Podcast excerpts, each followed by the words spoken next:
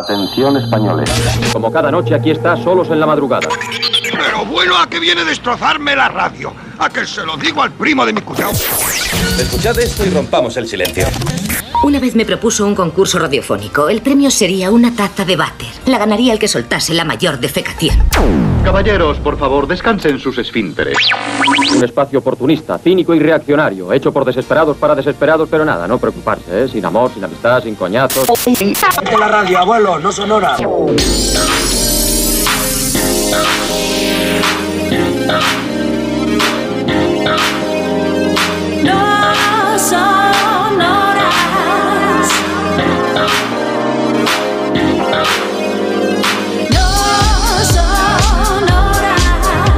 Ya es miércoles, aunque aún tengas la oreja del martes, estamos entre transistores bien enchufados, porque desde Onda Cero llega el portero de noche de la radio en España. No son horas, con José Luis Salas.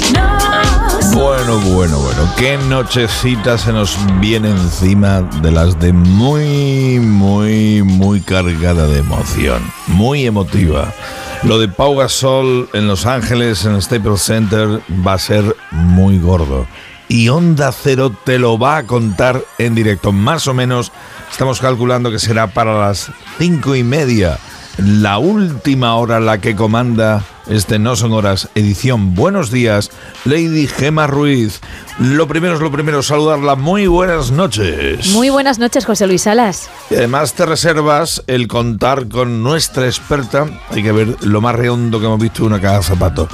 Eh, nuestra experta en baloncesto no es coña, pues por algo es profesora de baloncesto para querubinas y querubines. Isa Blanco, buenas noches. Muy buenas noches, Salas. La verdad es que ahora mismo aquí en la mesa, Gema es también una experta que ha visto bastantes más partidos de NBA que yo, porque yo me quedo con ACB, Euroliga y formación. Lo tenía calladito, ¿eh? Y Gema es toda una experta en NBA. O sea que aquí podemos tirar un buen triple y tirar un buen tiro libre entre las dos, la verdad. Bueno, va, a ser muy, muy emotivo. Va a ser una noche importantísima para Pau Gasol sobre todo y para todo el deporte de España. Y cómo no, el equipo de Pau Gasol en Los Ángeles. Es noche, pero, pero de las que no se olvidan. Gracias, Aitor. Ahí el Radio Estadio Noche, compañeras, compañeros. Aitor que juega cada noche su propio partido con la audiencia. Y nosotros a la 1 y 35, casi 36, estamos arrancando este revistero de actualidades y chunda chunda variado aquí en Onda Cero en la Verde que te quiero verde.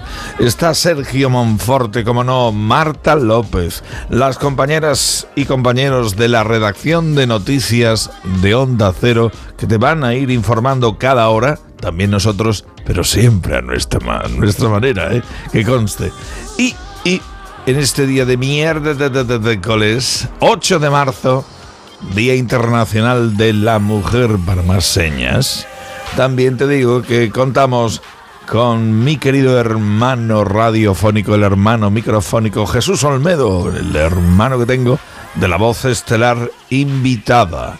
Pero tenemos regalos que nadie olvide. Hoy tenemos, qué chulada, tenemos sudaderas y bolsas especiales de la película de estreno esta misma semana, Screen 6. También tenemos en Blu-ray la cinta animada Super Mascotas. Lo de la animación va a venir muy bien con la temática que enseguida nos va a contar Lady Gema Ruiz.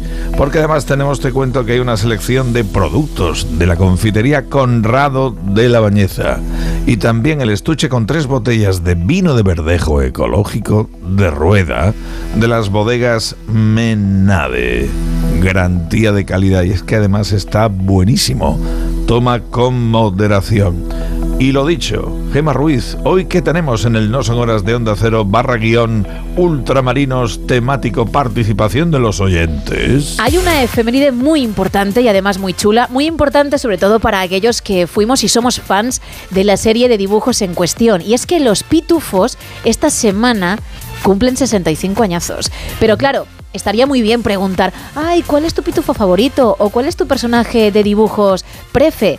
Nosotros somos peores personas. Tenemos contra, muy mala baba.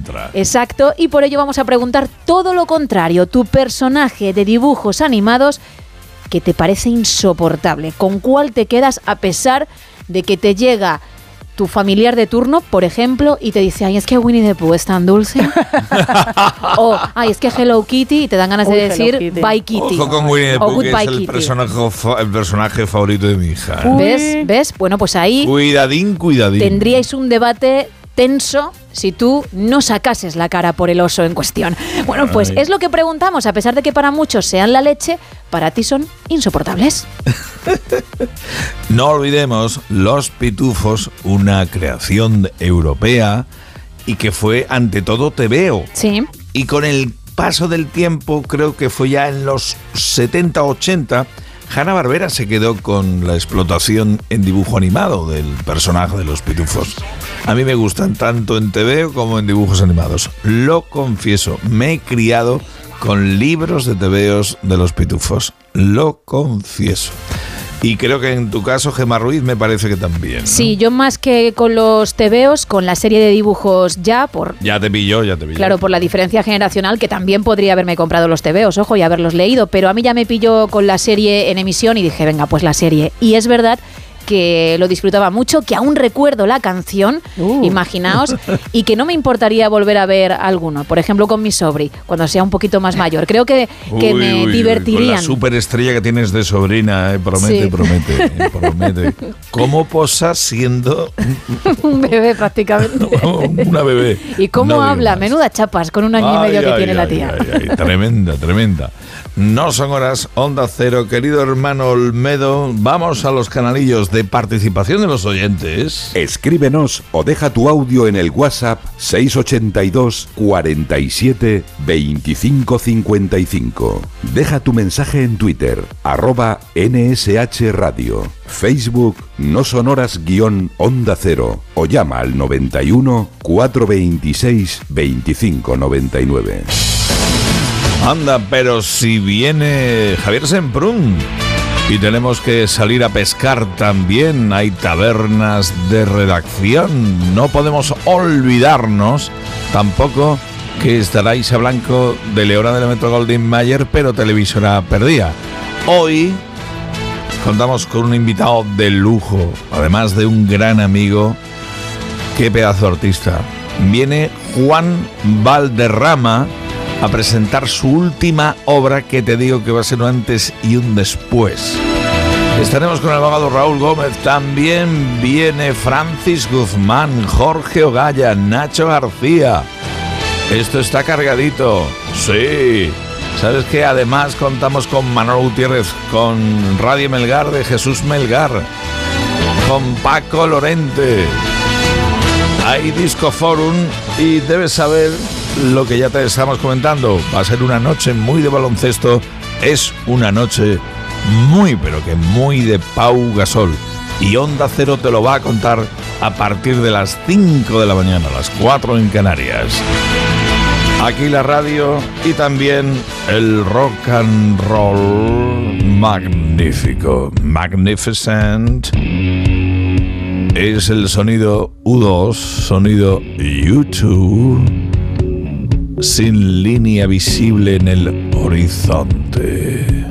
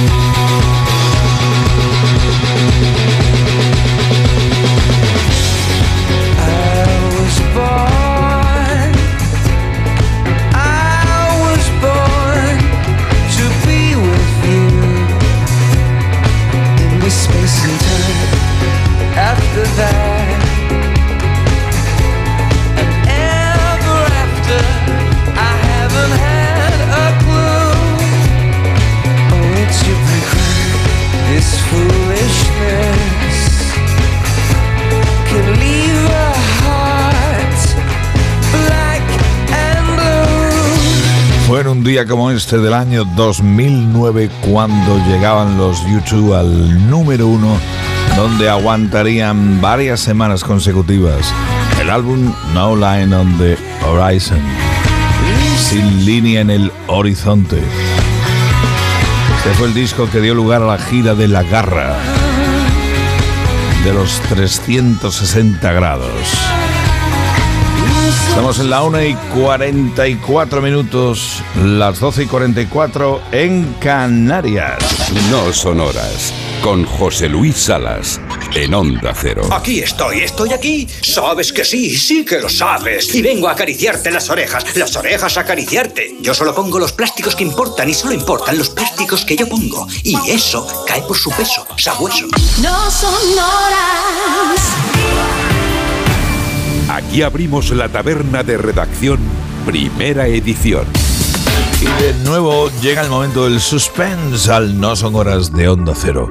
Porque en esta jornada de mierda de, de coles, ¿cómo sea por, por tal?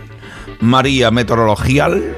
Pues mira, se espera un día de cielos nublados en casi toda la península, con precipitaciones en el norte, O sea, acompañadas... tú ayudando además, tú Sí, sigue sí. recreando. Bueno, soy, soy fiel a la realidad, no quiero crearos falsas esperanzas, ¿de acuerdo? Gracias. Y es lo que hay, objetiva ante todo. Es verdad que además en Galicia esas lluvias estarán acompañadas de tormentas, pero a pesar de tener que sacar el paraguas e incluso sufrir rachas de viento fuertes, podrían alcanzarse los 20 graditos. En el levante, las islas Ceuta y Melilla, los cielos estarán despejados toda la jornada. El viento no solo será protagonista, como decía, en Galicia, también soplará con ganas en Castilla y León, con rachas de hasta 70 kilómetros por hora. Y en cuanto a las temperaturas, además de esos 20 grados de la comunidad gallega, son destacables los 28 de Murcia, los 25 de Castellón o los 21 de Andalucía, porque sí, los termómetros siguen subiendo y lo seguirán haciendo los próximos días. Sí, sí, encima ha llegado Monforte y ha abierto la ventana y ahí tenemos el lío. Bueno, en cuanto a los titulares jartibles de la jornada, el PSOE impone su reforma de la ley del solo sí es sí a su socio en el Congreso. El PP carga contra Sánchez por no cesar a Montero. En política se deben asumir responsabilidades. Los sindicatos lanzan el mayor desafío a Macron con una jornada de huelgas y protestas masivas en Francia. Zelensky sobre el soldado ucraniano ejecutado por Rusia tras gritar Gloria Ucrania. Encontraremos a los asesinos. Investigaciones de Estados Unidos y Alemania apuntan a un grupo pro-ucranio en el sabotaje al Nord Stream. No fueron los rusos. Zelensky da la orden de reforzar la defensa de Bakhmut, casi cercada por Rusia. China advierte de la posibilidad de un conflicto si Estados Unidos no pisa el freno. Vaya tela. El gobierno de Sunak en el Reino Unido reconoce sus dudas sobre la legalidad de la nueva política de inmigración. Oh, oh. No te digo nada, no te digo nada. El piloto del helicóptero de la DGT en España que se estrelló en Madrid en libertad provisional tras ser detenido al dar positivo en cocaína y metanfetaminas. Y bueno, y se ha librado porque no hay controles de alcoholemia en el cielo y no hay semáforos, que si no también lo empapelan por eso. Normal que lo empapeles y va puesto hasta las cejas. El Hospital Clínic de Barcelona, 48 horas después del ciberataque. Hacemos pruebas y lo escribimos en papel. Hay ciertas cosas que no deben dejarse de lado ni olvidarse, como escribir en papel. La Fiscalía denunciará al Barcelona por corrupción continuada por los pagos a Negreira. Ya te has enterado y te han contado los compañeros del Radio Estadio Noche. Los Mossos de Escuadra investigan una presunta agresión sexual grupal a una menor de 11 años en Badalona. Sin comentarios, porque podría mm, echar la pota, pero bien hecha, sobre los responsables.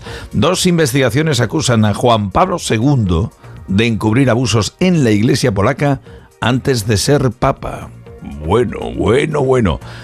Eh, ocho mujeres denuncian abusos sexuales cometidos por el ajedrecista costarricense Alejandro Ramírez. El general del caso Mediador se presenta como víctima de una estafa del delator de la trama. El modelo de examen del MIR penaliza a las médicas menos entrenadas para competir. Y una jueza obliga a un hombre a pagar 200.000 euros a su ex esposa por el cuidado de las hijas. Ferrovial dice ahora que nunca ha cuestionado la seguridad jurídica de España y que sigue siendo española. Me va a dar la tos.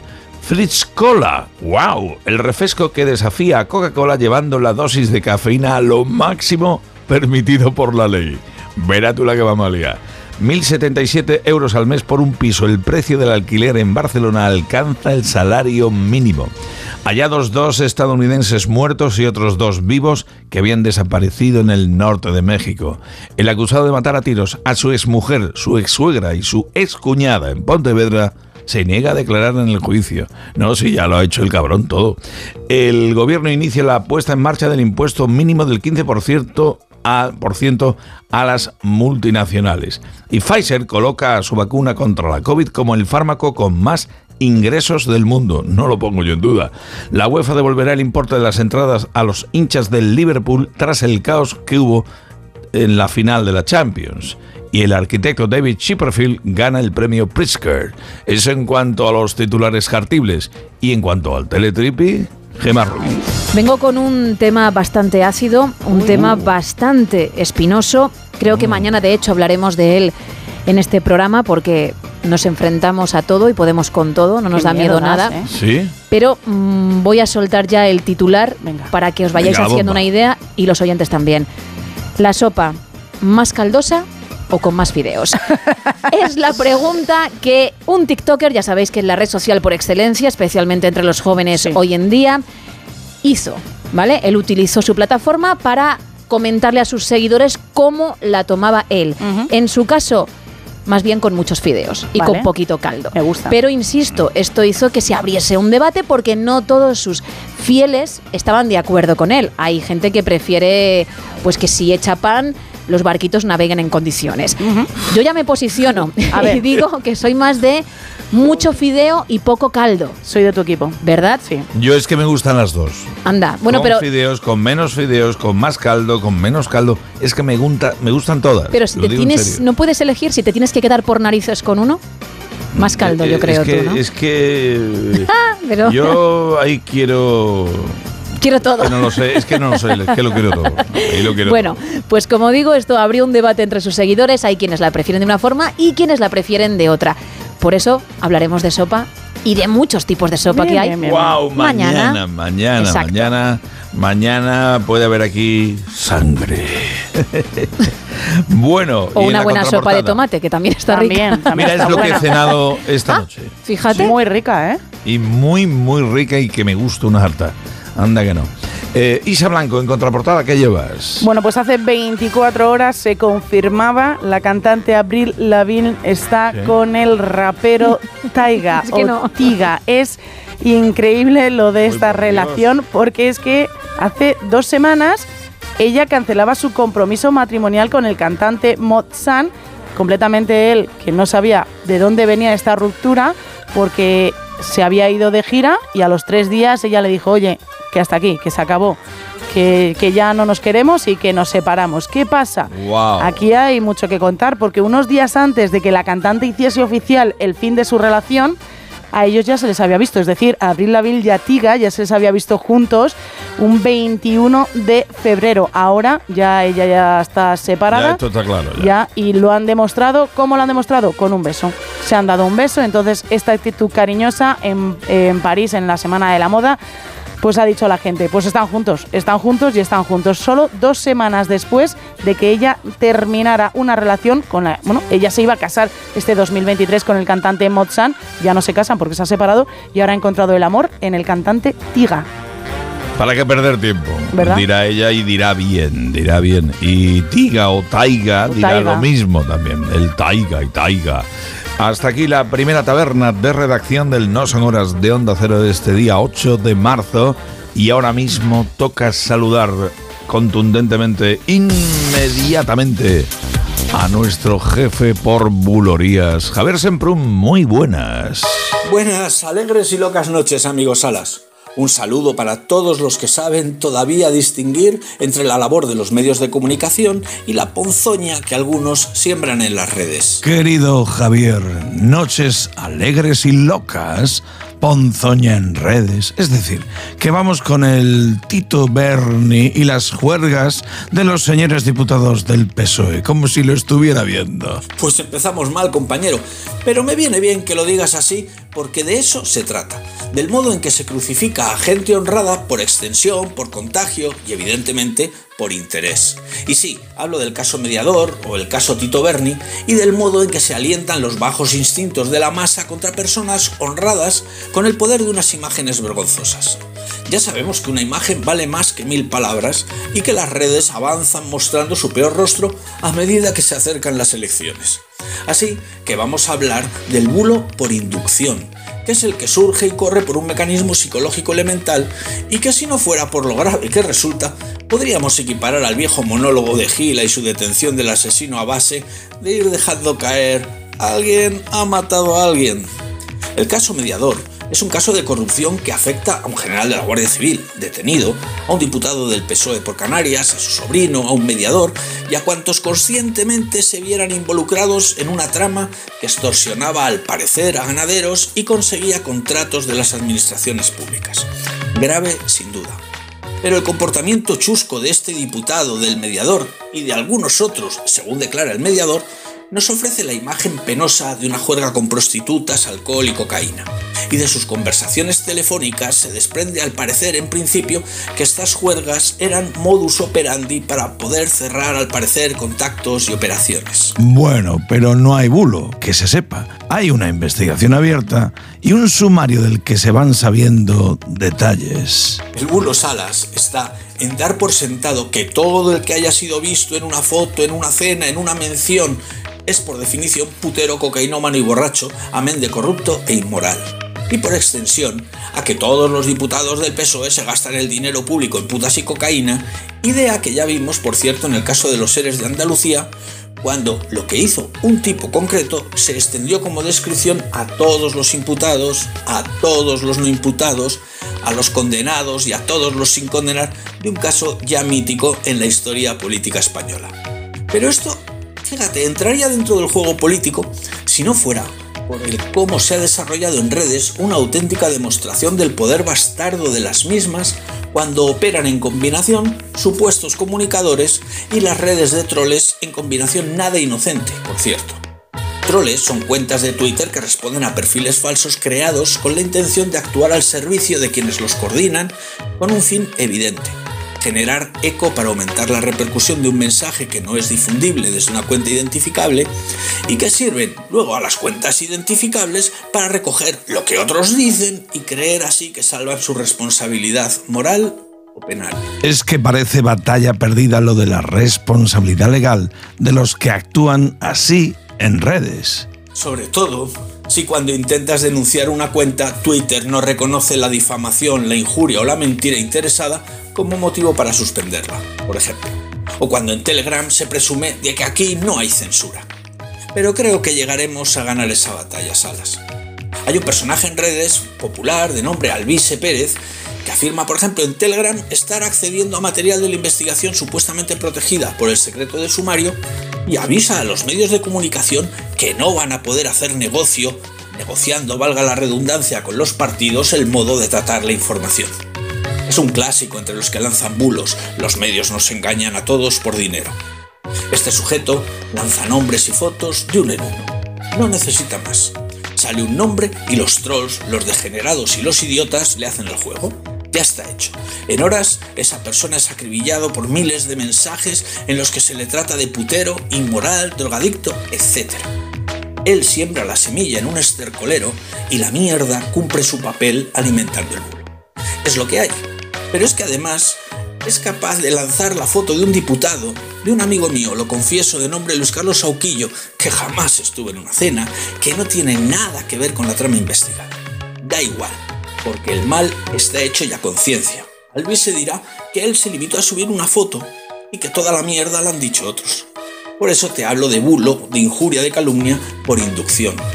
Sauquillo ha denunciado a todos los que ha podido, pero el mal está hecho. Esto antes se hacía salas mediante coplas. Ya sabes, lo de la Dolores, que una copla la mató por venganza y por mal de amores. Las redes multiplican nuestra potencia comunicativa para lo bueno y para lo malo. Hoy cualquiera puede ser la Dolores. Por eso te digo, amigo, nada nuevo bajo el sol y buenas noches que no son horas. Gracias por todo, Javier. Un abrazo y hasta mañana.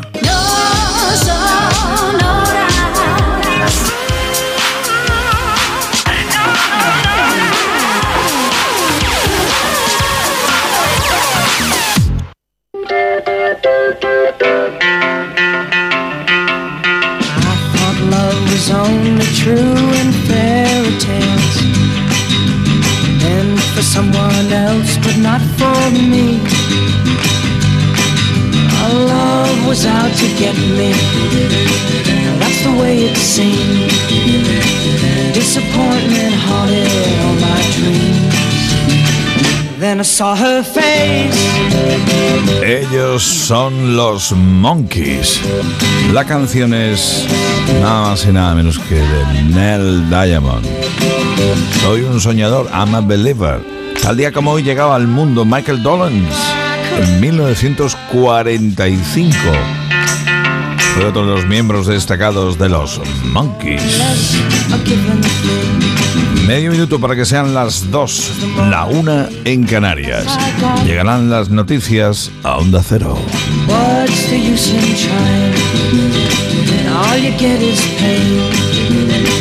When I needed sunshine, I got rain. Then I saw her face. Now I'm a believer.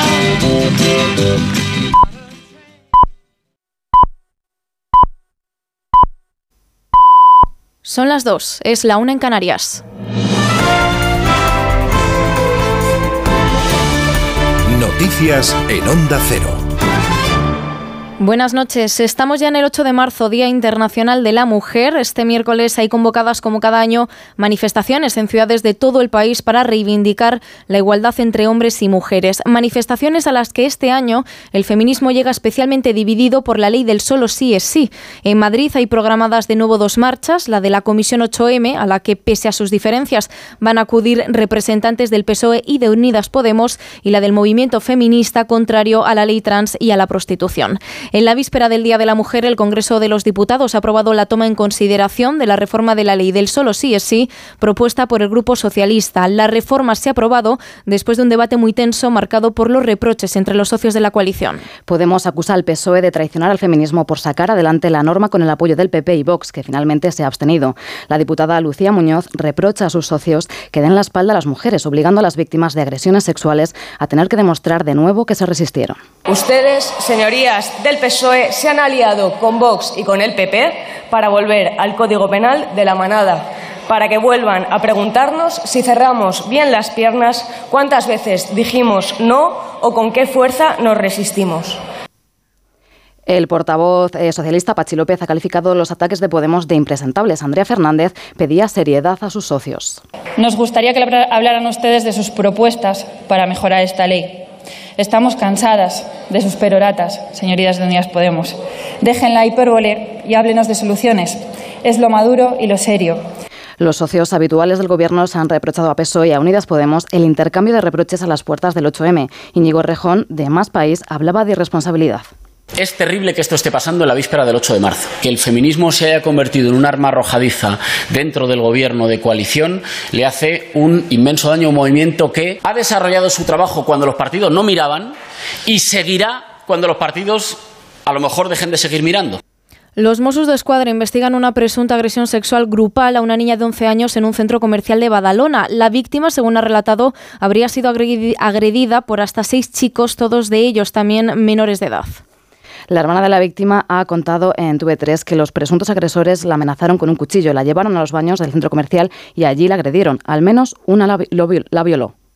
Los mozos han identificado a cinco de los seis chicos. Uno ha, ha, ingresado en un centro, otro se encuentra en la libertad vigilada y los otros tres tienen menos de 14 años, por lo que son inimputables. En la víspera del Día de la Mujer, el Consejo de Ministros ha aprobado además el anteproyecto de ley de representación paritaria. El objetivo es obligar a que en los órganos de decisión, como los consejos de administración de las grandes empresas, los jurados de los premios o las listas electorales y el propio Consejo de Ministros, cada uno de los sexos tenga al menos un 40% de representación. El sindicato CESIF exige al Gobierno que predique con el ejemplo y que acabe con la discriminación femenina en las administraciones públicas. Con informes del propio Ministerio, las mujeres se encuentran en puestos de menor valor, tanto el personal funcionario como el laboral. Eh, la precariedad, la temporalidad eh, en el empleo público está en los hombros de las mujeres que están ocupando puestos de menor valor. Eh, más asuntos. El PSOE quiere reactivar la comisión de investigación sobre el caso Kitchen en el Congreso y para ello ha dicho que hablará los próximos días con el resto de grupos parlamentarios. Lo ha anunciado el portavoz socialista Pachi López, que defiende volver a investigar el caso Kitchen en el Congreso ante las últimas informaciones sobre los mensajes incautados de los imputados en la trama y que vuelven a señalar a la cúpula del gobierno de Rajoy. El PSOE está dispuesto a reabrir el caso Kitchen, pero votará en contra de investigar en el Congreso el caso mediador, la presunta trama de chantajes a empresarios a cambio de comisiones encabezada por el exdiputado socialista Juan Bernardo Fuentes Curbelo. Pachi López da por zanjado el asunto y limita la responsabilidad de sus parlamentarios a una cena que compartieron con el Tito Berni. Y la Fiscalía pretende presentar hoy ante los juzgados una denuncia contra el Fútbol Club Barcelona por los pagos millonarios que el Barça realizó durante años al ex número 2 de los árbitros, Enríquez Negreira. Hasta 2018 fueron un total de 7 millones de euros. El club azulgrana tenía contratada una sociedad de Enrique Negreira eh, que ofrecía supuestas asesorías arbitrales, de las que de momento no consta ninguna prueba porque, según el Barça, eran verbales. El Ministerio Público va a acusar al club azulgrana, a su expresidente Josep María Bartomeu y Enrique Negreira de corrupción en los negocios y administración desleal. Y en la actualidad deportiva, Pau Gasol se va a convertir en unas horas en leyenda de Los Ángeles Lakers. El club va a retirar su camiseta con el dorsal 16 que quedará colgada en lo más alto del Staples Center. Es todo de momento. Más noticias a las 3, las 2 en Canarias. Síguenos por internet en ondacero.es.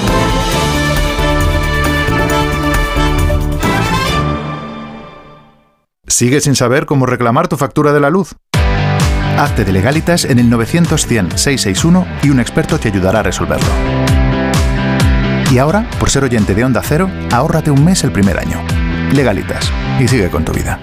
¿Fueron auténticos los diarios privados de Hitler? ¿Existen las pirámides perdidas en el corazón de Bosnia? ¿Se han cumplido las antiguas profecías? ¿Existió otra humanidad anterior a la nuestra? ¿Quieres respuestas? El Colegio Invisible, Lorenzo Fernández Bueno y Laura Falcó, los jueves a la una y media de la madrugada y siempre que quieras en la web y en la app de Onda Cero. Te mereces esta radio. Onda Cero, tu radio.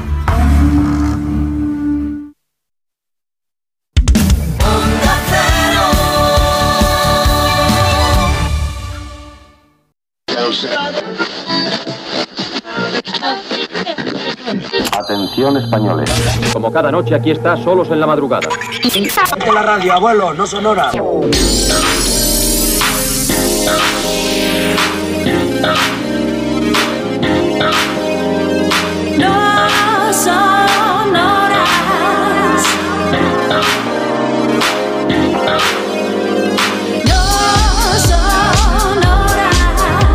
Ya es miércoles. Aunque aún tengas la oreja del martes, estamos entre transistores bien enchufados, porque desde Onda Cero llega el portero de noche de la radio en España. No son horas, con José Luis Salas.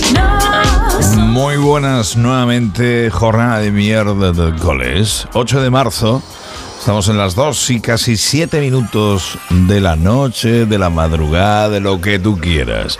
Y estamos esta noche especialmente pendientes de Los Ángeles, en California, del Staples Center. Hoy, día gordísimo, descomunalmente gordo, emotivamente hablando, para Pau Gasol y también para quienes siguen el baloncesto. Esta noche es irrepetible. Y te lo va a contar esta casa, Onda Cero, en directo. Anda que no. Lady Gemma Ruiz, buenas noches otra vez. Buenas noches, José Luis Salas. Isa Blanco, buenas noches. Muy buenas noches, Salas.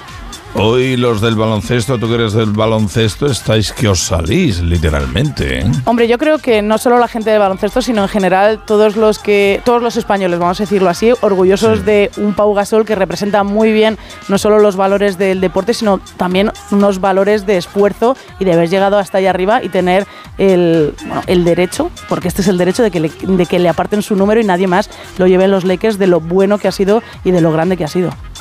Ahí es nada, poca cosa, ¿eh? Poca cosa. Joder.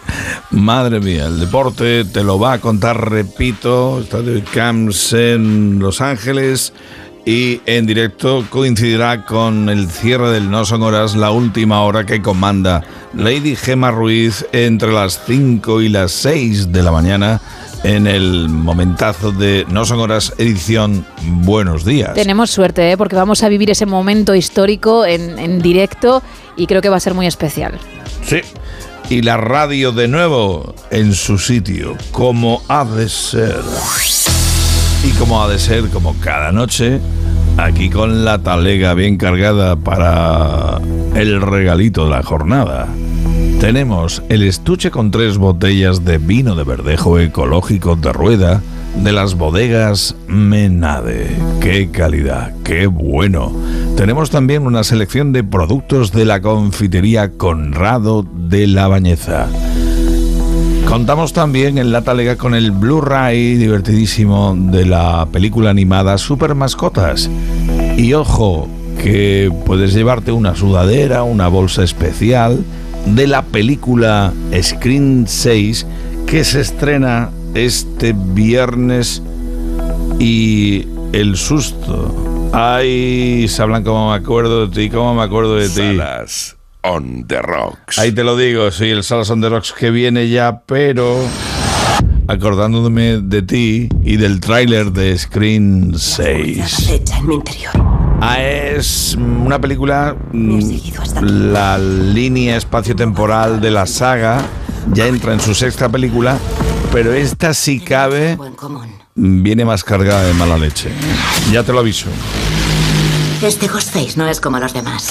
Ghostface, el cara de fantasma. Un santuario. Tenemos que atraerlo hasta aquí y ejecutarlo. Diga. Vamos a jugar a un juego. Eres la décima persona que lo intenta y al capullo con caretas siempre le sale el tiro por la culata. Puede ser. Pero nunca ha habido nadie como yo, Gail. Ay, ay, ay, ay, ay. Isa va a venir conmigo a verla el, el viernes, no, el sábado, el sábado. Y el viernes y el domingo salas también. Vamos a verla en, en sesión continua. Pero Ya, tú ya. también eres cagueta, Salas, no tenía yo No, no, ese no, no, dato. no, yo no, no, no, en serio, en serio, yo... Tú puedes. Yo veo lo que me echen, lo que me echen. Vale, anda vale. que no, anda que no. Bueno, pues lo que pedimos después de recordar la talega de regalitos, Gema Ruiz, ¿qué hay, qué hay, qué queremos? Pues que nos cuentes cuál es tu personaje de dibujos animados, pero no el favorito, sino el más insoportable. Tú tienes una lista de personajes que sí y de personajes que no. Bueno, pues en el no, ¿qué incluirías? A pesar, como decía yo al comienzo del programa, que a otros les parezcan maravillosos. Es decir, no tiene que ser el personaje que su creador ha hecho ya insoportable de por sí. Ponía el ejemplo de Hello Kitty o el de Winnie the Pooh, que desde luego para muchos están lejos de ser unos cansinos. Bueno, pues si en tu caso sí lo es, adelante, cuéntanoslo. ¿Qué personaje o personajes? Querido hermano Jesús Olmedo, recuerda los canalillos. Aquí nos tienes. WhatsApp 682 47 25 55. En Twitter, arroba NSH Radio. En Facebook, no sonoras guion Onda Cero. O llama 91 426 25 99. Y de menú, hoy contamos con la taberna de redacción. Viene nada más y nada menos que Juan Valderrama a presentarnos su última obra, El diván del tamarit. ¡Qué discazo! No sabéis cómo es esto. ¿Saldremos de pesca con Gema Ruiz? Sí, yo creo que sí, ¿eh? Que hace buena noche para salir de pesca. Y estará Isa Blanco con la leona de la Metro Más televisera. Viene nuestro abogado Raúl Gómez. Y también Francis Guzmán con el Picut de la Polaca. Hay prevista comunicación con Jorge Ogaya, nuestro ciudadano paparazzi. Y viene el experto en videojuegos desde la consolita, Nacho García. Sabes que además estará Manolo Gutiérrez con los inventos y cacharritos. También conexión prevista con Radio Melgar. Ahí está Jesús Melgar, el mítico, el genuino. También te digo, te comento, que está prevista la comunicación molto speciale con Paco Lorente. Con la olla de Paco, hoy la olla de Paco, lo que guisa Paco, cómo se pone Paco, que nos da la vida, nos da la vida literal, literalmente. hay Disco Forum. Hoy toca Tutti Frutti, Gema Ruiz, toma nota. De nuevo Tutti Frutti, que sé que te gusta. Sí, señor.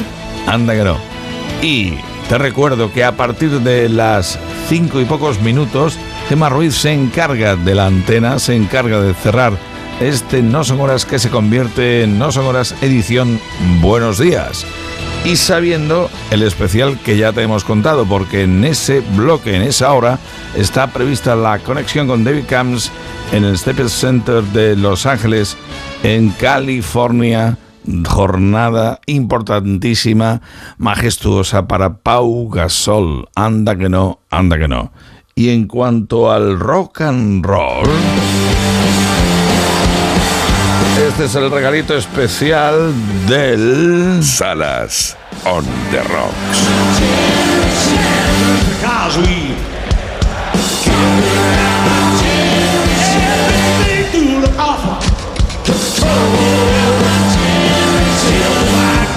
for you.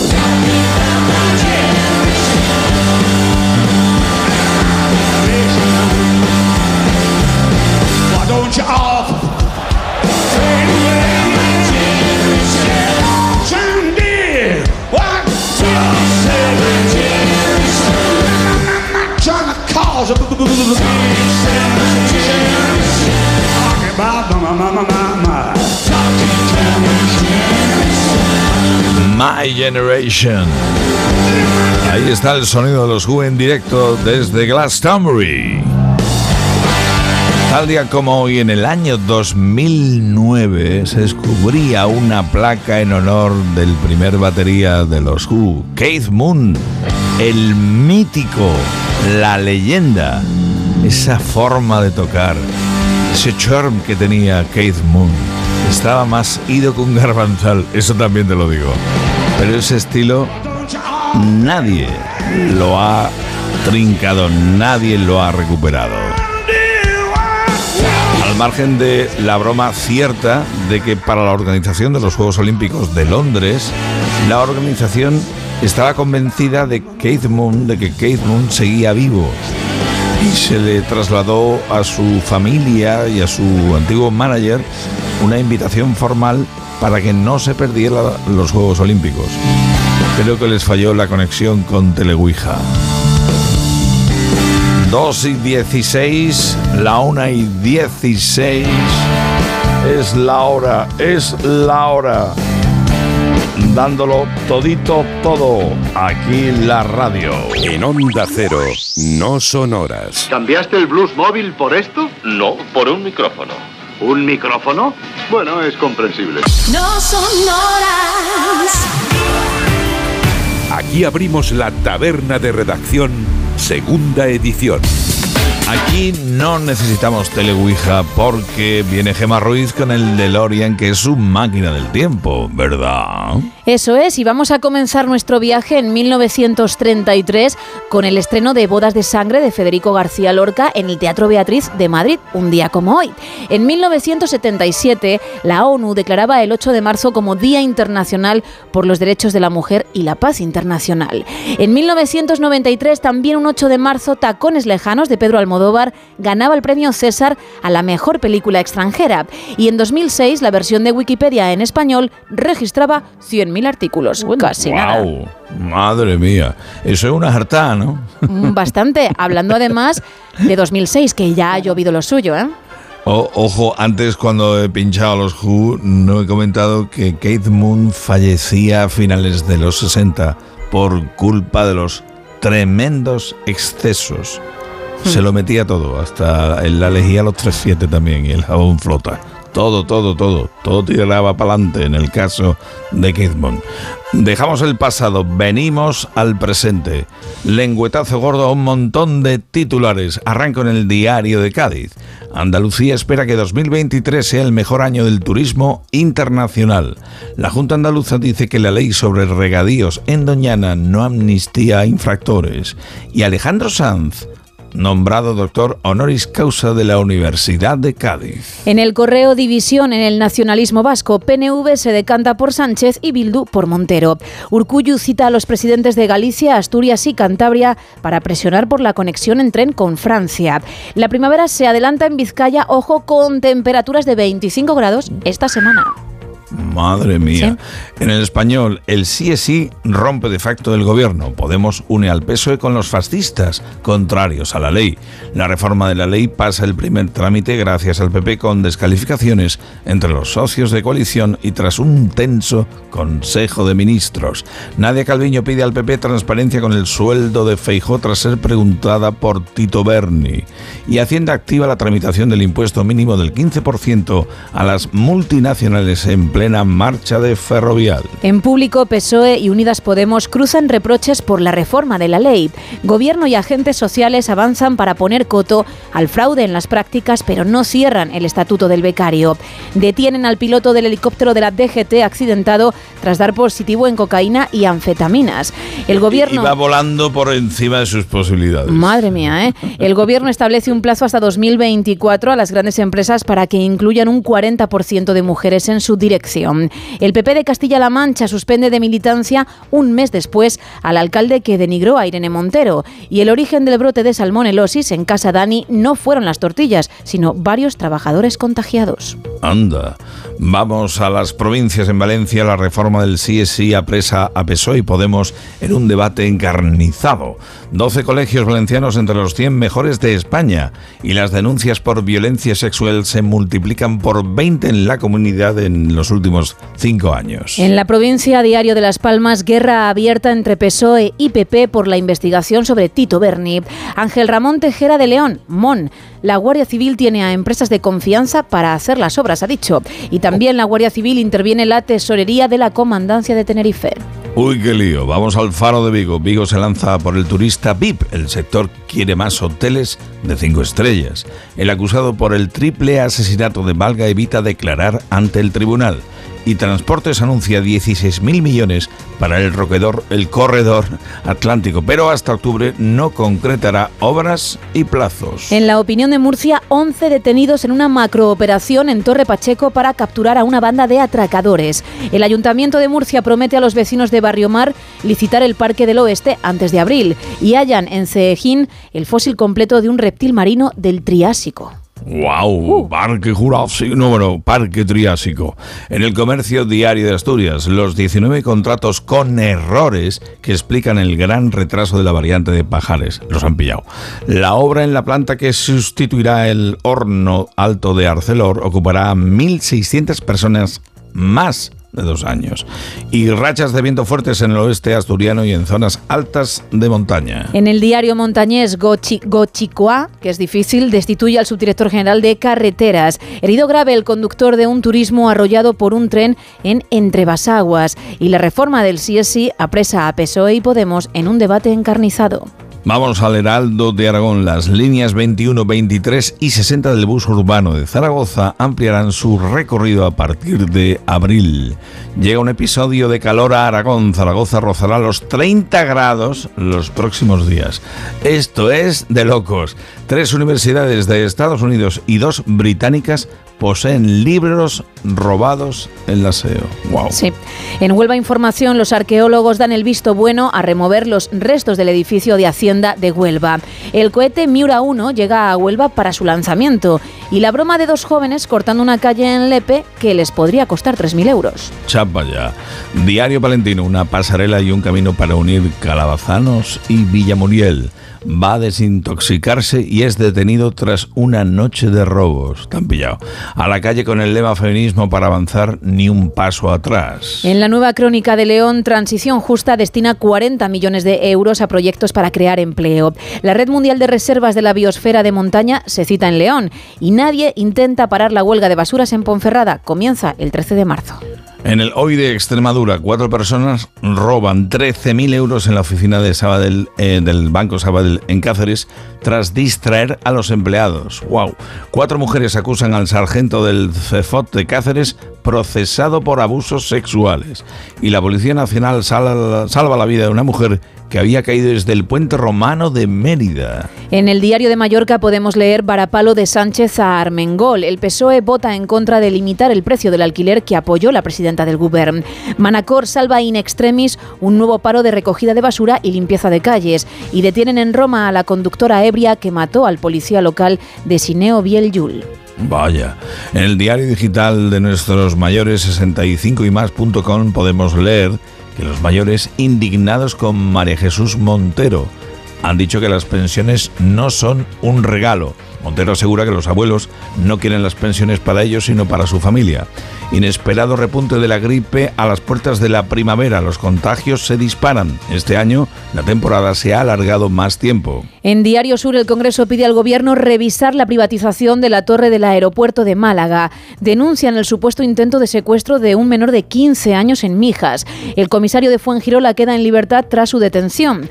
Detenido un hombre de 63 años por destrozar varios cajeros de Torremolinos con un martillo. Y un patrullero de la Armada intercepta dos buques de guerra rusos en el Mediterráneo. Y cerramos en nuestra web onda cero.es con actualización informativa inmediata. El PSOE salva la reforma del solo sí es sí y reafirma su ruptura con Podemos. Facua carga contra el gobierno por su ineficacia para frenar la subida de precios en la compra. El gobierno reconoce que 443.078 trabajadores no aparecen en los datos oficiales del paro. Son datos de fijos discontinuos. El Consejo de Ministros contrarresta el ruido por el sí es sí con la ley de paridad. Informe del sindicato Uso. Las mujeres trabajan más horas a la semana, pero cobran menos que los hombres. Y rescatan a 158 migrantes a bordo del Tres Pateras en aguas de Fuerteventura y Lanzarote en las últimas horas. Y en cuanto a la contraportada, Gem, Isa Blanco, Isa Blanco. Venga, me quedo yo con la contraportada que traigo con un tema un poco serio porque la mujer de Bruce Willis se ha cansado Sí. y ha lanzado un vídeo en sus redes sociales mm, diciéndole a la gente y especialmente a los paparachis que por favor que dejen a su marido en paz cuando sale a la calle y le ven dar un paseo. ¿Por qué?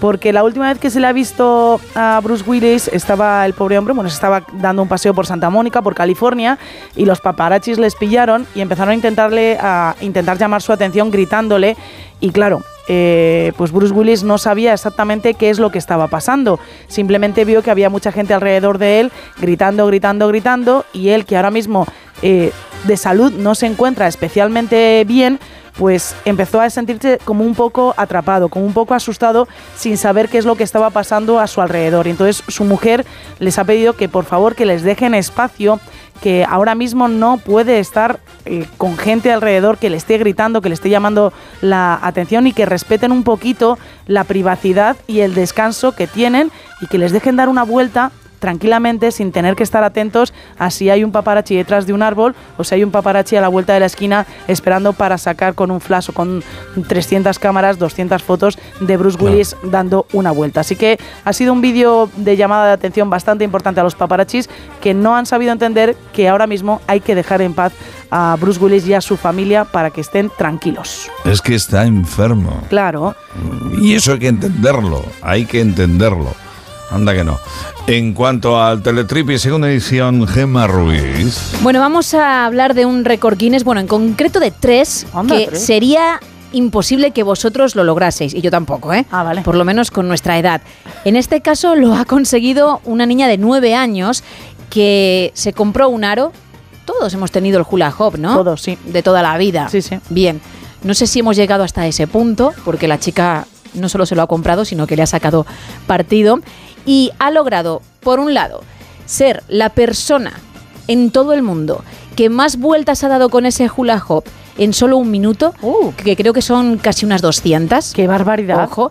Pero luego también la única persona que en solo 30 segundos ha conseguido mantener ese aro moviéndose alrededor de su cintura mientras ella estaba en la posición de una patinadora mm, de, sobre hielo, patinadora de, de patinaje artístico, valga la redundancia, o bueno, también vale de ballet, con una pierna en el suelo y la otra completamente elevada, como si fuera un cisne, para que os hagáis una idea. Y el tercer récord es la misma niña con el mismo hula hoop dando vueltas sobre las rodillas, bueno, alrededor de las rodillas, no en la, no en la cintura en este caso, y con patines. Pero qué bueno. Es decir, no se ha caído con los patines puestos mientras ese aro giraba, insisto, en las rodillas, que es mucho más complicado Mucho. que en tu cintura o en tus caderas. Tampoco se le ha caído cuando ha hecho esa postura del cisne y lo que digo, en una posición normal ha conseguido casi 200 vueltas en solo 60 segundos. Bueno, pues 3 en 1,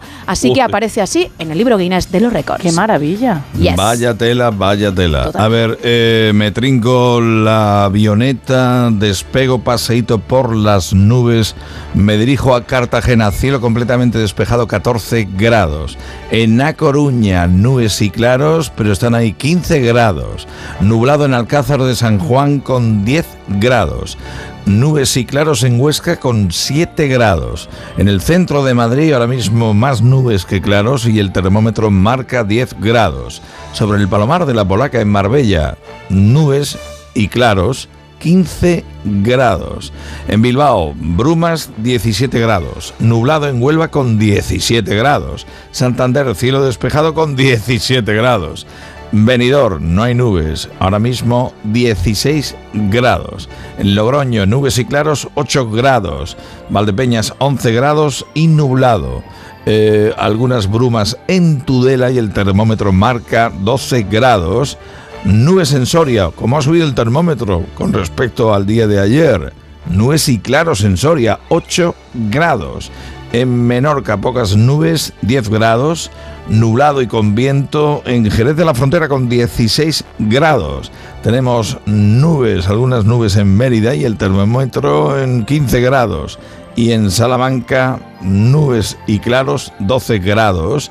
10 grados con intervalos nubosos en Calatayud. Y en Santa Cruz de Tenerife, sin nubes, 17 grados. Anda, toma ya. Dos y media ya, una y media en Canarias. Y Lady Gema Ruiz, te pido por favor que recuerdes lo que tenemos esta noche en el Ultramarinos temático. Pues estamos hablando de los personajes, o si solo es uno, pues el personaje de dibujos animados que te parece insufrible, que te parece insoportable. ¿Con cuál te quedas o con cuáles? Si hay varios. Ojo porque están saliendo muchos bastante interesantes. Por ejemplo, dice Juan Francisco Mateo en Twitter, el correcaminos. Pobre coyote. Dice, yo le hubiese ayudado a cazarlo para que acabase ya la historia. Es Ay, que es normal que haya inquina ahí. eh, por Dios. Ángela, Lucy de la serie Charlie Brown y Snoopy. Ay, ay. ¿Cómo? Siempre se dice que el de la mantita era Charlie Brown, pero no, Charlie Brown era el que iba con Snoopy. El de la mantita A tiene veces otro llevaba nombre, ¿no? mantita, ¿eh? A veces se llama ¿También mantita. Charlie? Pero Charlie sí, pero el amigo era permanentemente el de la mantita con las Claro, me acuerdo yo que iba con su camiseta roja que no le daba un agua y luego la mantita Ah, no azul. Exactamente, exactamente. Una niña repelente donde las haya, nos dice sobre Lucy Ángela. Y luego también me, me quedo con otro oyente más que nos dice, por Dios, Oliver Atom. Hombre. De, de campeones de Oliver y. Benji, pero sí, Ah, sí era un claro. máquina y además muy humilde él. Bueno, pues fíjate, el claro ejemplo de que para muchos era la leche y para él nada. Anda, anda, anda. Queremos más, más, más, más comunicación con nosotros. Gema, ¿dónde están las vías de comunicación con los oyentes? En el 914262599, también en WhatsApp en el 682472555 y en Twitter y Facebook arroba NSH Radio. 2 y 31 ya no son horas onda cero en esta jornada de miércoles, el 8 de marzo. Y me toca saludar, y para mí es un placer, a un muy buen amigo y a un artistazo descomunal que se ha metido en un embola, en una machada con su nueva obra. Aquí está ya mi querido Juan Valderrama, muy buenas. Hola, buenas noches, amigo mío. Qué me alegro de sentirte, Juan. Qué me alegro de charlar contigo, porque lo hacemos por algo que presentas, algo que te has currado.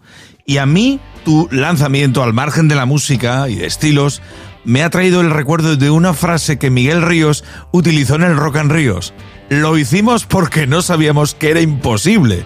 Tú te has metido en un embolado que me ha recordado esa frase. Sí, bueno, es un trabajo muy ambicioso porque es un trabajo que es largo, son 21 piezas.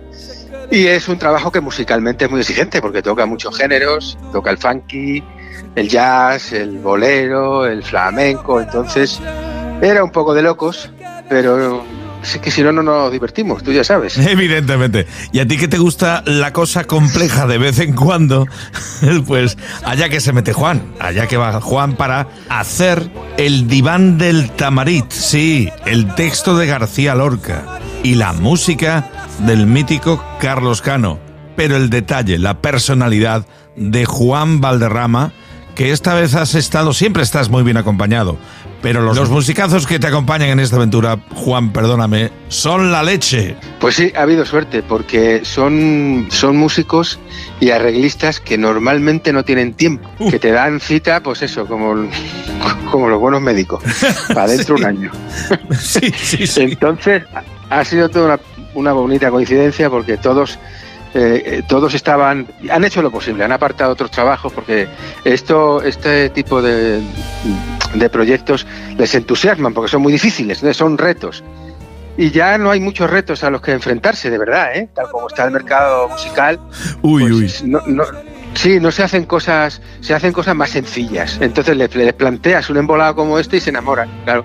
Entonces sí, he tenido la suerte de contar con auténticos fenómenos, cada uno en su, en su estilo musical, cada uno en su parcela, y, y ahí he estado yo para juntarles y que entre todos escribieran arreglos nuevos a una obra ya de por sí, eh, una obra maestra, que es lo que hizo Carlos con este diván. Diván, nombre que se le da a un conjunto de poemas en la tradición árabe. Y Tamarit sí. era el nombre de una finca propiedad de la familia de Federico García Lorca en las afueras de Granada, en las afueras de Granada, donde Federico precisamente pasaba los veranos de su infancia. El diván del Tamarit. Tengo en mis manos la edición de lujo que has hecho de esta obra, libreto fantástico, explicaciones, este prólogo maravilloso y la división que has hecho de la obra. Me ha encantado, me ha encantado. Claro, ten, ten, en cuenta que eh, es un libro, un libro con su tapa dura y es un libro que contiene dos discos. Pero es un libro, es el Diván de Tamarit, que a mí me ha hecho una, una ilusión que no veas publicar al Lorca, tío. Uf. Es que se dice pronto. Es que hemos publicado un libro de Federico, además un libro que es muy desconocido. Diván de Tamarit es un libro semioculto. La gente conoce a Federico de Poeta en Nueva York y conoce a Federico de los sonetos, por supuesto de, del, del, romancero gitano, del romance de Cantejondo, todo eso es lo que los artistas normalmente hemos cantado de Federico. Uh -huh. Pero Diván de Tamarit no, Diván de Tamarit está ahí como una obra semioculta de este genio, entonces sacarla a la luz, darla a conocer un poquito más, pues eso es muy bonito, tío, porque es Lorca y Lorca y desconocido es, son dos palabras que tienen que ser incompatibles. O sea, para mí ha sido un hallazgo, la verdad. Tú has hecho dos en uno, porque el diván del Tamarit está dividido a su vez. De hecho, está la explicación en el libreto, las canciones siguen el orden del poemario de Federico García Lorca tal y como él lo concibió. Por un lado están claro, las gacelas y por otro es. están las casidas. Las casidas. Claro, él, eh, vamos a ver, cuando tú te metes a, a, hacer un texto tuyo, pues hacer lo que te venga en gana, ¿no? Pero estamos ante una obra de Federico. Si Federico cuidadín, dice cuidadín, que la, claro si la, está. Claro. Hombre, claro, macho, hay que tener un respeto. Si Federico dijo que la primera es en la gacela del amor imprevisto, pues es esa, y se acabó. O sea, y así. Entonces hemos seguido el orden estricto. Luego en el escenario, en la, en, cuando lo tocamos en el escenario, eso ya varía. Y, y, buscamos que el espectáculo tenga distintos momentos y no claro. nos ceñimos al orden, al orden del, del, libreto. Pero a la hora de publicar los versos y de hacer el orden de las canciones en los discos, sí. Hombre, en directo te permites una licencia que entiendo perfectamente, porque el directo es el que manda. Ojo, en claro, una actuación, claro. el directo es la vida, es el orden. Subrayo el asunto. Claro, y. Correcto, y tú sabes que muchas veces cuando haces el repertorio, tú tienes, mi padre siempre me decía, Juan, un espectáculo tiene que ir hacia arriba, hacia arriba, hacia arriba, hacia arriba, hacia arriba siempre, cuando llega arriba del todo, acabarse. Claro. Ese es el secreto de un éxito, Juan. Entonces, cuando haces el orden del repertorio a la hora de cantárselo al público, tienes que jugar esa baza, ¿no? Decir, bueno, esta canción la coloco aquí porque me funciona mejor, ahora necesito un tema que tenga más, que sea más movido, ahora es un momento de intimidad, entonces eso viene después. Pero a la hora de hacer, de grabar diván y de hacerlo, de poner el tracklist, hay que ser muy obediente, porque es Lorca. Ay, amigo, antes lo he comentado, son palabras mayores. Ah, Ojo con lo que haces con Lorca, ojo. Claro, es que yo, hombre, yo- Lorca ya ha pasado a dominio público, pero no deja de ser patrimonio cultural, entonces yo soy muy respetuoso, tú me conoces. Es decir, mira, fíjate, hay en la Gacela del Amor Imprevisto, hay una, hay una frase, hay un verso que dice, eh, tu cuerpo fugitivo para siempre. Y yo en la grabación, que se ha grabado en directo el disco, quiero que lo sepas, ese disco está Eh, Eso, grabado. en eso te lo voy a preguntar ahora, eh, para que la gente entienda el, el cómo, el making of, el cómo se hace. El lío en el que me he metido, sí. bueno, pues ahí en- me equivoco y en vez de decir tu cuerpo fugitivo para siempre, digo tus besos fugitivos para siempre. Pues cuando lo escuché, tiré la canción, tuve que convocar de nuevo a toda la banda, que vinieron cada uno de tal, contratar otra vez a todo el mundo, contratar otra vez, otra vez el estudio y meternos a tocar. Porque no, no puedes equivocarte en un verso de Lorca, es, es- es un crimen, tío. Yo, y lo hice, y me parece que es que debe ser así. Mira, si tiene de algo una de bueno una grabación, es que se puede repetir.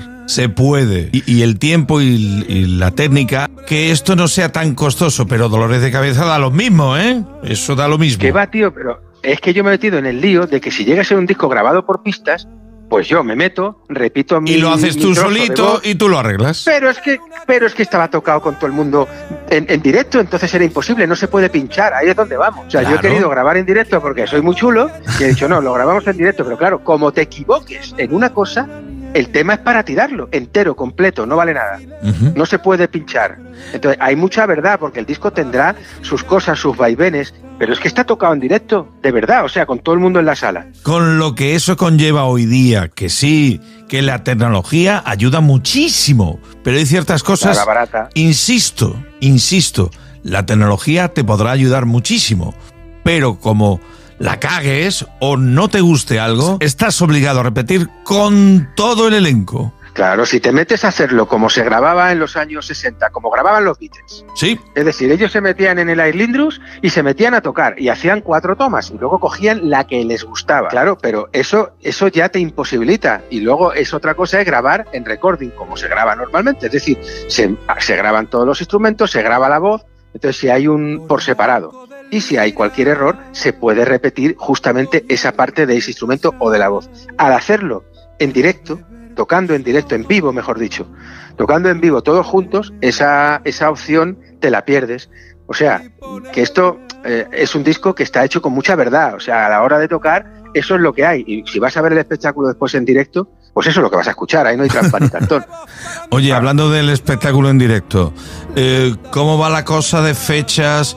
Yo insisto a la gente que no es, esto no es para Juan, no es para ti. Insisto para la gente que puede estar a lo mejor escuchando la radio, que sean promotores o amigos o amigas de alguien. Esto es valor seguro. Y esto es cultura lo es todo, hoy día todo, pero es que esto tiene mucho, mucho mérito por lo que nos está contando Juan Juan Antonio Valderrama. Lo voy a decir así, porque es muy auténtico. Ya se graba como un disco, como él ha dicho, Beatles, los grandes que pueden y quieren, son los que se pueden permitir grabar así. Venga, como si estuviéramos en directo en el estudio. Venga, No, no, a tocar, a ensayar, a tocar. Lo que pasa es que tienes que tener una semana o diez días a la banda para ti. Evidente. Eso, eso es una locura. O sea, eso, todo es una locura en este proyecto. Pero es que hay que hacerlo así porque así es como pide que se haga. Y luego, bueno, yo no estoy de acuerdo en que todo es cultura. Yo he hecho otros proyectos que no los considero, no los considero culturales. Los considero de ocio. O sea, Vale, he hecho una música sí. pues más para, para pasar el rato. Esto sí es cultura, porque esto es literatura. Y esto es recuperar una obra de Lorca que está prácticamente semioculta. Y eso es mucho decir. Esto sí es cultura y esto sí es una labor de recuperación. Y es un espectáculo y es recuperar a un Carlos Cano, pues prácticamente también desconocido, su obra mayúscula. O sea, a mí me ha dicho eh, su hija Amaranta que Diván de Tamarit es la obra de su vida, la obra de la vida de su padre, que se llevó 14 años para componer estas canciones. Entonces me parece que es un que es un que es un trabajo que realmente sí tiene un aporte cultural. Joder, Entonces yo 14 espero años. que Oh. Sí, 14 años se llevó con una libretica el hombre hasta que le gustó lo que compuso. Entonces yo creo que recuperar todo esto es cultura y debe ser apoyado por las instituciones. Lo que pasa es que, bueno, pues eh, uno llega donde llega y, y- y esto con el tiempo pues se darán cuenta del valor que tiene, pero está siendo difícil. Pues vamos a intentar facilitarlo. Lo digo muy en serio. Estamos hablando de tres nombres de sumo. No solo es Carlos Cano, no es sobre todo Federico García Lorca, es que es también Juan Antonio Valderrama, es Juan Valderrama. Son tres nombres propios que se han metido en este embolado. Lo hicimos porque no sabíamos que era imposible. Volviendo a Miguel Ríos. Mira tú por dónde. Claro. de Granada también tenía que ser. De Granada, otro granaíno. sí, sí. Otro. Pues ya sí. salió. Claro. Ya salió por estamos. banda. A ver si, si, si podemos tocar en Granada, en Fuente Vaqueros sí vamos a tocar, pero en Granada capital pues todavía no tenemos, no tenemos constancia. Pero Abierta contratación. Yo hago ahí la cuña Claro, directamente. Abierta contratación. Claro. Si, si, si no se ha presentado todavía, si lo presentamos ahora el 28 de marzo. Claro, Por eso, tampoco- por eso. Oye, vamos a darle tiempo, pobrecicos. Vamos a hablar de que este mes de marzo se presenta esta obra de Juan Valderrama, El diván del Tamarit. Por cierto, Juan, ¿cómo has conseguido echar el embuste a los músicos tan buenos para que te acompañen? Permíteme la broma. Bueno, pues la verdad es que más vale caer en gracia que ser gracioso, tío. Al final, eh, son, el, el proyecto es atractivo de por sí. Sí. Y luego, pues yo te- tengo la fortuna de que, que, te- que mis compañeros, los artistas a los que yo admiro y quiero, pues se ve que también me quieren a mí y les gusta estar conmigo. Entonces, hay un elenco de colaboradores que es muy difícil reunirlos, muy difícil. Es prácticamente imposible encontrar muchos espectáculos en directo donde se den cita nombres como los que se van a dar cita en el Teatro Real. Eso estoy muy orgulloso. ¿Eso cuándo va a ser, por favor? 28 de marzo. 28 de marzo. Y nombres, yo sé algunos, pero por favor, sé tú el que lo diga. Pues van a cantar conmigo, van a estar conmigo Ana Belén, Carmen Linares, Miguel Poveda, Diana Navarro y Antonio Reyes. Sí, están empezando todos, todos están empezando. Están intentando mo- demostrar lo que son capaces de hacer. La Sí, madre se han presentado la-. Se han presentado la voz ayer. Todos, sí. Me encanta cuando te da ese punto de puñetero. Me encanta. Se han presentado la voz. No, hombre, son artistas consagradísimos, son maestros. Carmen Linares, premio Princesa Belén, que te voy a contar, hijo mío, la gran dama. Por Dios. Después Miguel, pues la primera figura que tenemos ahora mismo en, en el flamenco. Antonio Reyes es en, otra, en otro ámbito del flamenco otra figurísima. Diana Navarro, que Diana Navarro ahora mismo es una artista que están descubriendo como actriz y que es una de las gargantas más bonitas y más increíbles que hay en España. Son todos figuras, muy grandes figuras. Y voy a decir una cosa, ya que estamos cerca de la Semana Santa, seas creyente o no, eh, si te quedas con el arte de la Semana Santa, lo que tiene también de espectáculo, si tienes posibilidad de oír a Diana Navarro cantar una saeta que se hombre, prepara. lo he escuchado muchas veces, he escuchado muchas veces. Yo conozco a Diana hace muchos años, tío. Pues precisamente casi desde cuando cantaba saetas antes de grabar sola. Y ya era, ya era una. Es una, una garganta que cuando la oyes la primera vez ya se te queda. O sea, esa voz es muy difícil. Y, eh, y canta muy bien flamenco, sabe cantar muy bien el cante. Y luego en la, en la saeta es espectacular. Y, y en todo, si es que ahora está haciendo en Tierra Extraña el musical, la obra de teatro, y, co- y como actriz, si no la has visto, tío, vete a verla. La he visto, de verdad, la he disfrutado. Ojo, Sí, me encanta en papel comedia y es en drama la releche. Está inmensa, sí, sí, está inmensa, total. Y bueno, pues qué vamos a decir, pues eh, todo ese elenco se va a dar cita esa noche. 28 y- de y va a marzo. ser algo ¿eh? mágico. Teatro Sí, Real en el de Real, es- Ojo. Claro, es el sitio, es el sitio, sí, sí. en un sitio más que digno para lo que tienes entre manos, lo que estás mm, presentando. Que esto, ¿cómo has concebido el espectáculo de cara a moverlo no solo en el Teatro Real, que ahí cuentas con todo, sino en muchos sitios de España? Mira, no lo quiero hacer eh, si no es en las condiciones que tiene que ir. Ah. Es que ese es otro problema mío, que yo pongo condiciones. Pongo condiciones. Eh, ah, yo tengo otros espectáculos que se pueden tocar con menos elementos. Diván de Tamarit precisa por lo menos de un cuarteto. Amigo. Mínimo. Eso como mínimo. Mínimo, eso como mínimo. Y ten en cuenta que es un cuarteto porque cada músico toca dos o tres instrumentos, que son unas fieras. O sea, el, el violonchelista también toca la guitarra española y la guitarra portuguesa. La violonchelista, segunda violonchelista, también toca el bajo y también canta. El guitarrista toca la flamenca y toca la eléctrica. Y así todos. Entonces, realmente no son cuatro, son doce. Porque cada uno hace muchas cosas. Y así es como tiene que sonar. Y si no lo puedo tocar así, pues, pues no lo tocaré. Pero si lo toco va a ser como, como Dios manda. Creo que la música hoy en día tenemos que defender eso. Y luego si quieres contratarme para que vaya a cantar otra cosa con una guitarra, vale, bueno, yo tengo otros espectáculos. Pero Diván de Tamarit es así. Y si, y si lo pues tampoco una locura, cuatro músicos, pero bueno, yo entiendo que es que estamos viviendo cada vez menos, cada vez menos, cada vez menos. Si empezamos a restar, a restar, a restar, pues, pues resulta que es estamos ya degradándolo todo. Yo creo en la música que a mí me han enseñado. Yo no lanzo pistas, amigos, Salas. Yo eso de lanzar pistas, hoy está muy de moda tener el ordenador en el escenario y que el teclista o el guitarrista lance pistas grabadas, enlatadas. Yo eso no lo he hecho, no lo he hecho ni lo haré. Yo creo en la música tocada en directo y cuando no puedo, pues me quedo en mi casa.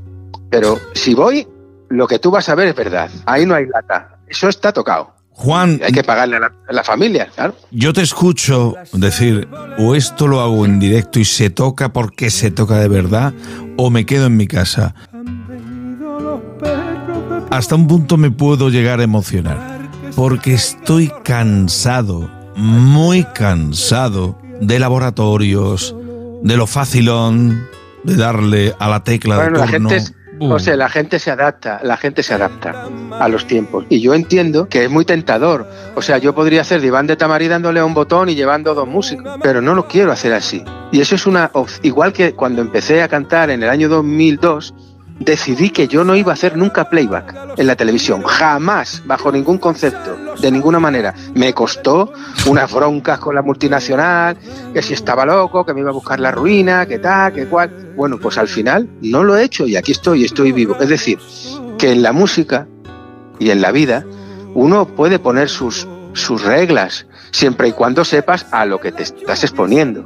Mm, Y lo que O sea, yo juegas puedes- también, claro, lo que lo puedes exacto, ganar, perder. exacto, Tienes que correcto, calibrar todo, correcto. estás obligado a ello. Todo, todo. Pero como yo no me he metido en este oficio para hacerme millonario, yo me he metido, yo no soy, verás, es que yo soy feliz haciendo lo que hago. Y para mí, para lo que yo pensaba cuando estudié periodismo y empecé a componer canciones, yo tengo mucho más de lo que yo necesito. No, no ese es el problema. Por eso, cuando hago algo, me gusta pues que se haga como bien, dignamente, si tampoco es una, yo exijo el backline de los Rolling, o sea, es una cosa, pero que si, si nos, pero si nos hemos partido la cara para tocar en directo, para hacer estos arreglos y para que suene bonito, pues eso es lo que tiene que ver la gente. Y No eso- la caguemos al final, como digo yo. Es, es lo que sucede. Sí, tío, si en Yo- vez de lo que 80 pasa que es hacemos que 30, pues eso es. Claro, es, es como cuando ahora de repente voy escuchando la radio en el coche o paseando por algún sitio y se me cuela el ritmo. Pam, pa, pam, pam, pam, pa, pam, pam. Y digo, vea, chapa ya, El quieto mola, parado. está que no lo quiero, tío. ya estamos con esa mal llamada forma de música que es el puto reggaetón. Ya Pero es que, está mira, bien. ah, bueno, pero todo tiene un sitio. Mira, yo no critico Sí, sí, ni sí, el reggaetón, no critico nada de eso. ¿Sabes por qué? Porque hay público para todo. Lo que no puede pasar es que se margine a lo que no sea reggaetón. Diga, no, eso no vende. Mire usted, el disco más vendido de los últimos 30 años se llama Lágrimas Negras. Y es, Toma ya. y es el, ciga- el cigala cantando con un pianista de 90 años tocando el piano Toca. que Ya. estaba absolutamente olvidado. Y eso ha sido el disco que más ha vendido y es un disco que perdurará per secula, ¿no? Entonces, ¿qué es lo comercial? Lo que no podemos hacer es eh, orillar la música que no sea eh, la música de consumo. Entonces, bueno, pues ahí entramos. Yo los artistas que más me gustan apenas suenan en la radio. Fíjate tú. Eso es una pena. Claro. Porque pueden sonar todos. Eh, es cuestión de ubicar, de, de hacerlo adecuado. Debe- es, como ahora Claro. cuando me dicen, no, es que te voy a hacer, contrata esta empresa que te va a dar una lista de canciones que si las pones vas a tener un éxito. Sí, vale, vale. Pero- y, y yo siempre hago la misma pregunta. La lista puede estar bien, mal o regular. Y esto ya te lo digo para, para terminar. Pero ¿dónde está la parte emocional, la parte humana de esa lista? Las máquinas no me van a dar eso. No, la máquina te va a dar un estudio de mercado, pero si tú viajas a América, te vas a encontrar en toda la América Latina que hay emisoras que las escuchan millones de personas con unas audiencias que ni las soñamos en España. Cierto, cierto. Tío, y lo mismo suena a Isabel Pantoja que Maná. Sí. O sea, hacen ahí una lista, tío, que, que, que era como era aquí, las emisoras, o como se hacían aquí hace 30 años. Que, que todo el mundo cabe, entonces es música muy divertida, donde hay todo tipo de tendencias. Pues bueno, pues ahí está, ¿no? Que eso funciona también.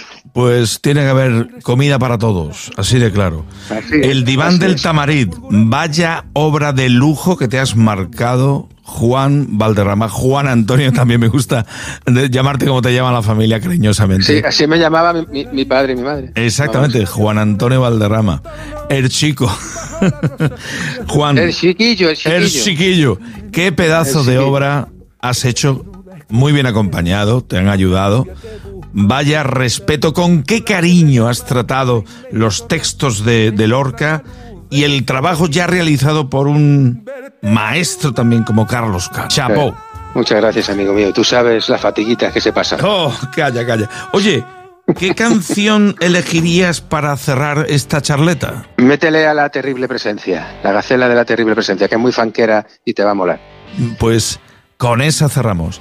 Juan, ya sabes que estás en tu casa. Amigo, que nos sentimos, que tú no sabes las Ya de nos madrugadas que va el tío, que va el tío conduciendo, ¿eh? cuando acaba la función y hay que hacerse 300 kilómetros. Uy, calla, calla. y, está calla. el, y está el Salas ahí para que no nos durmamos. Eh, Salas ahí para tener.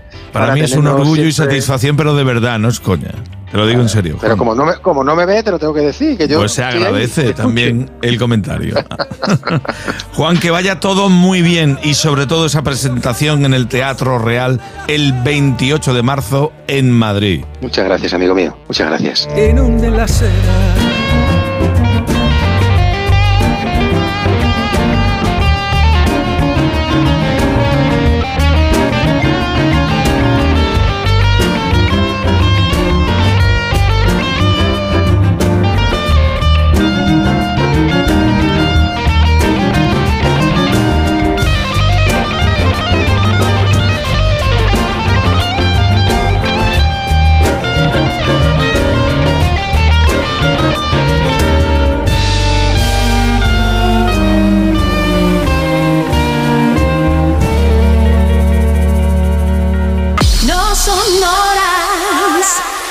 Grande, mi querido Juan, Juan Antonio Valderrama, aquí en el No Son Horas de Onda Cero. Y el disco es genial, absolutamente genial.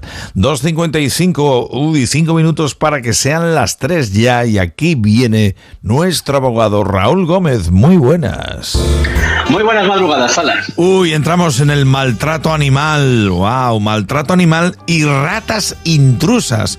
Nueva regulación en materia de bienestar animal. Pues para que veas, aquí el Congreso aprueba leyes y luego los, los, los rumores que andan por ahí, ¿no? Eh, me imagino que a todo el mundo le habrá llegado mm, directa o indirectamente lo de que ahora por matar a una rata que entre en tu casa con un escobazo te pueden llevar a la cárcel, ¿no? Bueno, yo creo que ese es el chascarrillo, hay que ser más serio. Esto es una ley que lo que busca es pues, mejorar el bienestar de los animales. Además, eh, importa determinados conceptos de, los, de la normativa que hay en Alemania y la normativa inglesa, ¿no? en la que básicamente pues, se supera un poco el concepto de animal y se separa entre animal vertebrado y, y el resto de animales, insectos, etcétera, etcétera. Eh, también se, se amplía la norma tanto a los animales domésticos que viven con nosotros como a los que no conviven con nosotros y se establece, cosa que yo creo que es de sociedades avanzadas, que, que, bueno que la integridad física de los animales, con independencia de que son animales y que eso nadie se puede equivocar con ello, pues tienen unos derechos y tienen derecho también a no ser maltratados. Yo creo que nadie puede discutir esa circunstancia, ¿no? De ahí a que entre una rata en tu casa y pegar un escobazo y matarla, evidentemente mm, son, son conceptos distintos. Es cierto que en la normativa con, el, con, con esta ley que dispone el la, la modificación del Código Penal, es cierto que eh, el maltrato de un animal que eventualmente pueda haber entrado en tu casa, pues puede llegar a tener pena, ¿no? Pero bueno, yo no conozco ningún juez con dos dedos de frente a lo mejor hay alguno que no los tiene, pero en general casi todos los tienen, que vaya a incoar un procedimiento por, por matar una rata. O sea, estamos sacando las cosas de quicio, ¿no?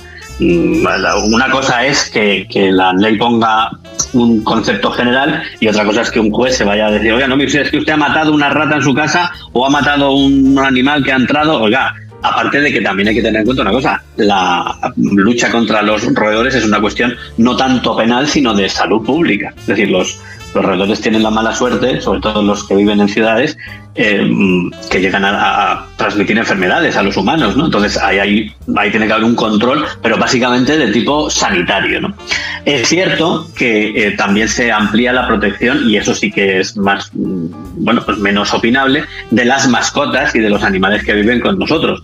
Desgraciadamente muchas veces vemos, eh, bueno, pues casos de maltrato animal Hace poco tuve yo la desgracia de ver un vídeo de una persona que maltrataba un, a un perro en una carretera y ciertamente creo que el hecho de que se refuercen las penas para esta gente yo lo veo bien, porque al final el que trata mal a un animal puede acabar tratando mal también a una persona. ¿no? Por lo tanto, bueno, con eso hay que tener cuidado y yo creo que esto es un avance con, los matices que se quiera dar, pero que es un buen avance. Querido abogado, pienso como tú en este asunto. Y una rata es una rata. Es un transmisor de enfermedades que nos afectan a los humanos. Lo digo muy claro, muy, muy claro. Y luego si pasa algo que las reclamaciones al maestro armero. O Claro, uno mismo tendrá la culpa. común. Claro, lo que siempre ocurre. y sentencia al cierre, querido Raúl. Pues esta semana decimos que no hay disfraz que aguante mucho tiempo el engaño, salvo la toga de los abogados. Hasta la semana que viene, Salas. Un abrazo, Raúl. Un abrazo.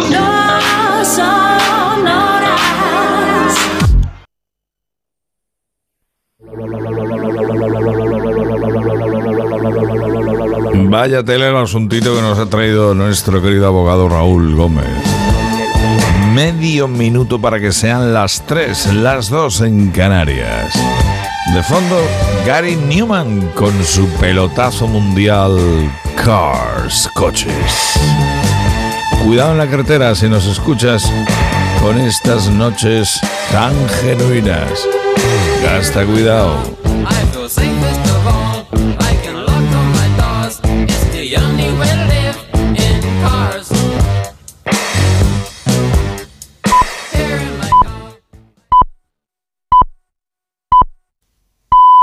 Son las 3, las 2 en Canarias. Noticias en Onda Cero. Buenas noches. Ucrania guardia- guarda silencio sobre los informes de la inteligencia de Estados Unidos que sugieren que un grupo pro-ucraniano fue el autor del sabotaje de que el gasoducto Nord Stream, que conectaba Rusia con Europa, sufrió el pasado mes de septiembre. Según esta información que publica el New York Times, los grupos actuaron solos, no hay indicios de que recibieran órdenes ni del presidente Zelensky ni del gobierno ucraniano, que, como les decía, de momento no se ha pronunciado sobre estas informaciones. Moscú, por su parte, sí lo ha hecho, exige una investigación y quiere plantear una votación al respecto este mismo mes en el Consejo de Seguridad de Naciones Unidas. Aquí en España, con 231 votos a favor y 56 en contra, el Pleno del Congreso de los Diputados ha aprobado la toma en consideración de la reforma de la ley del solo sí es sí, con la que el Grupo Socialista pretende evitar futuras rebajas de penas a agresores sexuales. Desde que entrara en vigor la norma hace ya cinco meses se han producido más de 700. El texto de la reforma ha superado su primer examen en la Cámara Baja con los socios de coalición PSOE y Unidas Podemos completamente enfrentados. Podemos sostiene que el PSOE ha traicionado al feminismo al sacar adelante la norma con el apoyo del PP y Vox, que finalmente se ha abstenido. La diputada Lucía Muñoz ha acusado a los socialistas de aliarse con la derecha para que, las, para que a las víctimas de agresiones se les vuelva a preguntar si cerraron bien las piernas. Y el portavoz Jaume Asens eh, responsabiliza al PSOE de la falta de acuerdo por no haberse sentado a negociar. Hemos hecho seis y a siete propuestas. No nos hemos levantado nunca de la mesa, pero evidentemente dos no negocian si uno no quiere. Y no es posible llegar a un acuerdo con solo una de las partes sentada en la mesa. Desde el PSOE, sin embargo, mantienen que sus socios no han ofrecido soluciones a la ley, una actitud que el portavoz socialista Pachi López tacha de irresponsable y cree que es impresentable que Podemos les acuse de apoyarse en la derecha para volver al Código Penal de la manada. Una intervención que no reconoce que la parte penal de la ley ha creado problemas es una intervención que está fuera de la realidad. Y una intervención que acusa al Partido Socialista de pactar con el Partido Popular y con Vox cuando saben que es mentira. Es simplemente impresentable. En este 8 de marzo, Día Internacional de la Mujer, hay convocadas como cada año manifestaciones en ciudades de todo el país para reivindicar la igualdad entre hombres y mujeres. Siete de cada diez españolas de entre 15 y 29 años reconocen haber sido discriminadas alguna vez por razón de género, según el barómetro de la Fundación Faz Juventud. El 41% de las mujeres admite haberse sentido discriminada en la calle, casi un 30% en las redes sociales y el 27% en el ámbito laboral. Desde la Fundación Faz advierten además de que la discriminación muchas veces empieza en casa. De hecho, una de cada cinco jóvenes reconoce haberse sentido discriminada dentro de su propia familia y el 30% de las que viven en pareja admite que ellas se encargan de las tareas domésticas. Más asuntos. En Reino Unido, el primer ministro británico Rishi Sunak ha presentado este martes un plan con el que quiere prohibir las solicitudes de asilos para todos aquellos que lleguen al país a través de pateras por el Canal de la Mancha. Con este proyecto de ley, el gobierno británico pretende detener y deportar a los inmigrantes irregulares que lleguen por mar. Sunak ha explicado ante la Cámara de los Comunes que con este proyecto trata de reducir la inmigración legal en Reino Unido después de que en 2022 llegasen al país más de 45.000 inmigrantes. El primer ministro entiende que la ley es dura, pero es necesaria porque no hay otra forma de parar a las mafias que trafican con personas. Ante las preguntas de la oposición, la ministra de Interior, Sula Braverman, ha reconocido que esta ley podría ir en contra de la legislación internacional. El plan del gobierno británico, el Comité Internacional de Rescate, solo aumentará el trauma de estas personas, pero no evitará que estos barcos continúen cruzando el canal. Y el diario La Razón ha hecho entrega este martes de sus premios Comunidad de Madrid en reconocimiento de la labor de los empresarios de esta región. Julia Trullá. La sede del periódico La Razón ha acogido la quinta edición de los premios Comunidad de Madrid, unos galardones que reconocen el esfuerzo diario de los empresarios por generar riqueza en la región. Palabras de agradecimiento por parte de la presidenta de la Asamblea de Madrid, Eugenia Carballedo, que ha sido la encargada de poner el broche final a esta gala. Está siendo fundamental, yo diría urgente, defender y reivindicar la cultura del emprendimiento frente a aquellos que la protagonizáis cada día, reconociendo aquí la labor, el enorme coraje hay que tener para afrontar el desafío y además hacerlo con, de esta manera tan exitosa. Una cita que reivindica esa labor del tejido empresarial como los grandes protagonistas del cambio que ha vivido la sociedad española en los últimos años. Al acto también ha acudido el director del periódico Francisco Maruenda y el consejero delegado Andrés Navarro. Es todo más noticias a las 4, las 3 en Canarias y en todo momento en nuestra web ondacero.es. Síguenos por internet en ondacero.es.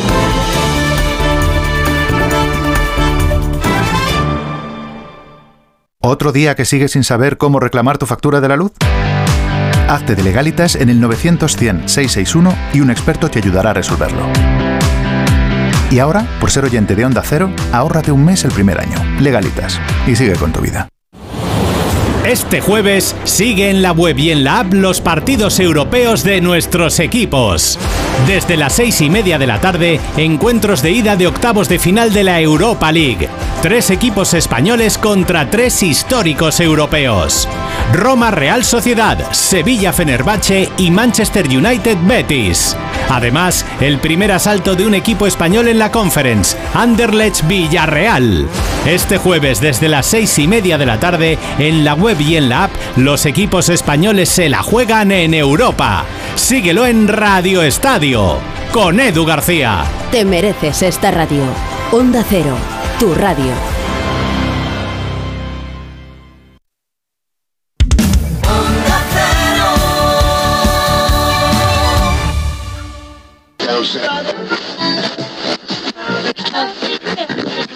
Atención españoles. Como cada noche aquí está Solos en la Madrugada. Ponte la radio, abuelo, no son horas.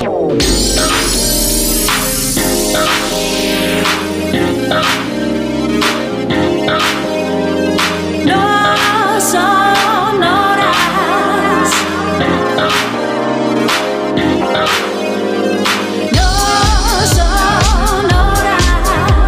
Ya es miércoles. Aunque aún tengas la oreja del martes, estamos entre transistores bien enchufados, porque Desde Onda Cero llega el portero de noche de la radio en España. No son horas con José Luis Salas. Sí, sí, sí. Y ahora es cuando yo te digo, tras la información, buenas madrugadas. Lady Gema Ruiz, buenas madrugadas. Muy buenas madrugadas, José Luis Salas. Isa Blanco, buenas madrugadas también. Muy buenas madrugadas, Salas. No son horas Onda Cero, revistero de actualidades, el genuino y puritito acompañamiento de cada noche, madrugada, por la mañana temprano, ponle lo que tú quieras. Esta es, por ejemplo, una jornada de mierda de miércoles, el 8 de marzo. Eh, Ahí, ahí, peligrando, peligrando, peligrando la integridad de la lengua del artista. Anda que no, anda que no. Y también lo que no peligra nada son los regalitos. Esa talega bien, bien cargadita. Pues tenemos sudaderas y unas bolsas especiales de la película Screen 6. La película Super Mascotas es una cinta animada en Blu-ray. Viene la selección de productos de la confitería Conrado de la Bañeza y ese estuche con tres botellas de vino de verdejo ecológico de rueda de las bodegas Menade. Calidad de total y te digo, toma con moderación.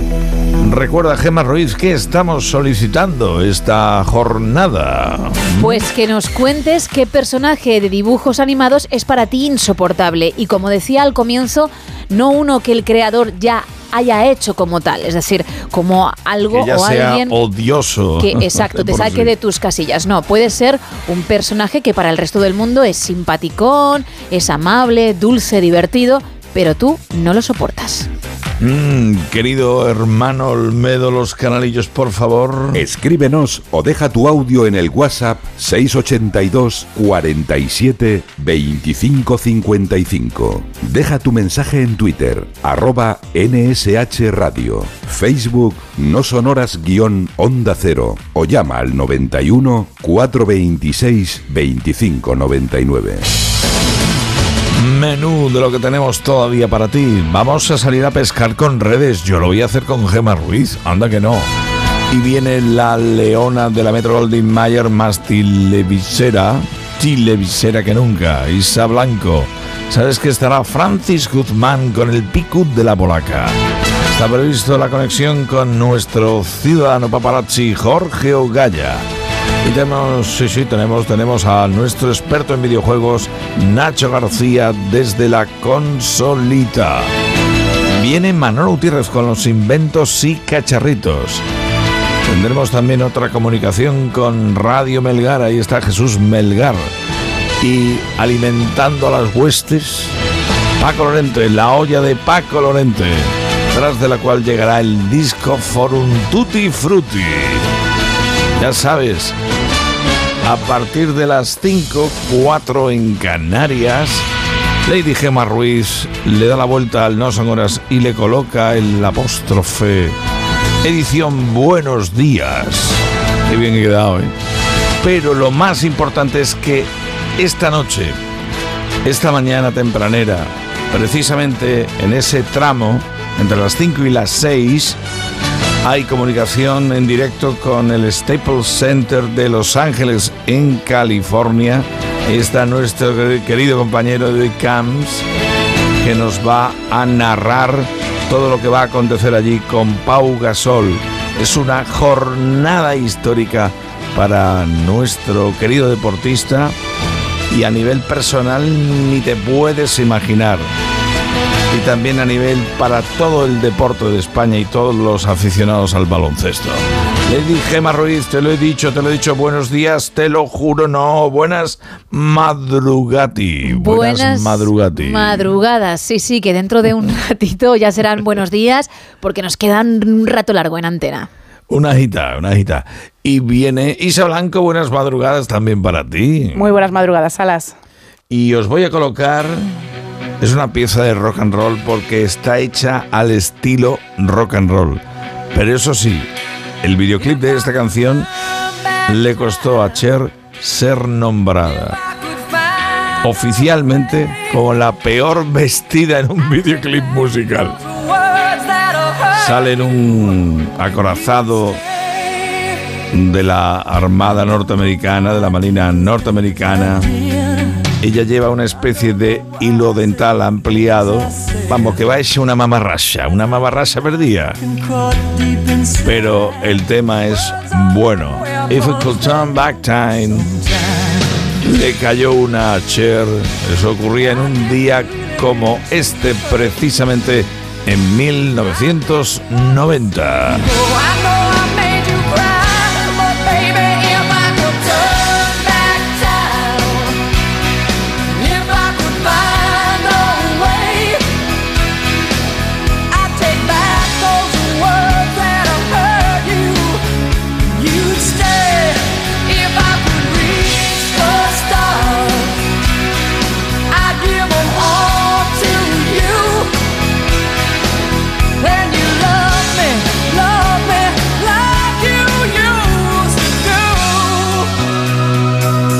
If I could turn back time, aquí de lo que se trata es de echar atrás en el tiempo. Por eso lo de If I could turn back time.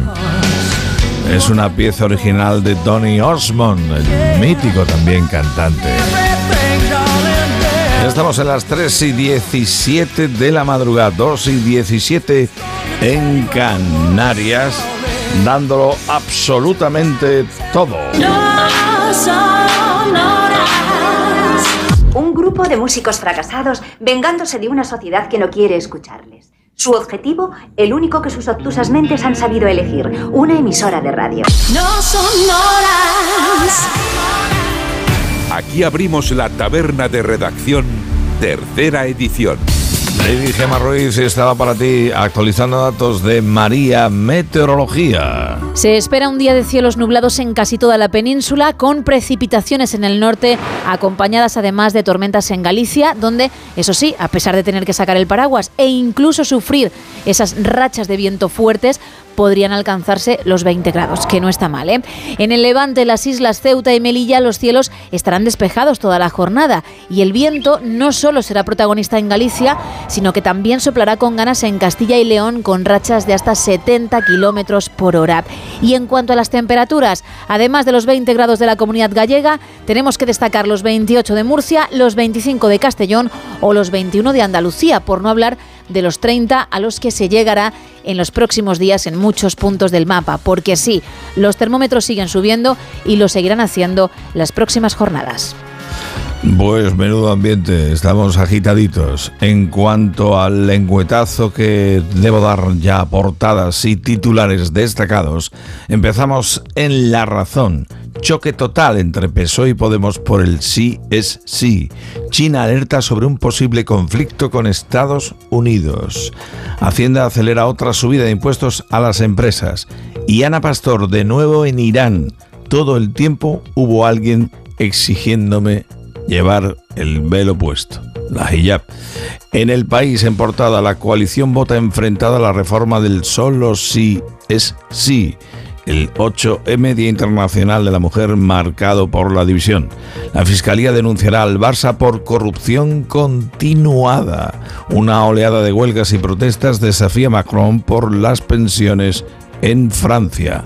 Las pistas del sabotaje del Nord Stream apuntan a Ucrania no fue Rusia.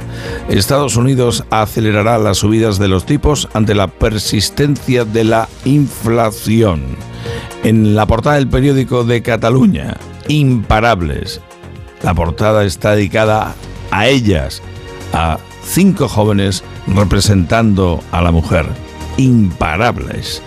Cataluña regalará productos menstruales. Es una iniciativa pionera y también se explica en un análisis de Rebecca Olnit cómo el feminismo ha cambiado las miradas.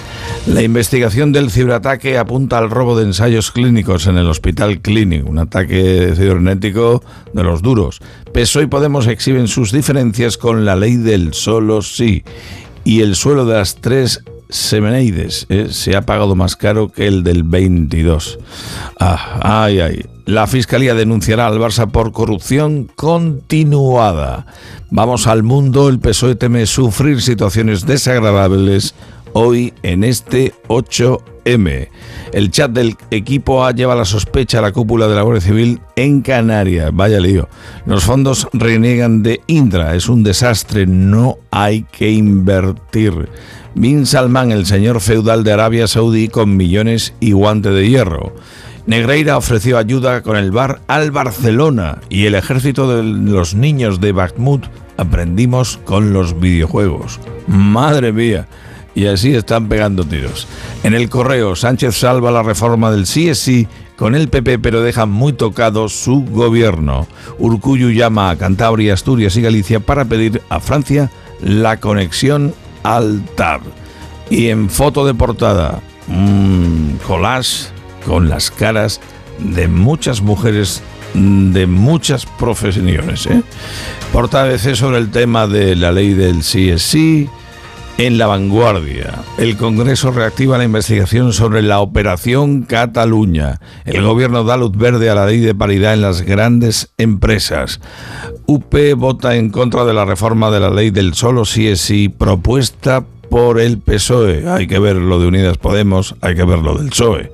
Bruselas combina a los gobiernos a apretarse el cinturón hasta del 2024. Y la Fiscalía denunciará al Barça y a Bartomeu por corrupción. Esto todos los periódicos lo, sacan. En el Independiente, el PSOE bronca Podemos en el Congreso. Estamos cansadas de vuestras peroratas. La Fiscalía denunciará al Barcelona por corrupción deportiva continuada por los pagos a Enrique a Enríquez Negreira. La empresa familiar sale en defensa de Ferrovial y pide al gobierno que evite descalificar a empresarios. En el confidencial, Moscú ve clave la toma de Bakhmut para avanzar en el Donbass y ya controla casi la mitad de la ciudad. El gobierno presiona a los super para aplicar el modelo francés de rebaja de la cesta de la compra. Y Juanma Moreno bendice la ley de regadíos de Doñana pese al rechazo de Rivera y la amenaza de Bruselas.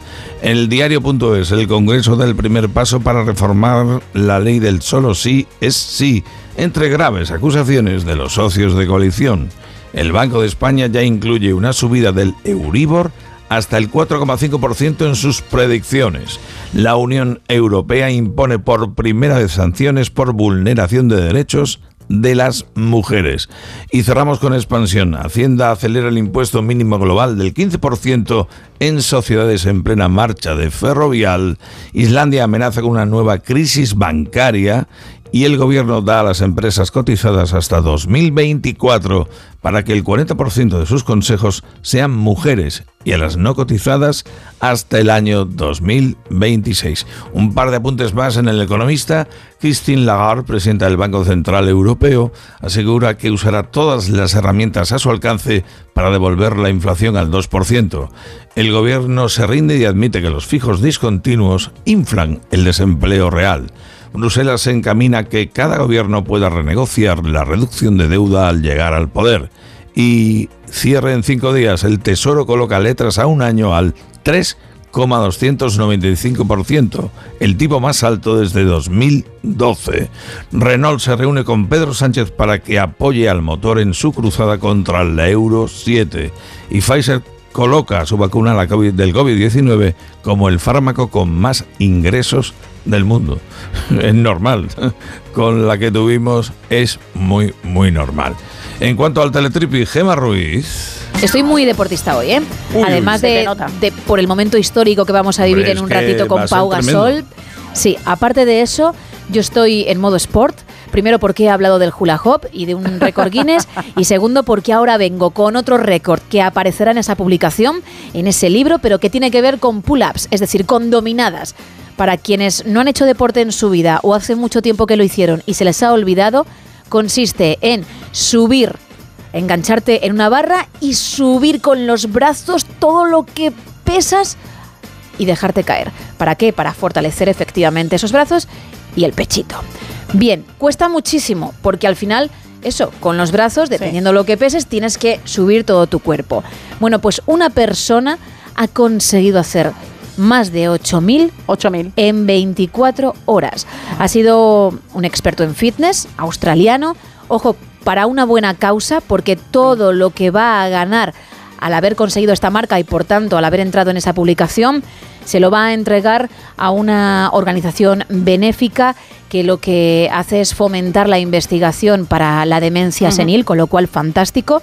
Ahí está el buen acto de este chico pero a costa de muchísimo esfuerzo porque son 8.000.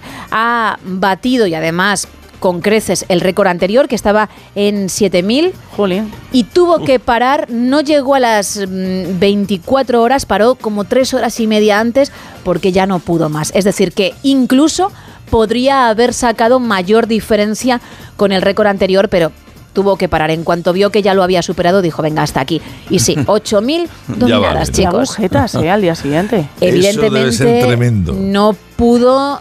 Yo espero que no hiciese, si alguien está mojando Magdalena el café que pare, vas. espero que no hiciese un con la 2, como digo yo, porque claro, no podría hacer ni el gesto de coger el papel higiénico y, y limpiar. Dios es mío. increíble, o sea, no podría moverse en nada. Nada. Ay, ay, ay. Bueno, enseguida viene Isa Blanco con la contraportada, pero ahora salgo con mi aeroplano a volar por las nubes. En Sevilla, nubes, algunos claros y 16 grados de temperatura a esta hora. Tenemos en Oviedo 13 grados, muchas más nubes. En Vigo, intervalos nubosos, 14 grados, 13 grados en Trujillo, Cáceres está prácticamente nublado.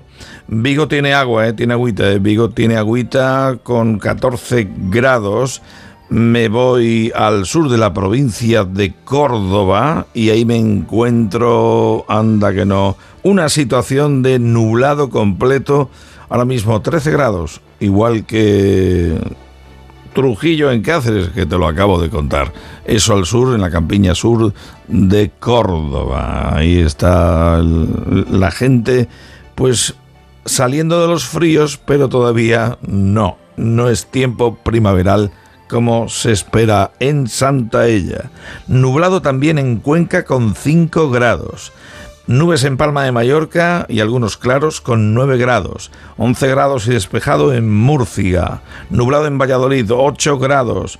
Eh, tenemos también eh, nubes en Badajoz con 15 grados. Más nubes en Barcelona, 10 grados. Zamora cubierto con 10 grados también. Y ahora mismo Gijón nublado 12 grados y la cosa eh, justo donde están nuestros estudios, en los estudios centrales de A3 Media Onda Cero, igual que ayer, Gemma Ruiz, 8 graditos y algunas nubecillas. No está mal, no está mal. Altito, Vale, ¿eh? vale. ¿eh? Algunas, algunas. Sí. Y en cuanto a la contraportada con Isa Blanco, ¿qué tienes? Bueno, pues Disney le ha dado un buen tirón de orejas a la actriz Rebel Wilson. Es más, la han expulsado de Disneyland y le han dicho que durante 30 días no la quieren ver aparecer por allí. Porque, bueno, pues hizo una cosa ilegal, tomó una foto en un sitio en el que no se podía. Yo desconocía que hay puntos, distintos sitios en Disneyland, en este caso en el de Estados Unidos, donde no se pueden hacer fotos. Y es que ella fue a un sitio que se llama el Club 33, es un lugar exclusivo ubicado en New Orleans Square, en Disneyland, y que fue inaugurado en 1967.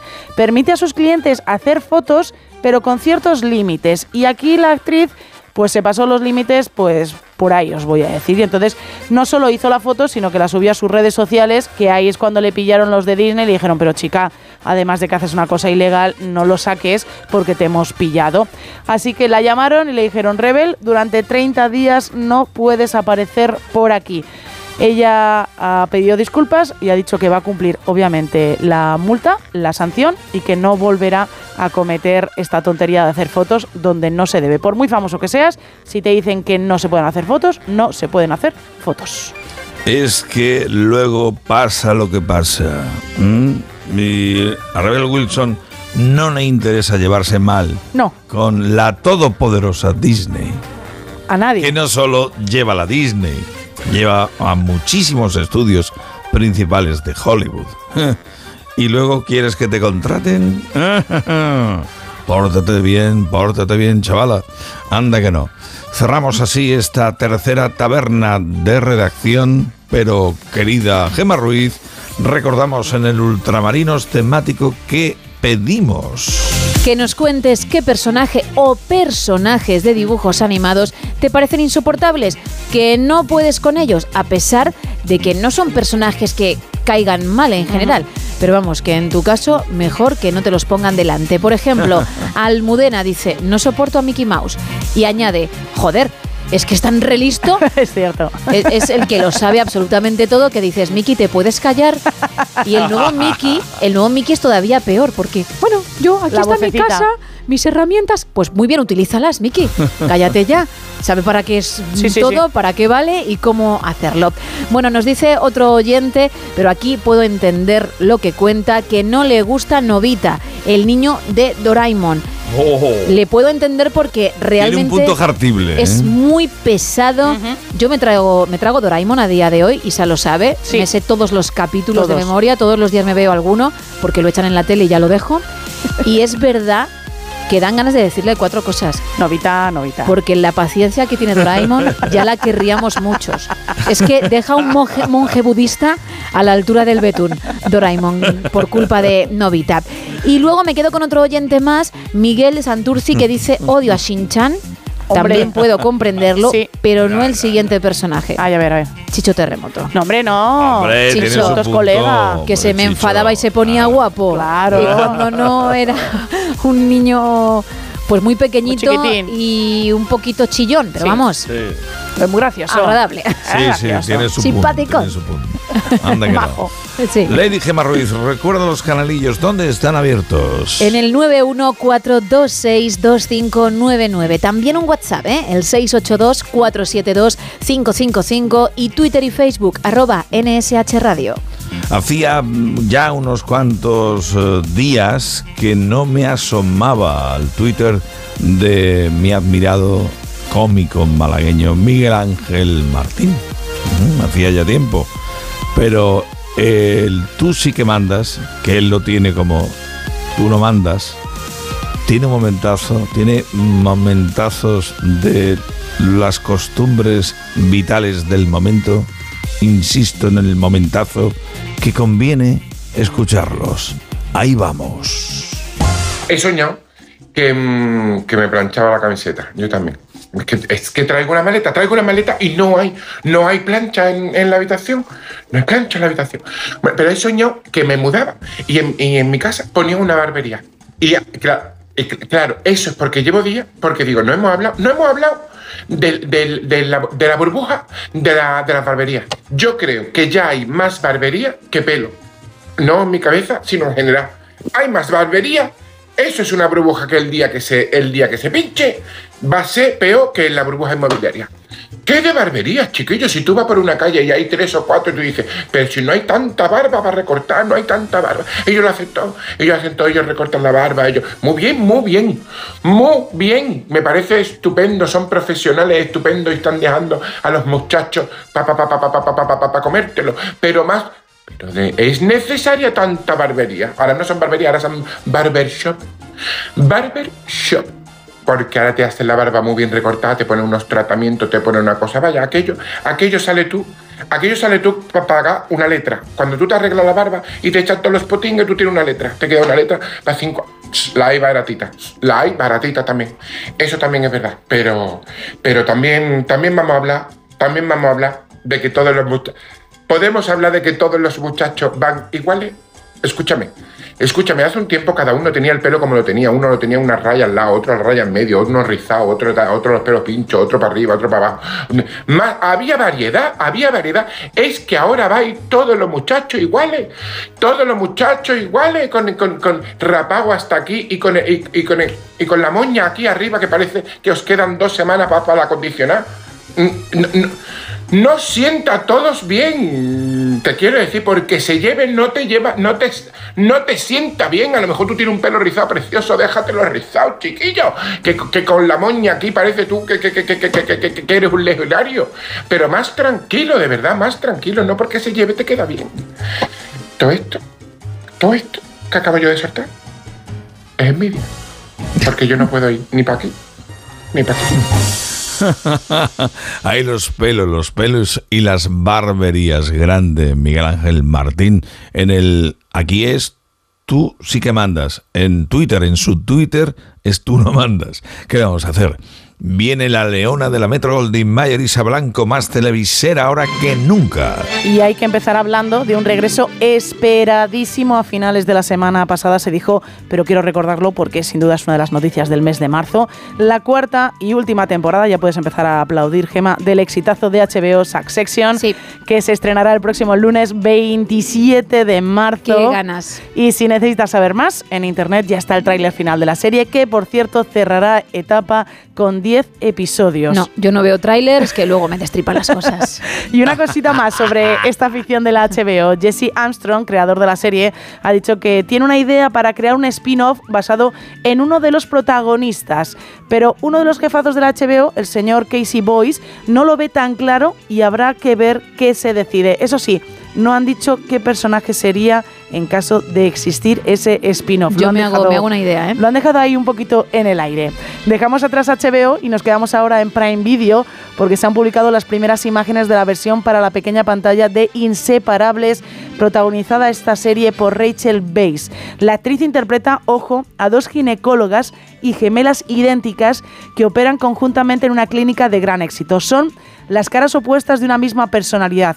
Comparten las mismas costumbres, el mismo apartamento, los mismos hombres, pero cuando entra en su vida un hombre especial, el vínculo que une a las gemelas se ve por primera vez amenazado. Y ya os digo que una de las gemelas se le va un poco la cabeza. Wow. Y muy atentos a las tres series que destaco esta semana entre todos los estrenos que hay en la pequeña pantalla. Ayer martes se estrenó en HBO Max la segunda temporada de Perry Mason. Vuelve el actor Matthew Rice a meterse en la piel de este investigador que tendrá que hacer frente a un nuevo caso en los Estados Unidos en los años 30 tras un brutal asesinato en el seno de una poderosa familia petrolera un caso que además enseguida pone el foco en los habitantes de uno de los barrios más pobres de la ciudad. Hoy en Disney hay un estreno muy interesante, se titula El grito de las mariposas. Es una ficción que sigue la historia real de Minerva Mirabal, la abogada y activista dominicana asesinada junto a sus hermanas por orden del dictador Rafael Trujillo el 25 de noviembre de 1960. Es una serie que dicen que es muy dura, pero que merece que se vea. Así que El grito de las mariposas desde hoy en Disney. Y mañana, jueves, al canal AMC llega la la tercera temporada perdón, del thriller Espiral, una serie de muchísimo éxito en Francia y protagonizada por un joven fiscal, una capitana de policía, un juez de instrucción y una abogada que se ven obligados a trabajar juntos para esclarecer los crímenes más oscuros de París y cuando digo más oscuros son los más oscuros y truculentos, mientras navegan por una red de intrigas políticas, prostitución y drogas. Tiene muy Ajá. buena pinta también este Durita, thriller policíaco. Sí, sí, muy bien. Anda que no. Ahí estaba la leona de la Goldwyn Mayer, más televisiva que nunca, más televisera que decimos nosotros que nunca. Pero quiero, insisto, Gema Ruiz, quiero irme a pescar con redes contigo. Venga, pues vamos y vamos a comenzar con un mensaje que yo creo muchos llevaríais a cabo. Vale. Por el cambio que, que se realiza. Ahora me vais a entender. Un café, por favor. ¿Solo? Bueno, ponme también un bocata de lomo y unas bravas. Pero, bueno, y cámbiame el café por una cerveza. ¿Cómo me lías, canalla? Pero hay ¿eh? más. Sargento Chevalier dice, ¿cuántas horas duermes al día? Unas cuatro o seis. Es poco, ¿eh? Recupero por la noche. Este tiene eh, también la vida descontrolada como nosotros. Exacto. Dice Lady Malibu en su Twitter, me encanta que me susurren cosas bonitas al oído, como por ejemplo, no hace falta que vengas a trabajar, quédate en la cama, que llueve y hace mucho frío. ¡Qué bonito! Eso es muy, muy bonito. ¡Qué ¿eh? bonito! Pero, claro, pensar que de niño tenía yo miedo a los castigos que hoy amo, por ejemplo, anda, vete a dormir, vete a tu cuarto, te vas a comer todo o no vas a salir de casa. Ay, qué maravilla. ¿Y qué os parece? Castígame, castígame, claro. Lo que dice Clean Pity Clean, una aplicación para encontrar las parejas de los calcetines, sería Calcetinder. y ya no habría problema. Y me quedo con dos más. Calce Tinder, qué bueno. Por un lado, mi chilindri que dice, esa galleta que la mojas en el café y cuando estás a punto de llevártela a la boca se rompe, cae Ay. y te salpica, dejándote con la boca abierta y cara de idiota, esa galleta Tragedia, tragedia. es la vida. Es la vida, ¿cierto? Sí. Ojo a esto con lo que voy a cerrar. Hasta que las madres españolas no dejen de hacer croquetas, lentejas y tortilla de patata, la edad de emancipación no va a bajar ni de coña. Amén a eso. Tenedlo claro, ¿eh? Amén a eso, hermana, amén a eso. Anda que no, anda que no. Es la pesca con redes. Y es que eh, tiene ese punto y las presas que pillamos son muy interesantes. Y ahora nos vamos en el No Son Horas de Onda Cero al Picut de la Polaca con Francis Guzmán. Muy buenas madrugadas. Muy buena madrugada, Salas, ¿qué tal? ¿Cómo está la cosa por la Polaca ahora mismo? Está cerrada al público, pero tú te quedas un ratito más y eh, estás mirando Claro. bateas, buscando discos. Claro. Claro que sí, claro que sí. Echando el ratito tranquilito después del cierre y tal, y, y bueno, eh, reconciliándome de alguna forma con, en fin, con, con las bateas y con lo que va llegando, lo que vi viendo y lo que me apetece oír sobre todo, ¿sabes? Porque hay veces que tú estás aquí en la polaca y no, no pones lo que, lo que quieres poner porque hay determinada gente, a lo mejor no le va a gustar a quien sea, en fin, y estás muy condicionado. Pero cuando estás solo, querido, pones Ajá. lo que te da la gana y eso es maravilloso. Y luego no olvidemos que mm, tú estás trabajando, no es lo mismo el personal de un local eh, parecido a la polaca, aunque igual no hay, no hay otro igual en el mundo, lo digo así de claro, que al haber bulla, que es casi siempre, a determinadas horas, hay música de fondo, pero tú no, no te, no te vas a quedar con la copla, evidentemente. Hombre, evidentemente, vamos, y te vas a parar a, a escuchar lo que sea. Y en estos momentos sí, en estos momentos tú disfrutas de lo que quieres ponerte y, bueno, lo saboreas de una forma muy particular. Estas horas son maravillosas para eso, salas para, en fin, Anda que no. replegarte, replegarte en ti mismo, que eso es divino siempre. replegando, replegando la polaca que está en Marbella, que hay que visitar, que recomendamos por favor. Va a cambiar tu vida, lo digo así de claro, va a cambiar tu vida una visita a la polaca y verás las cosas, escucharás las cosas de otra manera. Está justo en Marbella, en donde comienza el Leán Champó, es la broma, donde comienza, está la frontera del casco antiguo de Marbella, que eso es reivindicable y más que visitable todo el año. No solo en primavera y veranito, que está francamente bien, pero es todo el año. Y estoy en lo cierto, ¿eh, Francis? Absolutamente. Y tú sabes que, que bueno, que estos eh, tiempos que se acercan ya, que estamos ya, estamos al borde de la Semana Santa, Salas. Ya sé que tú estás in- haciendo incursiones. Claro, a mí me han traído los carteles del Calvario, que están muy chulos este año. Tú sabes que la cofradía que tenemos aquí en el barrio, en Marbella, eh, la, la, en fin, la procesión que pasa por delante de la puerta, que es el Calvario, este año estrena un, estrena un caballo. Es un trono con un caballo y un romano que, en fin, yo no sé si, si la altura de los cables de la luz del casco antiguo va a dar para tanto tronillo. Porque, Son vamos, el, romano tiene... el romano tiene tiene unas plumas de medio metro por lo menos o más. O sea, súmale a eso la altura del caballo, en fin, va a ser algo realmente importante. Importante. Como la voz que te traigo hoy, que eso sí que es Oh, importante, Sara. Oh, hoy Eso sí sé que que traes tela de calibre altísimo. Hombre, y a mí me encanta y, y no, es, no es frecuente escucharlo al día de hoy. Pero tú sabes que aquí en La Polaca lo ponemos mucho porque es santo de mi devoción. Es el gran Alberto Cortés. Mira, Sara, yo recuerdo que de los primeros vinilos que tuve yo cuando empezó a interesarme el rollo vinilo y tal y cual, fueron los heredados de mis tías solteras. Y entre los vinilos heredados estaba un, par de ellos de Alberto Cortés, pero un Alberto Cortés muy inusual. Era un Alberto, un Alberto Cortés yeye, eh, alucinante, con temas como la minifalda, que eran como muy canallas y muy, muy, muy divertidos. Después, eh, a la postre, he conocido la obra entera de Alberto Cortés, que tiene cosas realmente formidables. Y te lo traigo a colación precisamente porque esta semana hubiese cumplido años. Y cómo no recordarlo si yo lo recuerdo continuamente. O sea, quiero decir, cada vez que pongo un disco de Alberto Cortés, digo, hostia, qué voz tan impresionante, qué recorrido tan formidable tuvo aquí en el país y qué diversa es su producción. De entre todos, Salas, eh, yo me quedo siempre de Alberto Cortés con tres, cuatro temas. Uno de ellos es el que te voy a poner ahora, que es una preciosidad absoluta. Las Palmeras de Alberto Cortés. Un tema divinísimo. Ay, mi corazón está empezando a padecer. Desde que yo te conocí, mi dulce bien.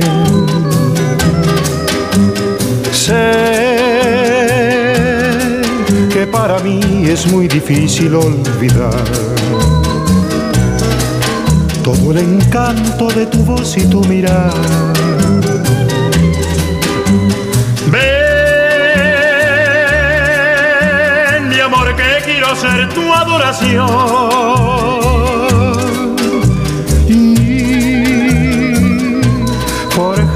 Forjar nuestro nidito de pasión. Ven, que las palmeras saben de mi amor. Ven, que mi alma ya no puede de dolor. Quiero tus besos con frenesí.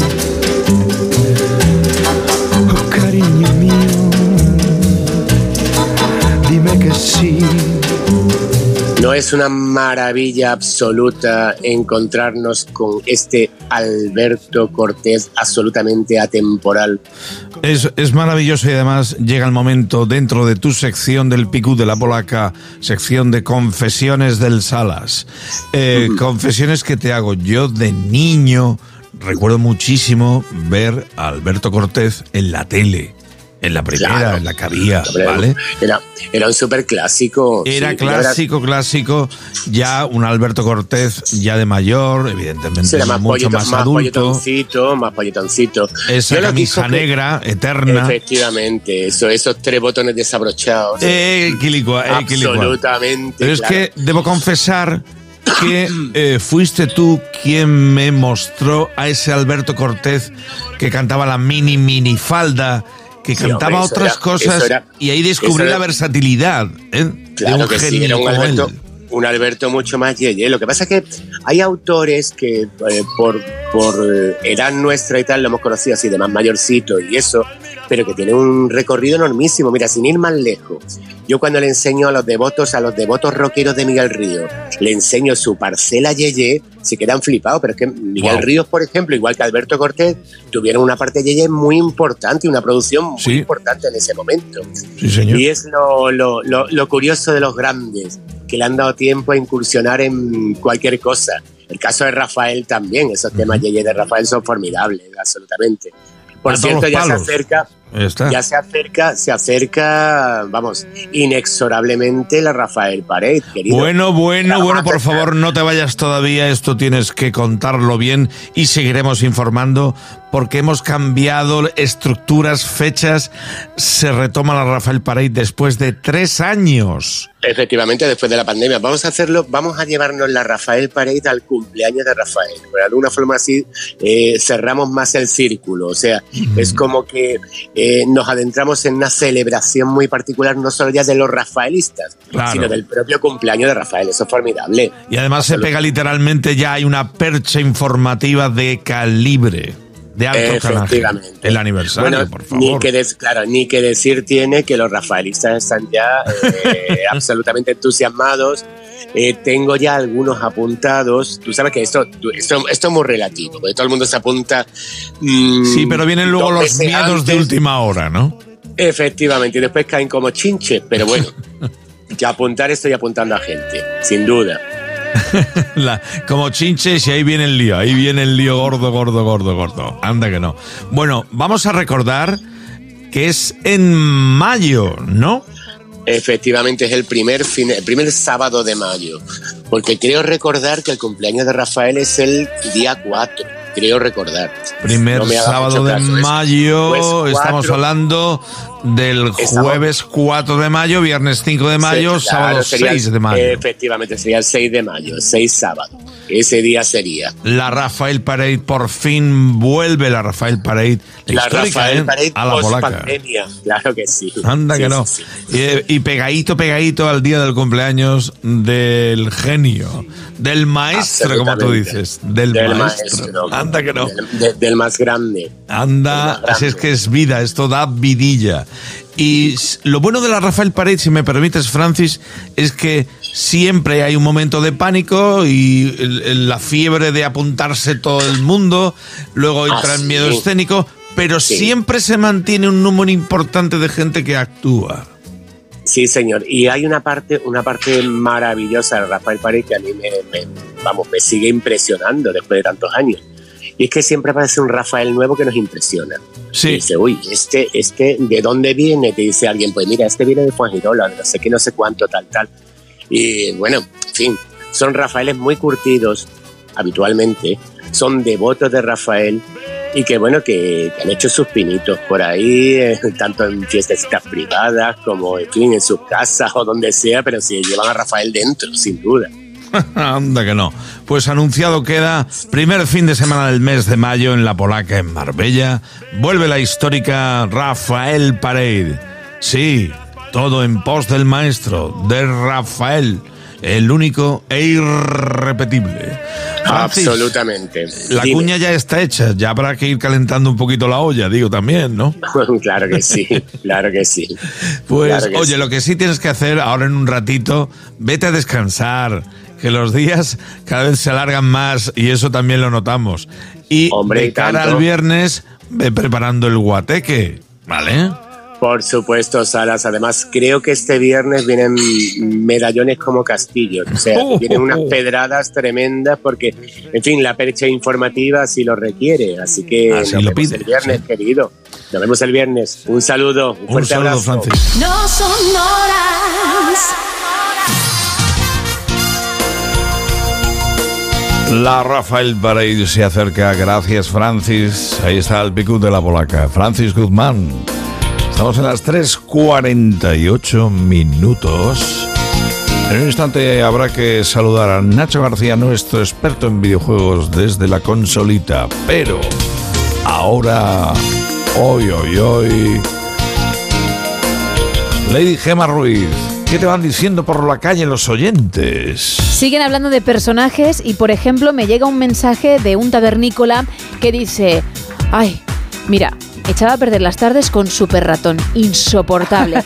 Por cierto, que su foto en WhatsApp es Bugs Bunny, es el conejo Bugs Bunny en España, con lo cual Sí, sí, sí. entiendo que ahí hablamos de uno favorito. También nos dice Josefina vía WhatsApp que ella no soporta a Homer Simpson. Fíjate, A Homer y, tampoco a Bart, perdón. Ah, mira, jolín. Con lo pues- cual tenemos el, el pack. Es comprensible porque, bueno, el padre es muy cansino, pero el niño también iba demasiado de gracioso. Con lo cual, sí, puede ser. Se puede entender Iba y sigue que yendo. no sea lo suyo. Que no ha terminado Hombre, la efec- serie. efectivamente. Cada día en Antena 3 Televisión, por cierto. Lo que pasa que yo creo, creo que Josefina dijo, hasta aquí.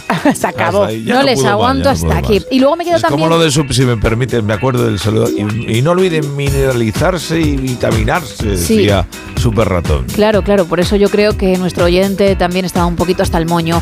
Amparo dice, no soporto a Bob Esponja y a toda su pandilla, me dan urticaria. Más descriptivo imposible. Y me quedo con otro oyente que es de los míos. A ver. No soportaba a Gazpacho de los Fruities. Se Uy. movía raro y paraba la trama continuamente con gilipolleces. Fer, Por Dios. es que es verdad, es que tenían que ir a algún sitio a hacer alguna misión y chico, contaba su vida que nadie le había preguntado. Pero te puedes callar. Gazpacho. ¿Te quieres callar? Que además te llamas. Gazpacho y eres una piña y nadie te dice nada y te estamos, te estamos aguantando y estás en el Uy, grupo. uy, Increíble. Está abriendo el tarro, está abriendo el tarro. Le dije Ruiz. ¿eh? Lo está haciendo, lo está haciendo. Recuerdo los canalillos, ¿dónde están? Nos puedes encontrar en el 914262599, también en WhatsApp en el 682472555 y en Twitter y Facebook arroba NSH Radio. Y sobre coplillas del día, me encanta y cada vez más John Denver. Ya de pequeño, siendo yo niño, ya lo seguía. Esto además se utilizó como musiquilla de un anuncio y es tremendamente famosa. Es la canción de Annie, Annie's son, John Denver. like a storm in the desert, like a sleepy blue ocean. 1974, John Denver colocó en la cara esta copla y en la cara B, gracias a Dios, soy un chico del campo. Thank God I'm a country boy, que también llegó al número uno. Y eso lo conseguía justo en un día como este, un 8 de marzo, como digo, de 1974. Y la que llegaba al número uno un día como este de 1975 era Olivia Newton-John con este Had You Never Been Mellow.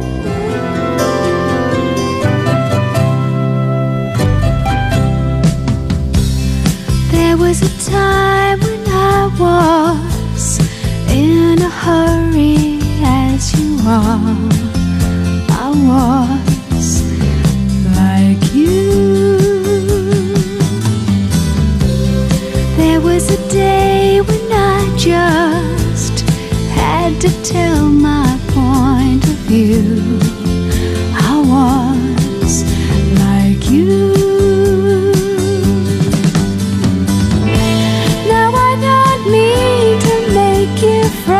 Estamos, estamos en un momento que sé que en el fondo a Gema Ruiz le gusta, porque son los momentos bizcochables. Sí, ese momento, Magdalena, que sueles tener, que no está mal, ¿eh? En pequeñas dosis sabes que es bueno ser romanticón, pero claro, como digo, en pequeñas dosis, porque si no puedes producir muchas caries a quien tienes al lado. Ay, qué bonita esa canción de Olivia Newton-John. Pero es que hoy caen unas cuantas de estas suabonas. Una de las más suabonas, ¿cómo será la cosa que hasta Phil Collins hizo una versión que metió en la banda sonora de la película Busted, que él mismo protagonizaba y que confesaba en una reciente gira en solitario que ya no la soportaba más. No soportaba el groovy kind of love.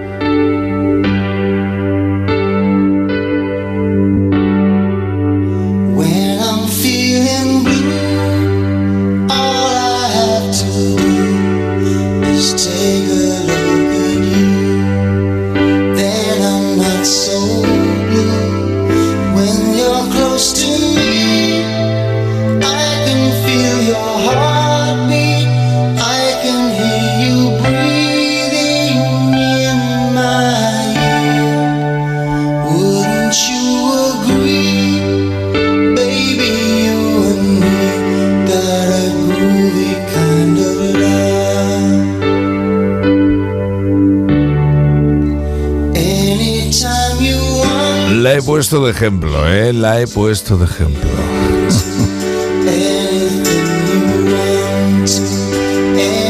Pero hay otra, hay otra que fue un pelotazo y se recuperó, un pelotazo en los 70, pero se recuperó en finales del siglo XX, ya casi metidos en el siglo XXI, cuando un personaje del Saturday Night Live, Wayne's Wall, decidía utilizar esta pieza. Es un tema que está muy apañaico, ya te lo digo yo, está muy apañaico, pero tuvo sus más y sus menos. Cayó en el olvido después de los 70 y Fitty Two, que fue necesario que Gary Wright fuera elegido por unos cómicos de la tele americana para de nuevo tener éxito. Esta es la historia del Dreamweaver.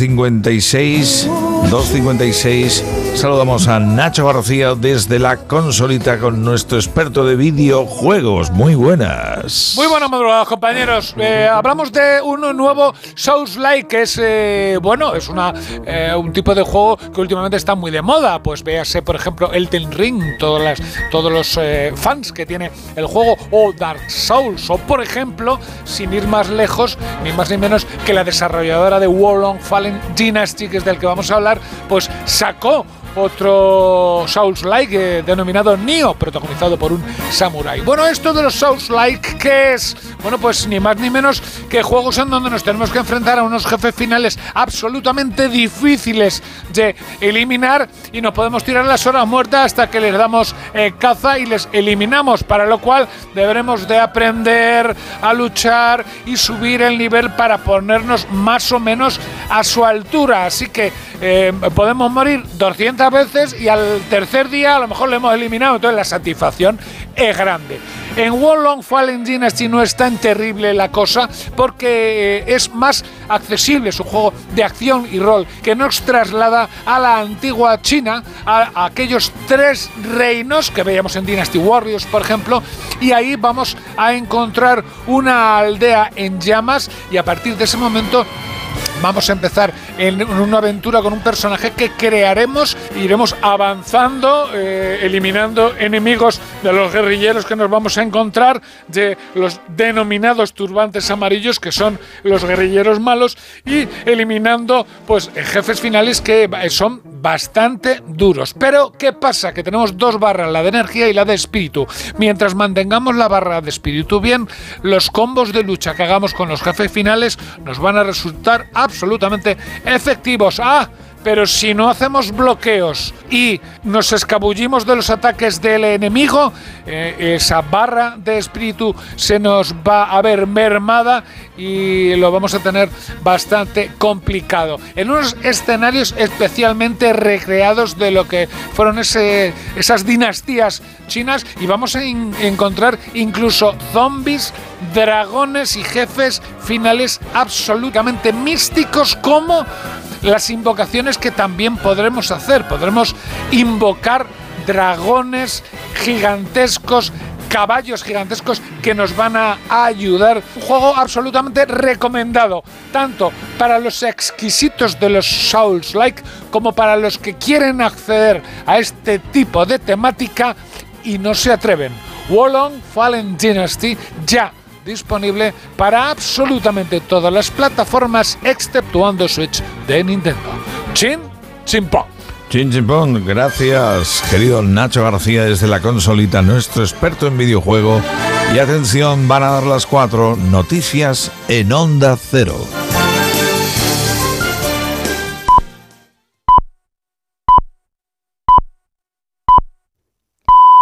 Son las 4, las 3 en Canarias.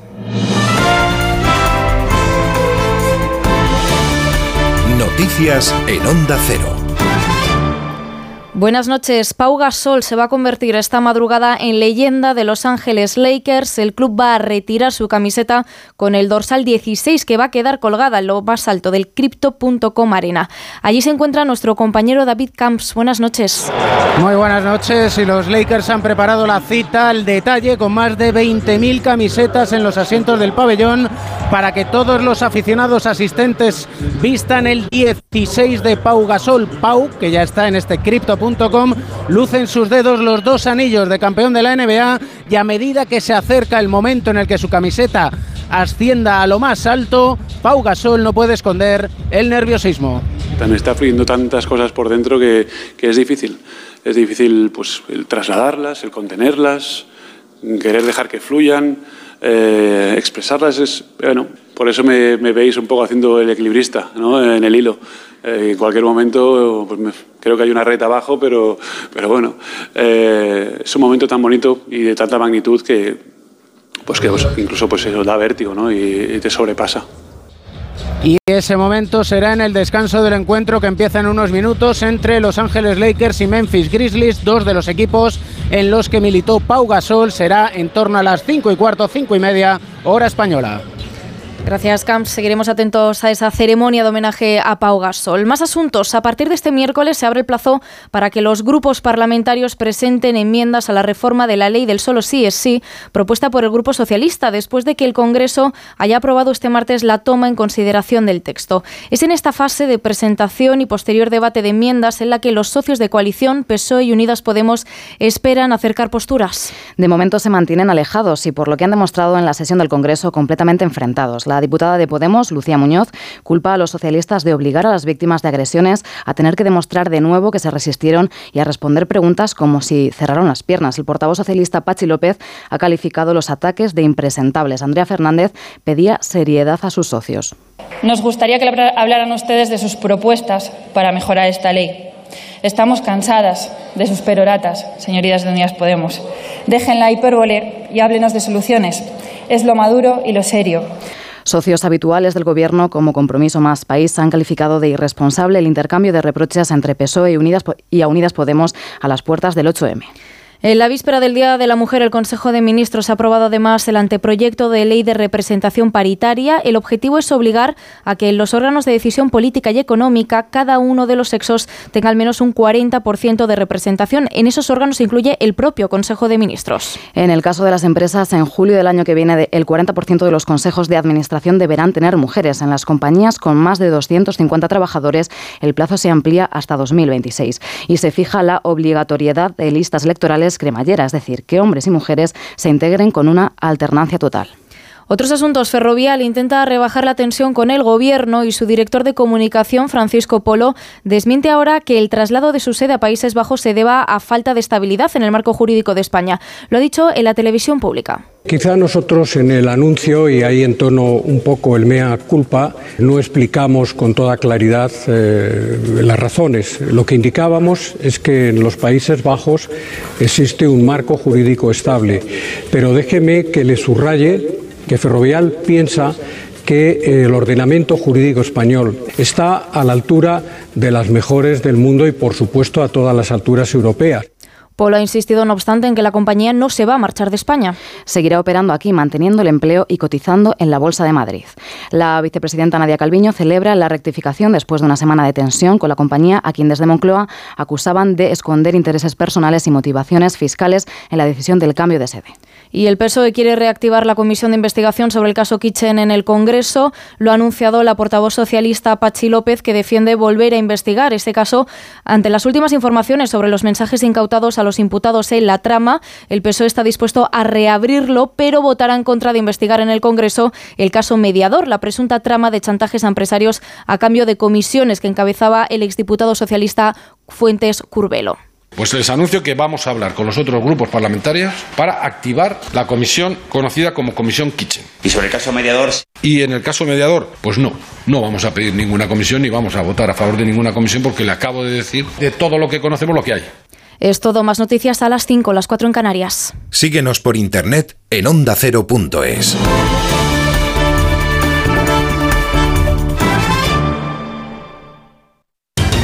A las 2, Elena Gijón te cuenta toda la actualidad del día, las claves para entender cada noticia, últimos datos, declaraciones y conexiones con los puntos de interés. Si quieres estar bien informado, Noticias Mediodía, un informativo completo y ágil, de lunes a viernes a las 2 de la tarde, con Elena Gijón. Te mereces esta radio. Onda Cero, tu radio.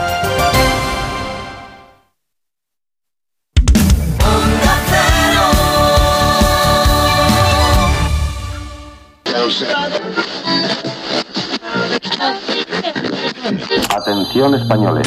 Como cada noche aquí está Solos en la Madrugada. Ponte la radio, abuelo, no sonora.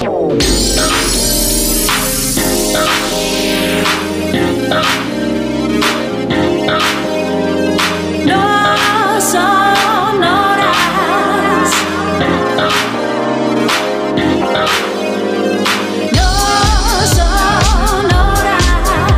Ya es miércoles. Aunque aún tengas la oreja del martes, estamos entre transistores bien enchufados, porque desde Onda Cero llega el portero de noche de la radio en España. No son horas, con José Luis Salas. Aquí está el tío y soy el mismo que te dice gracias por elegir la verde, por elegir Onda Cero, por estar bien enchufadita en tu aparatillo de radio. Anda que no. Ya son las 4 y casi 7 minutos por la mañana a la mar de temprano. Lady Gemma Ruiz, buenos días, te lo juro. Muy buenos días, José Luis Salas. Isa Blanco también, buenos días, te lo juro. Muy buenos días, Salas. Insisto en el regalito, que este tiempo de radio tiene premio. Cada noche, cada día, cada madrugada, anda que no. Buenos, eh, buenos días es la mejor forma de decirte regalitos también, que pueden ser tuyos.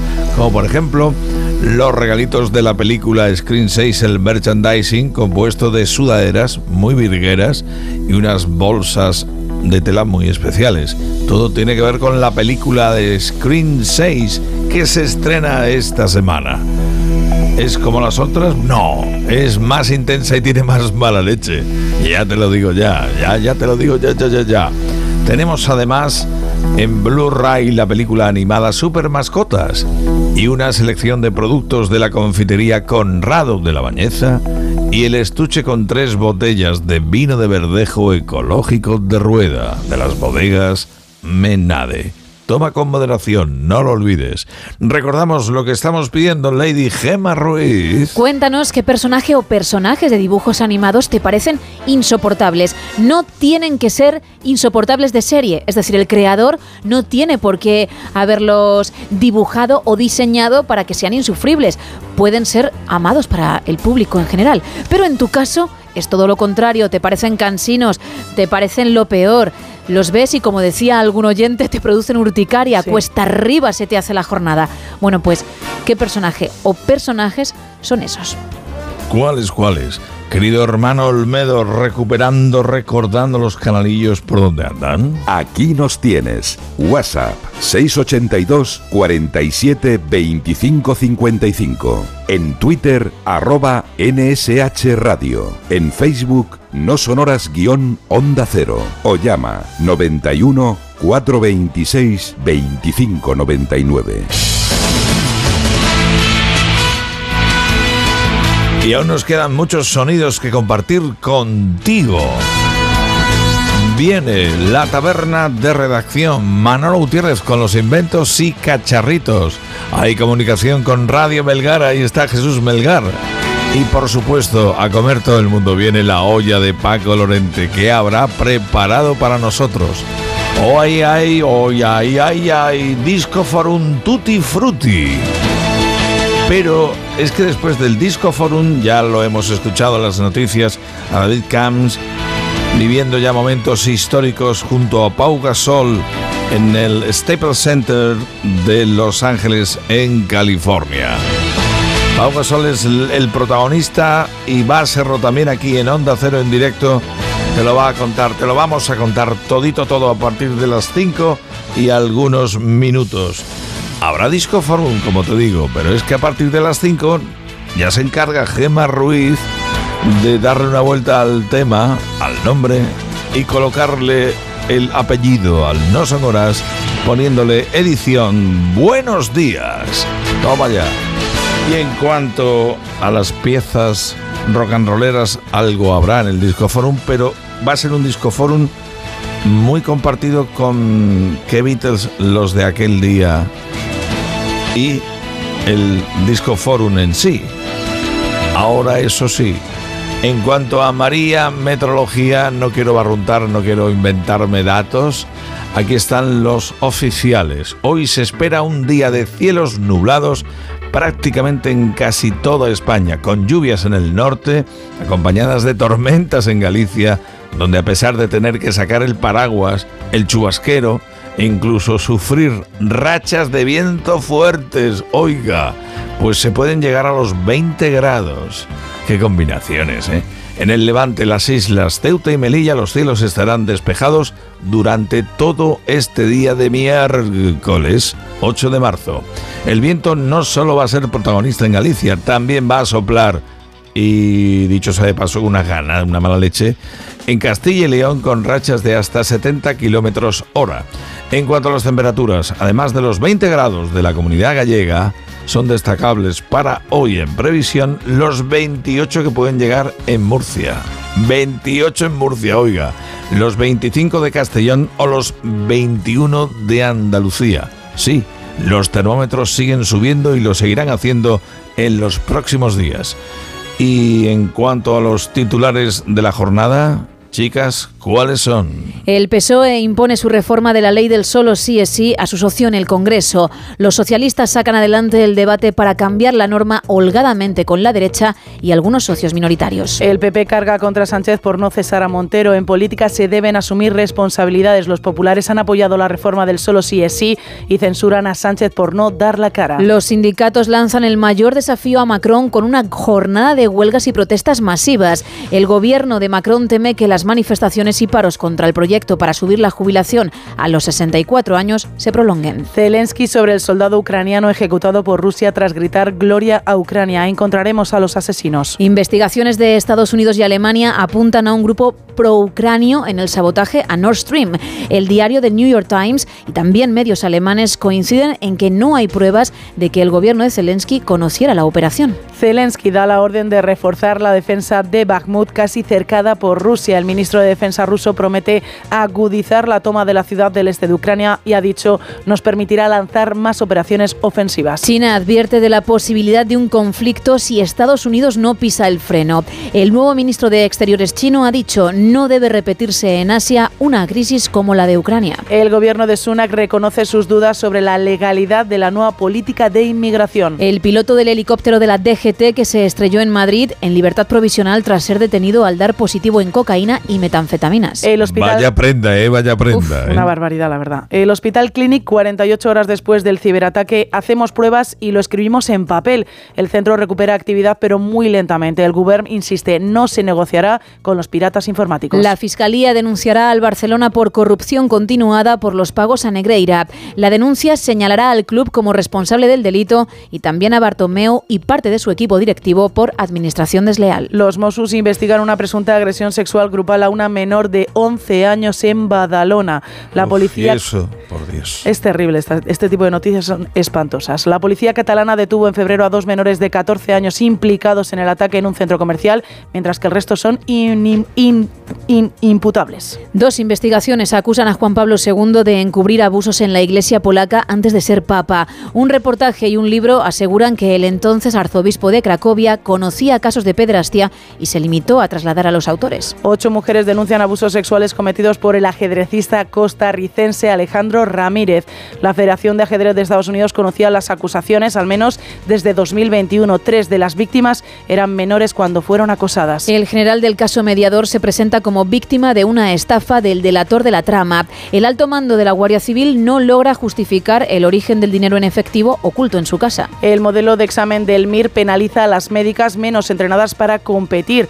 Durante la carrera, las calificaciones de ellas son ligeramente superiores, pero cometen más fallos en el test para elegir especialidad por la presión. Una jueza obliga a un hombre a pagar 200.000 euros a su ex esposa por el cuidado de las hijas. La compensación por el trabajo doméstico no retribuido realizado en el hogar se basa en el salario mínimo durante los 25 años de unión legal. Ferrovial dice ahora que nunca ha cuestionado la seguridad jurídica de España y que sigue siendo española. La compañía admite que el presidente Sánchez no ha contestado a las llamadas de Rafael del Pino para explicarle la decisión. Fritz Cola, el refresco que desafía a Coca-Cola llevando la dosis de cafeína a lo máximo permitido por ley. 1.077 euros al mes por un piso. Ese es el precio del alquiler en Barcelona que alcanza el salario mínimo. El coste de las rentas en la capital catalana y en el conjunto de Cataluña bate otro récord histórico con 1.077 y 815 euros respectivamente. Hallados dos estadounidenses muertos y otros dos vivos que habían desaparecido en el norte de México. La Secretaría de Seguridad Rosa Isela Rodríguez, confirma que hay un detenido. El acusado de matar a tiros a su exmujer, su ex suegra y su ex cuñada en Pontevedra se niega a declarar en el juicio. El gobierno inicia la puesta en marcha del impuesto mínimo del 15% a las multinacionales. Lanza a consulta pública la transposición de la directiva europea para agravar a las grandes empresas. Pfizer coloca su vacuna contra la COVID como el fármaco con más ingresos del mundo. El fabricante consigue también que su antiviral Paxlovid entre en, el, en los medicamentos más vendidos. La UEFA devolverá el importe de las entradas a los hinchas del Liverpool tras el caos de la final de la Champions. El arquitecto David Chipperfield gana el premio Pfizer más apuntes, en este caso de la prensa rosa. Digo, a lo mejor quieres decir algo más de David, pero por lo que sea Por no lo te ha apetecido. Bueno, Hugh Jackman desvela la dieta de su brutal cambio físico para regresar como Lobezno. Y también con motivo de Deadpool 3, este actor ha vuelto a esas dietas y a esos entrenamientos de pesas porque, oye, se necesita, Se necesita. para el papel o los papeles que vaya a realizar. Y además está acostumbrado porque no es la primera vez que lo hace. Me ha parecido leer que consume al día 8.000 calorías para el- todo el entrenamiento que está realizando. Para que tú veas luego lo que tiene que quemar. Más titulares. Inma Cuesta se sincera sobre su embarazo. Estoy disfrutando mucho del momento. Rabo Alejandro acaba en el hospital con el hombro dislocado tras su concierto de Atlanta. Sí que lo dio todo el pobre. Bueno, el cantante puertorriqueño pudo terminar el show que además está enmarcado dentro de la gira mundial con la que ahora mismo está recorriendo los Estados Unidos, Latinoamérica y Europa, pero una vez que finalizó, evidentemente tuvo que acudir al centro sanitario. Qué daño, la verdad. Oh, Sí, Miguel Ángel. Intensidad. ¿eh? La verdad es que sí. Miguel Ángel Muñoz, el actor, ha interpretado a Julio Iglesias en el biopic Bosé y ha dicho Julio Iglesias ha sido un caramelo para mí. El desfile de Victoria's Secret vuelve sin ángeles tras cuatro años de parón. La compañía de lencería cierra su primer año tras independizarse de su controvertida compañía matriz con una caída en ventas y también en beneficios y tratará de reinventar uno de los espectáculos, desde luego, más polémicos del mundo de la moda. Y novedades sobre la recuperación de Amaya Montero. Está fuerte y tiene ganas de volver. La actriz y amiga de la cantante Cayetana Guillén Cuervo ha sido la encargada de aportar un halo de luz sobre este asunto. Hay que ver lo de esta muchacha, que sí que no, que caiga un chaparrón, nos tiene eh, pelín preocupados, ¿eh? dicho sea de paso.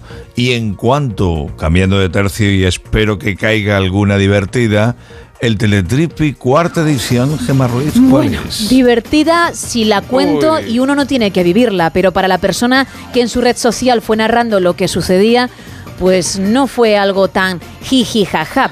Lo cuenta además el Confidencial y fue Oriol Vicente, un TikToker, el que se encargó de ir explicando su experiencia. ¿Dónde? En un hostal de Vietnam. Dos euros la noche. A ver. Ya os hacéis una idea Sí. de por dónde pueden ir Sí, los sí, tiros, sí, ¿no? sí, sí, miedo, sí. Bien. Un baño con ducha. Muy bien, ¿eh? Bien, la bien. ducha incluida, pero en un metro cuadrado. Ay, madre mía. Y es que cuando comienza el vídeo, vale, todo es normal.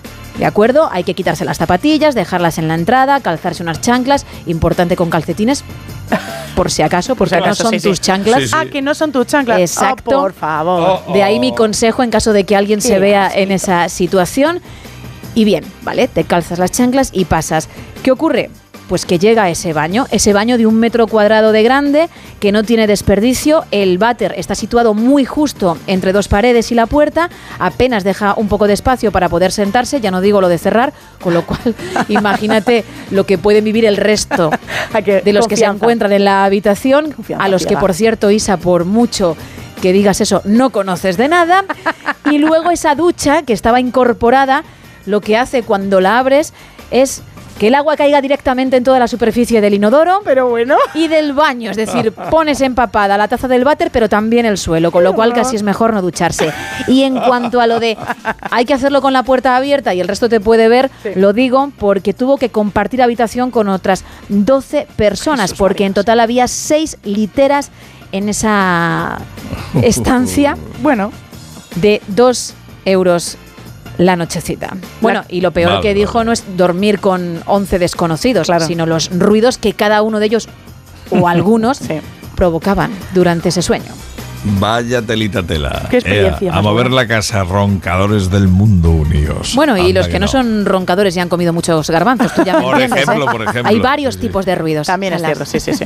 De lo que es capaz el viento, da igual donde se ubique. Exacto, Anda cuando no. quiere salir, sale. Siempre, siempre. Y la contraportada Isa Blanco. Venga, vamos a hablar de Adele, que ha vivido uno de sus momentos divertidos en uno de sus últimos conciertos. La verdad es que para ella ha sido un momentazo, pero para quien ha sido el mejor momento de su vida es para unos recién casados que estaban sentados viendo el concierto. Ella está dando los conciertos ahora mismo en Las Vegas y de repente está en mitad de una de las canciones y se da cuenta de que en el público pues estos recién casados supo que eran recién casados no porque fuesen en vaqueros y un jersey muy bonito, no, sino porque ella iba vestida de novia y él iba vestido de novio. Que es un outfit maravilloso, Sí. cómodo y Claro. necesario para un concierto. Y entonces les vio y dijo, a lo mejor estos se habrán casado ahora en Las Vegas, puede ser, puede ser. Y Adele, que la verdad es que no tiene ningún tipo de vergüenza, cogió el micro, se bajó del escenario, se acercó a ellos y evidentemente ellos le dijeron que sí, que se acaban de casar y que el regalo inolvidable y el mejor regalo que les podía hacer era firmarles el vestido de novia y de novio. Entonces, Madre mía. alguien del staff de Adele le consiguió un boli, se lo ha firmado y los dos encantadísimos de la vida y Adele más encantada de la vida que le encanta hacer esta este tipo de cosas en sus Lo, conciertos. lo hace eh, hace unos años, no demasiados. Lo hizo eh, retransmitido por televisión. Eh, tremendo fue aquello, ¿eh? Ah, cuando presentó su disco en, eh, En, en el en el Griffith. sit- es en el observatorio. En el observatorio, qué bonito. Ah, cuando la pedida Una- de mano, una pedida de mano, La sí. pedida de mano, pero además una pillada. Sí, sí, que ella no lo sabía. Ella no lo sabía en absoluto. Y, Y de demás. dos buenos millonetis, porque para hombre, estar ahí. Fíjate. en ese lugar con Leonardo DiCaprio o Ellen DeGeneres entre el público, imaginaos. ¿no? Correcto, correcto. Ella encantada de ayudar a todo el mundo y de pasar un buen rato, que ella se, los, se lo suele pasar muy bien en sus conciertos. Anda que no, anda que no, anda que no. Te digo otra cosa rápidamente. Vamos también al momento del consejo del libro gordo del apetete con Gemma Ruiz. Bueno, esto es muy importante porque por desgracia hay mucha gente que no lo tiene claro, gente que desde luego no es buena persona, ni mucho menos. Pero vamos a recordarlo por si te ves en la situación porque te lo hagan a ti. Recibir o hacer una foto, tomar una imagen, no te da derecho a distribuirla. Antes de hacer clic, es decir, de pulsar el botón para realizar dicha foto, Piénsalo. Divulgar o amenazar con difundir imágenes eróticas, sexuales o pornográficas, obtenidas por cierto con o sin consentimiento, es un delito. Si sucede, denúncialo 062. Es una información de la Guardia Civil. Es que eso no puede quedar ahí olvidado. Es que para eso están las denuncias. Lo digo muy, muy en serio. Y permíteme que ahora salga a darme una vuelta con la avioneta Isa Blanco, Gemma Ruiz, porque compruebo que están las temperaturas todavía bajitas en algunos puntos, ¿eh? En algunos puntos. A esta hora de la mañana incluso peor que unas horas antes. Ya lo digo. Y me dijeron ayer, gente que sabe de meteorología, que la primavera todavía ni ha llegado ni va a llegar, que vamos a tener tapitas de primavera, pero que esto todavía no se va del todo. Yo me quedé un poco flocado, Gema, te lo digo. Claro, en porque serio. tú ya eres de, de enseñar pierna a 8 de marzo y así pasa. al canto, anda es que que no. no puede ser. Es que, es que, es que vaya tela. Me voy a Barbate en Cádiz, está cubierto 17 grados. Desde Palomarejos Golf, estación meteorológica en Talavera de la Reina, cubierto también con 14 grados. Tenemos 8 grados y algunas nubes en Zaragoza. Brumas en Albacete, 10 grados. 17 grados y despejado en Ibiza. En Motril, en Granada, 16 grados y sin nubes.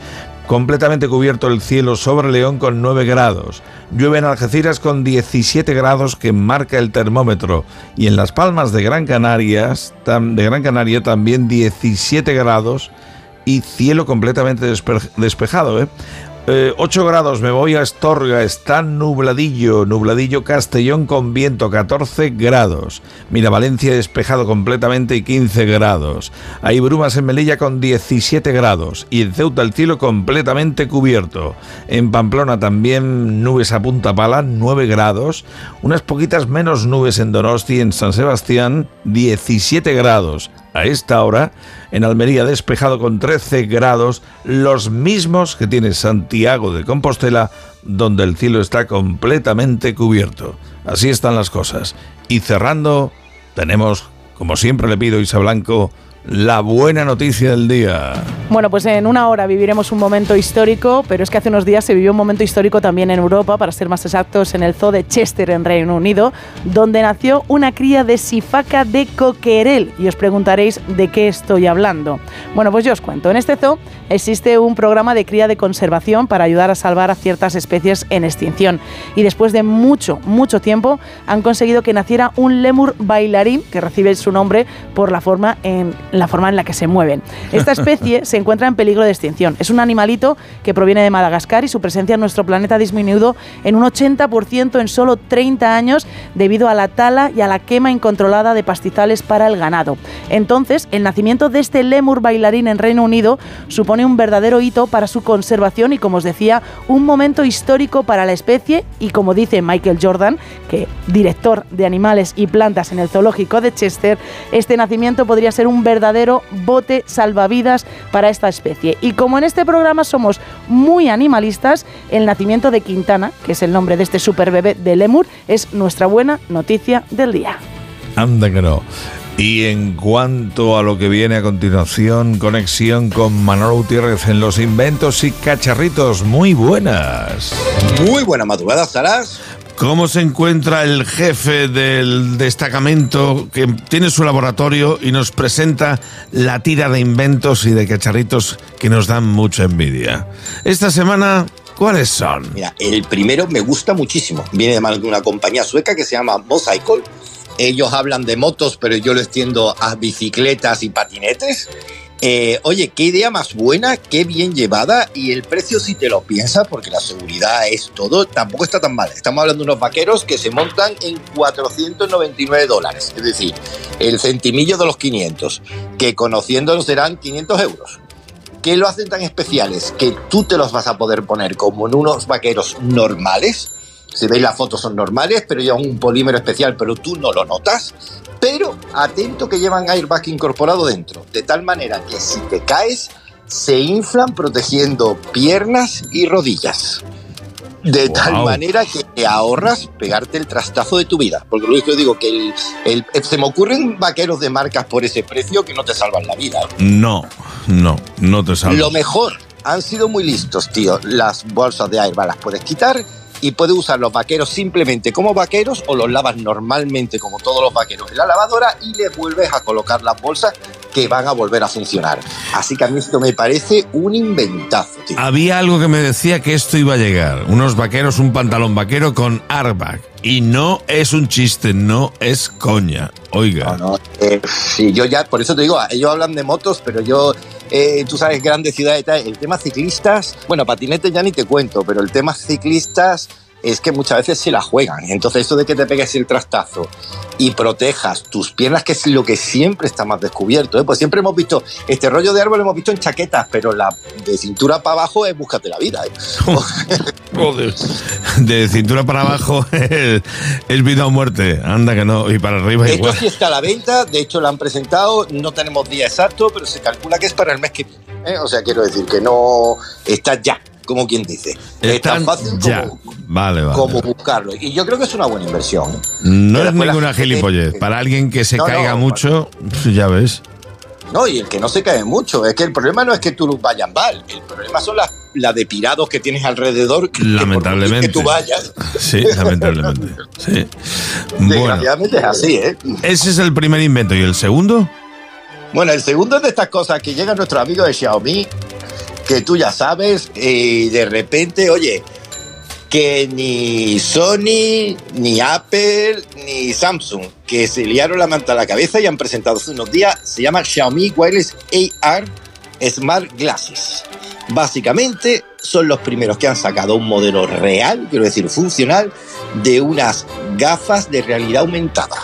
Madre mía, madre mía. Eh, para flipar, diseño futurista, pero de tal manera de que no sea un armatoste, quiero decir, son como una gafas grande, pero muy bien implementados, como diciendo, ¿para qué vamos a ocultar lo que son? Me explico, ¿no? Muy ligeras, muy, muy ligeras. Eh, los paneles que llevan alucina, que son resolución retina, eso es importante cuando hablamos de realidad aumentada, porque significa que tú vas a- no vas a ver el granulado, es decir, se te va a mezclar la realidad aumentada con la realidad real, que es lo dice clave. Y después, oye, una cosa que es para quitarse el sombrero, que es cómo se serán apañado para gestionarla. De hecho, tú te las pones, como son wireless, tocas con tu móvil y se conectan al móvil, y el resto de los gestos los vas a hacer con la mano. Reconoce las falanges de los dedos de tal manera que si tú pasas página porque estás leyendo algo en internet, lo va a entender. Si tú estás viendo algo en la tele, vas a, vas a poder pillarlo con dos dedos y abrirlo en realidad aumentada para seguir viéndolo en la cocina mientras cocinas. Madre mía. Una y de hecho, lo- una cosa que me ha gustado mucho parece una tontada, pero él reconoce todos los chismes que tiene en casa que son inteligentes, quiere decir las lámparas, bombilla y tal, de tal manera que con que la mires y hagas el gesto del dedo de, de encender, lo que hace siempre cuando toca el interruptor, te la va a encender o te la va a apagar. Wow. Auténtica pasada. Y se han adelantado todos, tío. Pero además no es de estas cosas que te dice que se ve cutría. No, no, no. Totalmente funcional. De estos que tú dices, si quieres mañana lo, lo puedes poner a la Y tienda. esto, y esto mm, está ya por cuánto sale. Está ya. Lo que Xiaomi sí que ha avisado es que va a ser eh, un lanzamiento limitado. Es decir, no va a ser para todo el mundo, porque imagino que el precio tampoco va a ser para todo el mundo. Por muy Xiaomi que sea, tú sabes que estas cosas cuestan. Pero pinta muy bien y sorprende que se le levanta la cabeza a esta gente tan rápido con esto. Le ha pillado la delantera a Apple, que lleva dos años de retraso con la Dios. suya, a Samsung, ¿qué tal? Y, a, y Google y tal, es que las que han hecho al final ninguna ha valido para nada. Por lo cual, Vale, vale, ¿verdad? vale. acuérdale a la famosa Google Glasses aquella, Uy, calla, que costaba calla. un ojo de la cara, que era un desastre y que al final te las comiste con papá, el que se la compró afortunadamente. Eh, eso con unos pepinillos entraba en el cuerpo que no sabes, no sabes. Madre tremendo, mía. Tremendo. Manu Gutiérrez, darte las gracias por los inventos y cacharritos. Oye, en un par de noches aquí te quiero con un libro, ¿de acuerdo? Por supuesto, nos escuchamos en unos días. Besos a todos y a todas.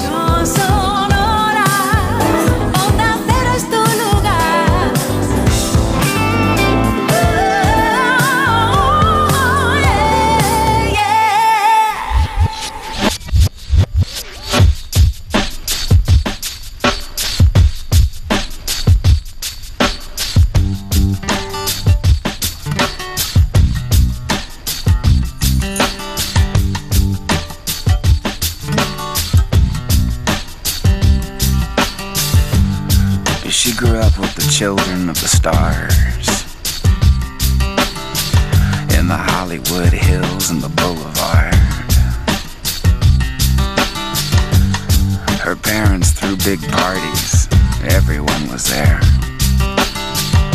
They hung out with folks like Dennis Hopper and Bob Seger and Sonny and Cher.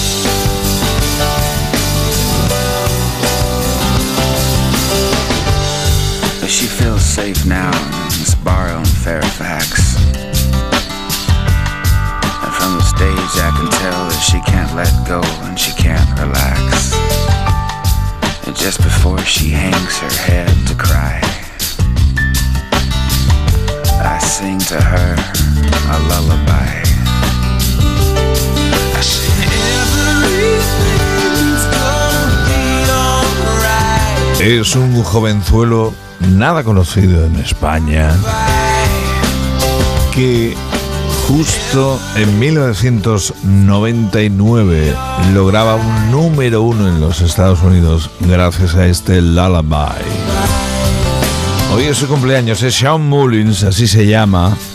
Es de la quinta de 1968, un gran compositor, como digo aquí, para nada conocido, pero en no pocos lugares del globo terráqueo sabe muy bien lo que es llegar al número uno.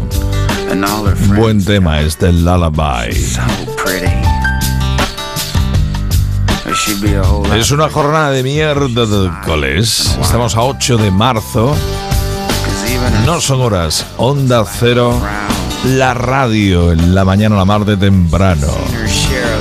Y chicas, atención porque llega el resumiendo. Bueno, veo que esos personajes de dibujos animados que suelen ser muy dulces, que intentan de verdad aportar algo bueno al mundo, a nuestra audiencia, no les gustan. No. Por ejemplo, Bob Esponja, que el pobrecito me ha salido muy, muy, muy british, ¿eh? Bob Esponja. Bob, Bob Esponja. Bueno, por ejemplo, Bob Esponja. No les gusta. Dora la exploradora. Ya me dirás tú que creo que va con un mono, ¿no? Normal. Por ahí. No, Por se favor. caracteriza especialmente por el mono, pero sobre todo por la mochila. Y también la mochilita que lleva, pero que me parece muy bien, es previsor. Habrá que llevar cantimplora, bocata y, y un kit de primeros auxilios, que eso no lo tenéis en cuenta. Luego, por ejemplo, yo desconocía esto, pero un oyente nos decía que existe un DVD de Barbie que te pueden regalar con la muñeca Sí. porque a su hija Sí. se lo regalaron y claro, se tuvieron que comer tanto él como su mujer.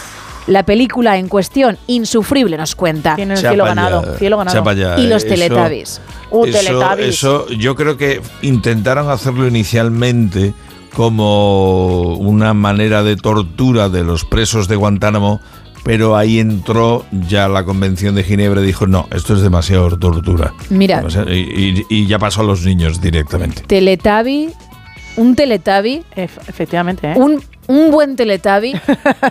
no hay bueno, ¿eh? Es un buen ser. Y ahí lo voy a dejar porque no puede ser humano. Que siempre está ahí para lo que necesites. Y sin embargo se ha votado en contra. Como también de Peppa Pig, a la que han llamado egocéntrica y enterada. Enterada. Ay, cómo me gusta ese insulto, ¿eh? Sí, es, es eso, es una sabelo todo que, que, que, bueno, en cuanto tú dices algo, ¡pum!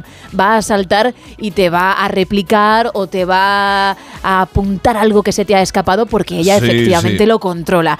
Bueno, Yo, yo, como son personajes animados, lo diré, pero creo Sí. que está justificado el fusilamiento a las 5 de la mañana. ¿tú te quedarías con algún personaje insufrible o te costaría elegir, Salas? Uf, me costaría mucho elegir, ¿eh? Pues De los últimos que han mencionado es a Peppa Pig, algunos personajes odiosos que me resultan odiosos, por ejemplo, de los pingüinos de Madagascar. Eh, sí, sí, los pingüinos me enloquecen, me gustan mucho, son muy divertidos. Pero hay ciertos personajes secundarios o de acompañamiento en películas y series que directamente fusilamiento al amanecer. Bueno, pues que, que sepas que eres, creo que, la única persona que los ha mencionado, porque mira que se han dicho personajes durante todo el programa y no habían salido. Y sí, los pingüinos pueden ser un poco jartibles. Cuando ya llevan un tiempecito hablando, se pueden hacer bola, ¿eh? También, también, yo no digo que no, ¿eh? Se pueden hacer bola porque van de chupipandi guay y luego habría que indagar, ¿eh? Que luego a lo mejor lo que hacen es hablar mal unos de otros cuando Seguramente. varios no están presentes. ¿Qué han dicho en el 914262599? Pues tengo también dos dibujos animados que no han salido en lo que tú acabas de contar. Piolín no cae nada bien. Piolín, la verdad es que ha Sí, salido. es hasta un punto odioso. Es- es sí, puñetero, sí. Es ¿eh? puñetero Sí, y sí, siempre sí. tiene ahí la miradita de decir, "Mm, yo, yo caigo bien. Pues no, no caes bien, Piolín, que lo sepas, a la audiencia no le caes bien. Y luego, y esto yo lo puedo, estoy a favor, tienen mi voto, Willy, el mejor amigo de la abeja maya. Insufrible. También. También, también. otro Yo lo que enterado. pasa es Sí. que lo buscaron para el papel, ¿no? Madre mía, este también, ¿eh? Fíjate, Tico, ¿os acordáis de Tico, el amigo de Rigodón en la Vuelta al Mundo en Sí, 80 uy, días uy, de uy, Willy qué punto Fox? ¿Ves? Pues intentaron que fuese muy simpático en Y él no. para alegrar a Rigodón y lo que hacía era ponerle peor y como he podido comprobar por lo que acaba de hacer Salas, también a la audiencia. bueno, pues sí, uno de los más odiados. Pero solo una persona que evidentemente ha participado en el tema de hoy se puede Señor llevar... Fo, y además con un andaluz forzado. Señor que Fo, no sí, algo así. entraba, que no entraba ni a tiro. que decía algo así como ole, ole, ole. y ya aparecía en escena, ¿no? El bichito. Bueno, pues solo una persona, como decía, se puede llevar todo lo que regalábamos hoy y el afortunado es Roberto, que participaba desde Málaga. Así que enhorabuena, Roberto, porque para ti va. Bueno, mañana hay talega de regalos importante, ya lo aviso, ya lo aviso. Ya estamos en las 4.40, 3.40 de la mañana a la mar de temprano. Esta canción siempre me encantó por su punto positivo. Es Natalie Cool. This will be an everlasting love. En el mundo anglosajón es una de las que más se eligen para banquetes de boda. This will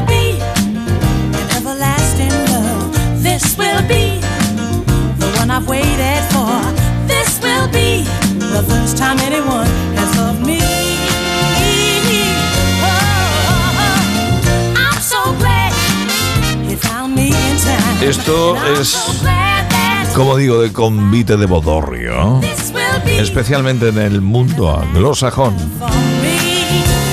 Pero un bodorrio sin canciones cachondas, divertidas como La Chevecha de Palito Ortega. Palito Ortega, que no Ortega, que de todo se ha dicho. Palito Ortega, que hoy cumple años. Parranda que tuve ayer de noche, donde solo hubo derroche, acabó mi voluntad. Palito Ortega realmente se llama Ramón Bautista Ortega. Nació un día como este de 1941. Anda. Si me invitan a una fiesta, dormiré mi De artista del disco y de las películas, acompañamiento de galán de otro montonaco de muchachas conocidas. Palito Ortega acabó siendo político.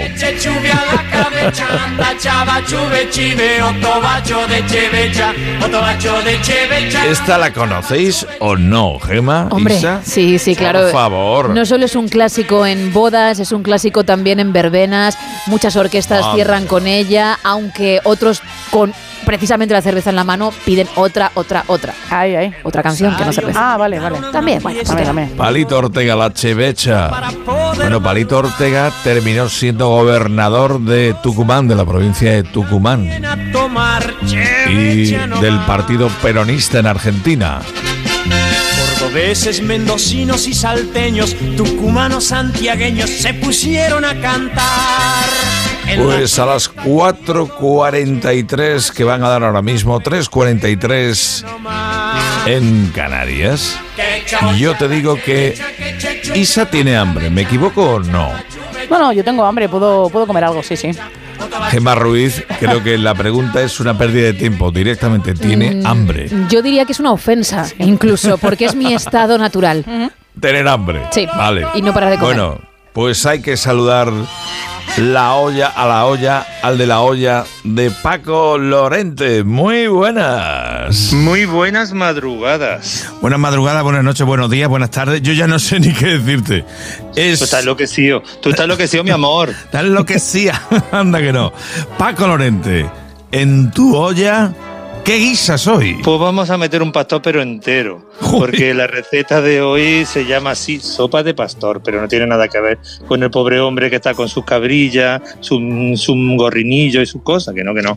Que esto es, que esto es una sopa tradicional y que es muy fácil y muy adecuada al bolsillo para los tiempos que corren. Además para calentarnos, que todavía hace fresquillo y hay más de uno y de una que, que sienten, que sienten la pasión del invierno y buscan entre la sábana el calor. No, pues no. Hacer una sopa de pastor y déjate de sexo. Y déjate de sexo. Ese final. Ay, ese final. Bueno, ¿y Ese cómo lo final no te hacemos? crees ni tú ni yo. No te lo crees ni tú ni yo. Bueno, pues vamos a necesitar eh, un par de litros de consomé que tendremos hecho y si no, pues compramos caldo ya prehecho.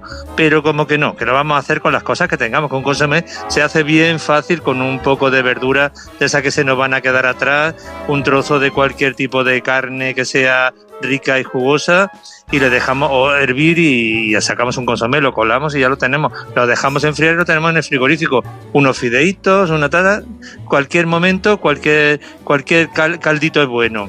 Y vamos a necesitar también una barra de pan, una cabeza de ajo, por supuesto de, de quien ya sabes tú, de la abuela. De la abuela Carmen, evidentemente de Montalbán. Y si te digo un vaso de mediano de aceite de oliva, pues de quién va a ser? Pues de Olivalius. Por Anda que no. Anda que Pues le vamos a echar tres huevos. eh, dos tuyos y uno mío. Entonces, los que tienes tú en la despensa. Tres. Sal y una dosis de cariño, pero con mucho cariño y mucho gusto.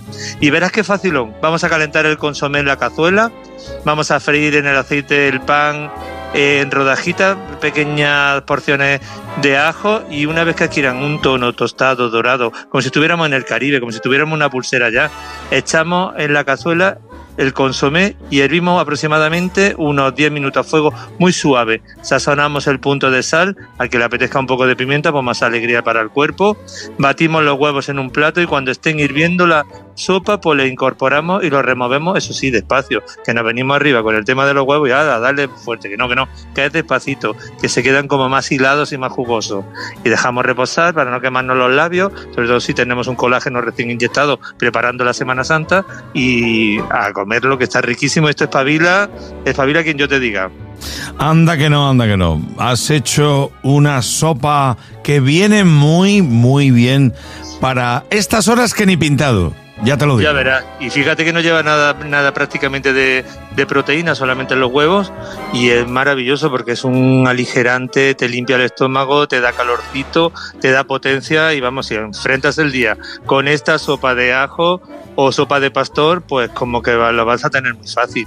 Sí, señor. Es la olla de Paco, lo que sale de la olla de Paco Lorente. Anda que no, anda que no. Darte las gracias y la semana que viene te espero aquí nuevamente. Hasta la próxima semana, buen sabor. Son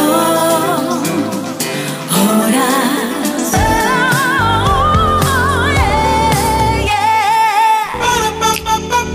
Y ahora, a no sonoras de Onda Cero llega el Discoforum con Salas. Hoy, por cierto, vamos a hacerlo un- en plan maxi single versión extendida y lo vais a entender perfectamente. Vamos, lo primero. Las damas, ladies first. Las damas primero.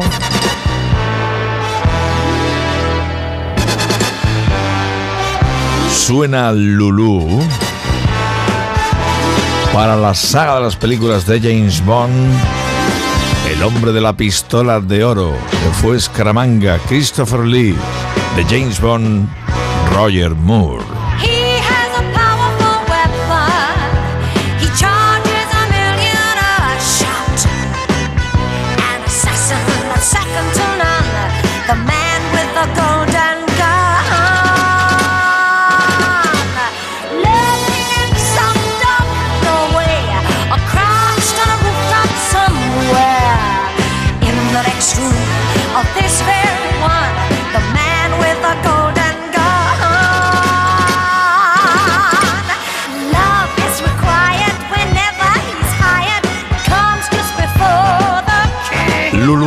Un día como este de 1966, se convertía en la primera mujer artista británica que cantaba tras de la cortina de acero. La división no siempre imaginaria entre la Unión Soviética en aquel entonces y el mundo occidental. El telón de acero se vino abajo gracias a la música, no solo a Lulu, sino también a los Hollies, los míticos Hollies, que también estuvieron actuando un día como hoy, en el 66, en Polonia, tras del telón de acero. Pero va a ser un poquito más extendido este disco forum porque incluye, atención Gema Ruiz, también para Isa Blanco. Sí. Incluye precisamente algo como ese momentazo que dedicamos a los Beatles. ¿Qué Beatles? Los de aquel año. Es un día tristemente importantísimo para todo el mundo Beatle. Esto es la apertura de la Tierra de la Pimienta de Pepperland Aperture. Qué bonita melodía.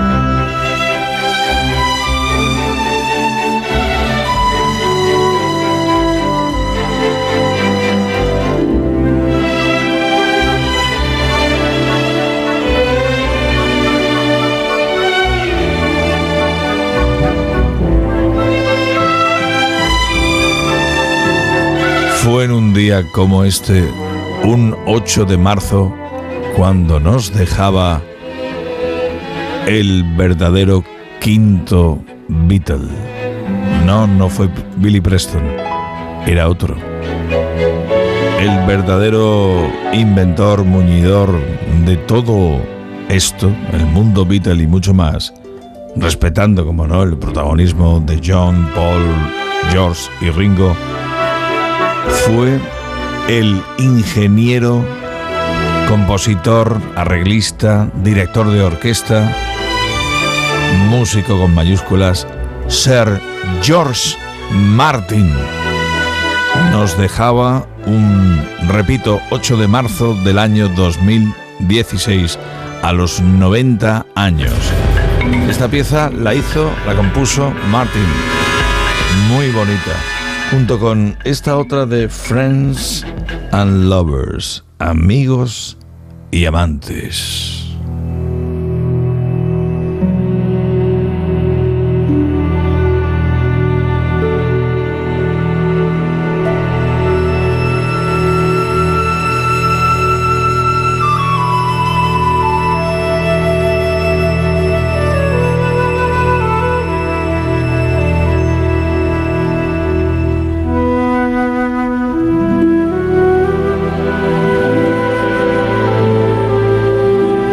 Ya sabemos de dónde venía la pasión clásica que los Beatles supieron incluir en el Sgt. Peppers. Anda que no contaron con una muy buena ayuda, la de George Martin, Sir George Martin. Trabajó con prácticamente todo el mundo. Elton John, Cilla Black, Jerry and the Pacemaker, Matt Monroe, incluso Ultravox, Jeff Beck, Kenny Rogers, Chip Trick y hasta Celine Dion también fueron colaboradores, trabajaron junto a George Martin, que fue ordenado caballero de Gran Bretaña de la mano de la reina Isabel II. No hizo muchos discos por sí mismo, firmados con su nombre y apellidos, pero sí se marcó uno en el que pidió que otros músicos y no los Beatles hicieran los temas de los Beatles. Y allí estaba, sí, marcándose el Golden Slumbers y el DM, un tipo como Phil Collins. Se lo pidió Sir George Martin y a ese hombre no podían decirle que no. Hizo una muy buena versión.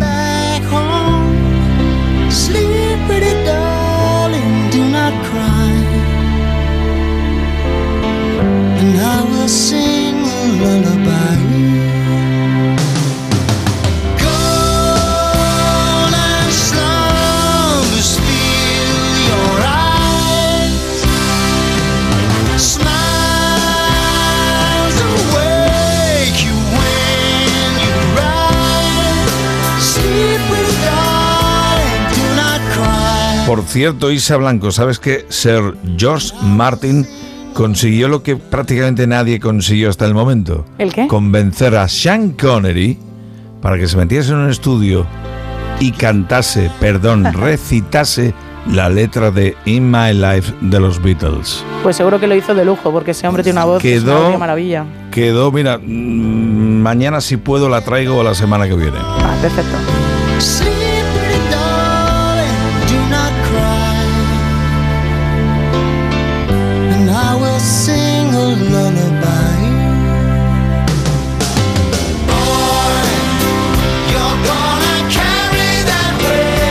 Recuerdo de Sir George Martin.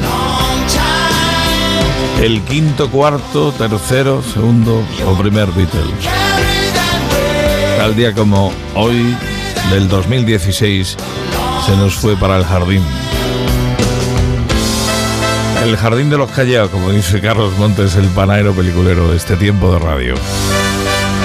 Y prosiguiendo en nuestro disco forum propiamente dicho, otro. Bob Dylan, Subterranean Homesick Blues. John is in the basement mixing up the medicine. I'm on the pavement looking at the government. A man in a trench coat. Lanzamiento de este día en 1965. Off, look out, kid. It's something you did. God knows when, but you're doing it again. You better duck down the alleyway looking for a new friend. Man in a coonskin cap and a pig pen wants a Si esto ocurría en el 65, un año después, pelotazo. Just Like a Woman. 1966. Que fue grabada en un día como este en los estudios de la Columbia en Nashville, Tennessee.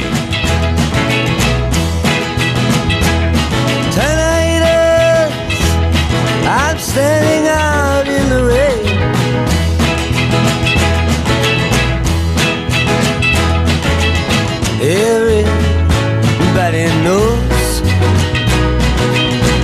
Y en un día como este de 1946 llegaba al mundo Randy Meisner y suena el Witchy Woman porque él estuvo primeramente en los Eagles junto a Don Henley y Glenn Frey. Llegó hasta la época del Hotel California y ahí dijo, uy, estos egos, complejo trabajar aquí.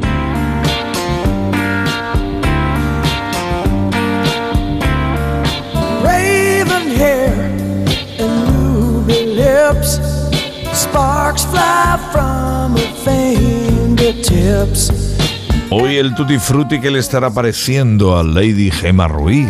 Pues muy interesante, por eso estoy callada y aprendiendo, porque aquí en este programa eres tú el que pilota de música. Qué piropo, ¿eh? Oh, me- me- me- ya hoy no me acuesto. Bueno, hazlo, que tampoco quiero verte mal mañana. Mañana te lo repito, no te preocupes. Vale. Ojo que me queda una que tiene su pequeña historia. Hace unos cuantos años estaba junto a JF un buen amigo, colega, viajando por la zona del cinturón del acero de Norteamérica. Estábamos haciendo Cleveland el Rock and Roll Hall of Fame junto a JF León y acabamos en Chicago. Nada más llegar a la ciudad del viento, dijimos, pero si he visto un cartel de que hoy, esta noche actúan los que pensamos ya no, no están juntos. bueno, pues, Martha Hoople, ahí estaban, los vimos actuando justo cuando hoy, en 1974, de las cenizas de Free y de los propios Hoople se creaba Bad Company. Pero me quedo con el pelotazo de Hoople. Una canción de David Bowie que me encanta. Es todo un himno. Qué buena. All the Young Dudes. All night about his suicide. I'd kick it in the head when he was 25. Speed Si nos vieras a JF León, a nuestro compañero musiquero, 25. y a este que te habla, Gemma Ruiz, Sí. Disfrutando como chiquillos del concierto de Ian Hunter. Es que naciste con una flor en el pompis. Y en ¿eh? este, Menudo. y, y- y si nos vieras cantando como todo el público del concierto Hombre. en Chicago, este himno, Ya que vas, hay que disfrutar y darlo todo, di que sí. bueno, que van a dar las 5, las 4 en Canarias y ya pendientes de Los Ángeles en directo, el momentazo de Pau Gasol. Saludos del Salas, mañana más, hay que seguir con la radio, con esta radio, con Onda Cero.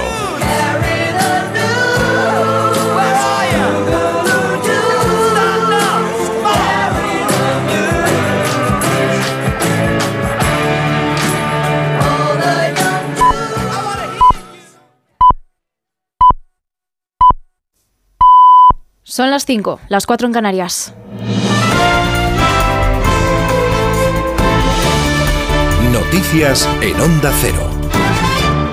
Buenos días, es 8 de marzo, Día Internacional de la Mujer y como cada, ca- como cada año, hoy hay convocadas manifestaciones en ciudades de todo nuestro país para reivindicar la igualdad entre hombres y mujeres. En Madrid hay programadas de nuevo dos marchas separadas, la de la Comisión 8M, a la que van a acudir representantes del PSOE y de Unidas Podemos pese a sus diferencias, y por otro lado la del movimiento feminista contrario a la ley trans y a la prostitución. El feminismo llega este año al 8M especialmente dividido por la ley del solo sí es sí. Ayer el Congreso de los Diputados aprobó la toma en consideración de la reforma de esta ley propuesta por el Grupo Socialista, que gracias a los votos del PP, Ciudadanos y PNV, entre otros, y la abstención de Vox, sigue ahora su trámite parlamentario. Podemos acusaba ayer a sus socios de traicionar al feminismo por sacar adelante la norma con el apoyo de la derecha. La diputada, la diputada Lucía Muñoz reprocha al PSOE que dé la espalda a las mujeres, obligando a las víctimas de agresiones sexuales a tener que demostrar que se resistieron. Ustedes, señorías del PSOE, se han aliado con Vox y con el PP para volver al Código Penal de la manada, para que vuelvan a preguntarnos si cerramos bien las piernas, cuántas veces dijimos no o con qué fuerza nos resistimos.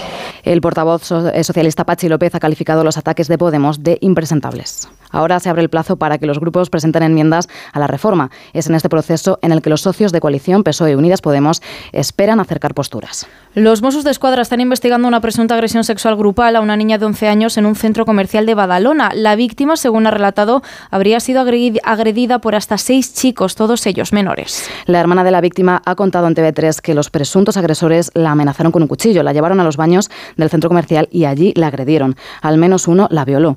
Los Mossos han identificado a cinco de los seis chicos. Uno ha ingresado en un centro, otro se encuentra en libertad vigilada y los otros tres tienen menos de 14 años, por lo que son inimputables. Siete de cada diez mujeres en nuestro país de entre 15 y 29 años reconocen haber sido discriminadas alguna vez por razón de género, según el barómetro de la Fundación FAD Juventud. El 41% se ha sentido discriminada en la calle y casi un 30% en el ámbito laboral.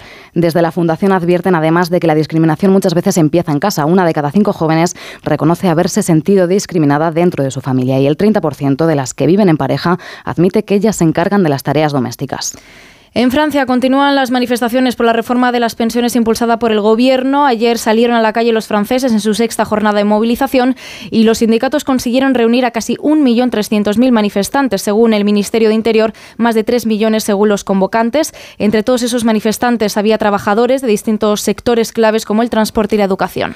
El proyecto de ley que se presentó el pasado 10 de enero contempla, entre otras modificaciones, elevar la edad mínima de jubilación de los 62 años actuales a los 64.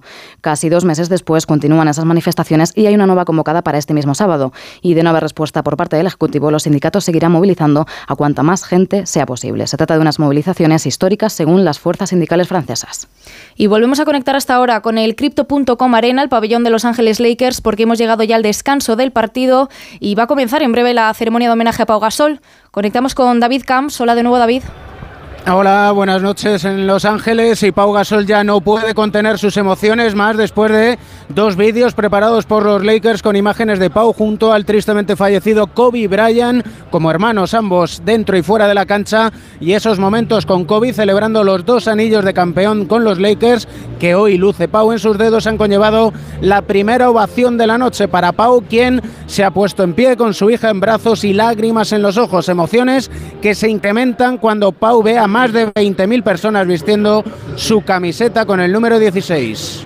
Bueno, va, eh, va a añadir un punto más de, de- de emoción ah, y de alegría, ¿no? Y de orgullo también al momento. Es una noche muy especial que, que ya te digo, espero poder pues, tener un cierto control para poder disfrutarlo primero y luego poder, pues, eh, aunque esos cuatro o cinco minutos que voy a tener con el micro, poder expresar lo que quiero expresar, que sobre todo es agradecimiento.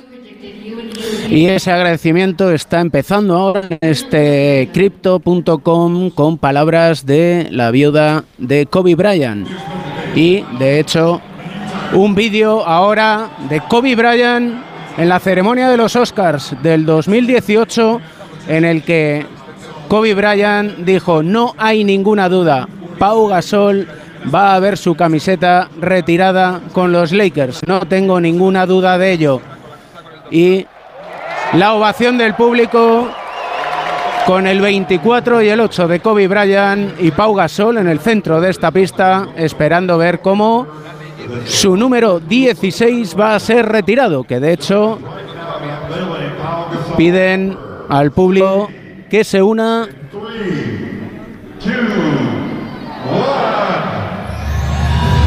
y en este momento una lona negra que deja al descubierto junto al número 24 de Kobe Bryant debajo del número 42 de otro mito de los Ángeles Lakers como James Worthy, el número 16 de Pau Gasol, celebrando a Pau Gasol, Pau que ya no puede contener las lágrimas, evidentemente emocionado, viendo ese número 16 que nunca nadie va a volver a vestir en Los Ángeles Lakers y la ovación de los 20.000 espectadores en este crypto.com y Pau Gasol llorando, intentando secarse las lágrimas de los ojos con el micrófono en su mano para dirigirse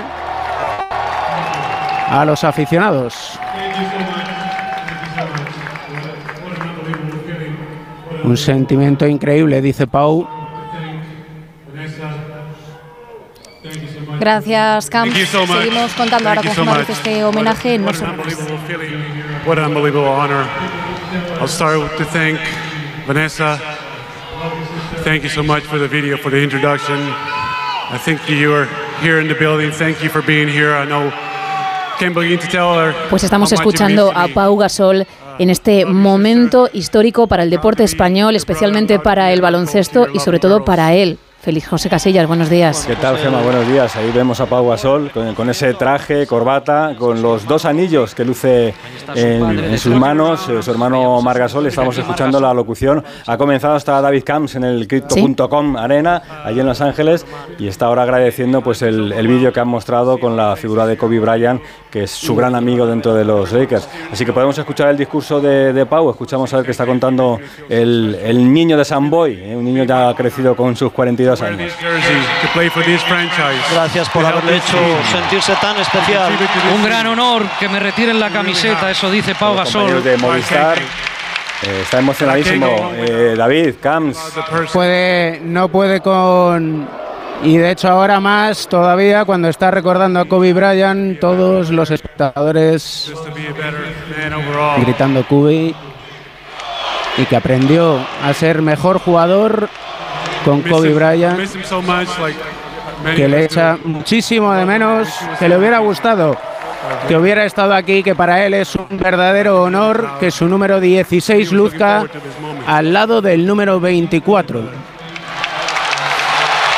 Tremendo momento. Esa es a la camiseta de Pau Gasol con el 16 colocada al lado de una de las dos que tiene Kobe Sí. Bryant, porque tiene el 8 y el, y el 24. La imagen, eh, David, en el centro de- del eh, Cryptocon Arena, de- del Staples Center de antes, eh, con, Sí, con el con dorsal 16. una camiseta, con, con una Toxic Leaders, camiseta. además, sujetando la Sí, camiseta. sí, sí. Y mucha gente está la mujer de Pau con la familia de Pau Gasol, está Mar Gasol, están los padres de Pau y de Mar con Marisa, su madre, con Agustí, su padre.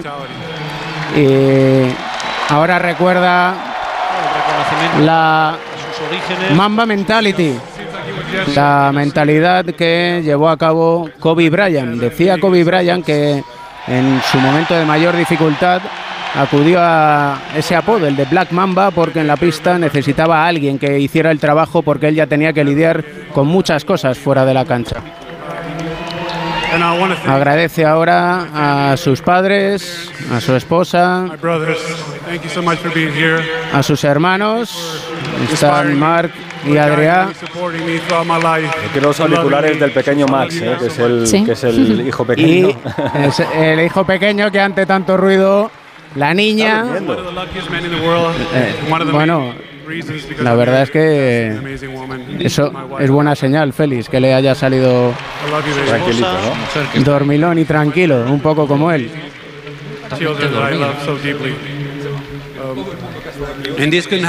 Está dando las gracias a la familia Bass con Ginny Bass, que es la actual propietaria de Los Ángeles Lakers. Propietaria, Gianni Bass sobre todo, que está ahí al lado de Vanessa. Ha dicho que incredible. Y Ahora recuerda a Phil Jackson, el entrenador que tuvo en Los Ángeles Lakers, el maestro Zen. Kapchak, que fue el Hemos visto vídeo de Phil Jackson, los- hemos visto también vídeo, David, de, de Fisher, hemos visto vídeos de Sí, Meta World con, Beats, todos con compañeros de Sasa Pau. Vujacic también. Ellos fueron compañeros de Pau en los títulos del 2009 y del 2010, también en la final. Del 2008, recordemos que Pau llegó en febrero del 2008 a Los Ángeles Lakers y ni optaban a playoff y sin embargo con la llegada de Pau disputaron esa final y ahora está de hecho Pau Gasol dándole las gracias a Derek Fisher. Fíjate que lo importante que es lo que estamos viviendo hoy, que Derek Fisher tiene cinco anillos de campeón de la NBA y no tiene retirada su camiseta aquí en los Lakers. Y Pau Gasol sí. Y eh, dice que va a querer por siempre y para siempre a los aficionados de los Lakers. I love you. Nos quiere. Os amo profundamente y os amaré para siempre. Camps, hablando de los aficionados, por lo que hemos podido ver aquí, todos se han encontrado con una camiseta con el número 16 en la butaca, ¿no? Hay algo que en esto superan a todo el mundo los norteamericanos y en especial esta franquicia, Los Ángeles Lakers, y es que ni Pau Gasol lo sabía, todos los asientos estaban con el 16 y con la camiseta de Pau Gasol. De hecho, al comprar la entrada ya te avisaban que te ibas a llevar de regalo entre comillas de regalo, porque la entrada no es barata, pero todos se van a llevar a casa la camiseta de Pau Gasol. De hecho, en la tienda, aquí en, en este pabellón, eh, han eh, elaborado camisetas. Cuando termina su alocución, Pau Gasol ha contenido bastante bien, bastante Sí. bien las emociones. Yo pensaba que iba a terminar llorando, pero no. Y ahora está pidiendo en el centro de la cancha, ante la ovación de absolutamente todos, con ese cuadro con su camiseta enmarcada con el número 16, esa camiseta que luce en lo más alto de este pabellón. La verdad es que cuesta creer que Pau Gasol, un español de San Boy, vea su camiseta retirada de la probablemente mayor franquicia y mayor marca, no solo del baloncesto, sino del deporte mundial, como es este eh, Los Ángeles Lakers. Y eh, es evidente que ahora la foto de familia con Vanessa, la viuda de Kobe Bryant, con Margasol, con Adrià, con sus padres, con Agustí y con Marisa. Y la ovación de absolutamente todos en este crypto.com. Las imágenes que van hacia los dos campeonatos que lucen también aquí en lo más alto, dos de los 17 que tiene esta franquicia en el 2010 y en el 2009, sobre todo memorable la del 2010 porque fue ante Boston Celtics y en la que Pau Gasol eh, fue absolutamente vital. En el séptimo partido en este escenario, antes se llamaba Staples Center, anotó 19 puntos con 18 rebotes, Kobe Bryant no tuvo su mejor noche, pero aún así fue elegido Kobe el mejor jugador de esas finales. Y Pau Gasol, con el tiempo ha ido reconociendo que está bien que no le hubieran dado a Pau ese, esa elección de mejor jugador, porque en realidad Kobe Bryant consiguió que Pau Gasol pudiera dar ese rendimiento y que por tanto Kobe merecía esa elección como mejor jugador.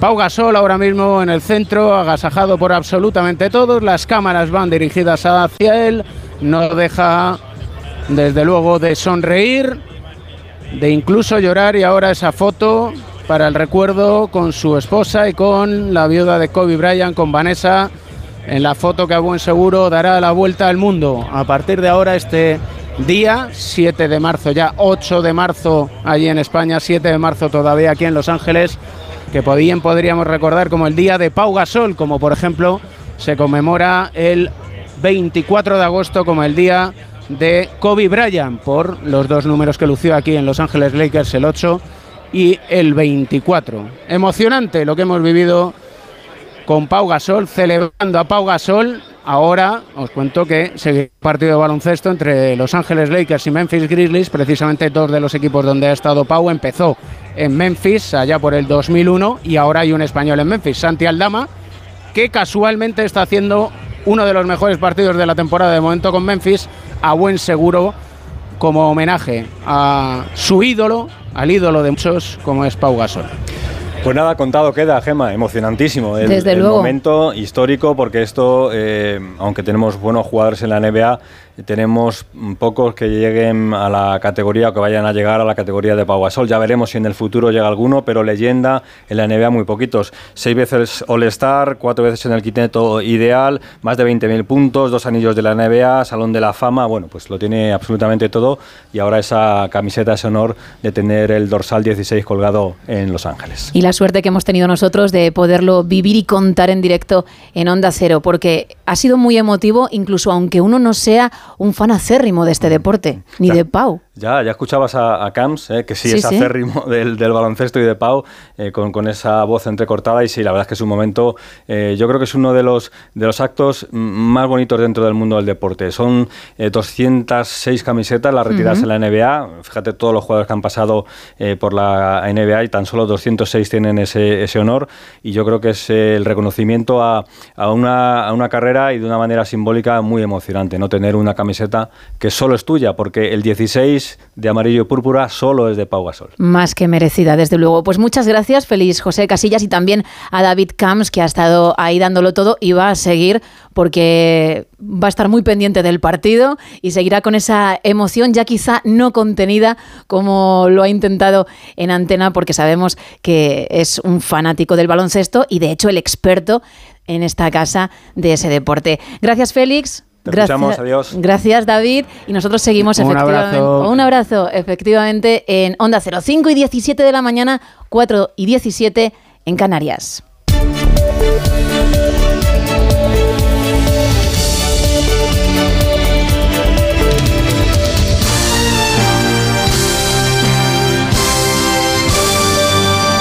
Sigue el No Sonoras Buenos Días, sigue hasta las 6 de la mañana, las 5 en Canarias, momento en el que arrancará más de uno con Rubén Bartolomé al frente de la primera hora y con un especial de Carlos Alsina por el Día de la Mujer. Felicidades a todas las que estáis al otro lado. Vendrá Mari Cocinitas, a la que también hay que felicitar, evidentemente, con sus recetas. Y José Ángel Corral, responsable de estrategia e innovación de VAS, para hablarnos de todo lo que se presentó en el Mobile World Congress, que terminó hace unos días y, por cierto, nos dejará con la boca abierta. Arrancamos con la meteorología porque, de nuevo, será un día gris, pero temperaturas que siguen subiendo. Isa Blanco, buenos días. Buenos días, Gema. Efectivamente, día de paraguas en muchas partes de nuestro país. Se esperan precipitaciones en Galicia, en Extremadura, en el centro y sur de Andalucía, en el noroeste de Castilla y León y en zonas de Asturias, Cantabria, País Vasco y Navarra. Y mientras que en tierras gallegas les espera una jornada de lluvias y de tormentas, en el litoral mediterráneo será un miércoles con sol y donde los paraguas se podrán en casa quedar sin ningún tipo de problema. En la península las temperaturas vuelven a subir de forma generalizada con máximas que estarán en toda España por encima de los 16 grados y serán muchos los puntos como Girona, Valencia, Murcia y Zaragoza donde llegarán a alcanzar los 26-27 grados. Gracias.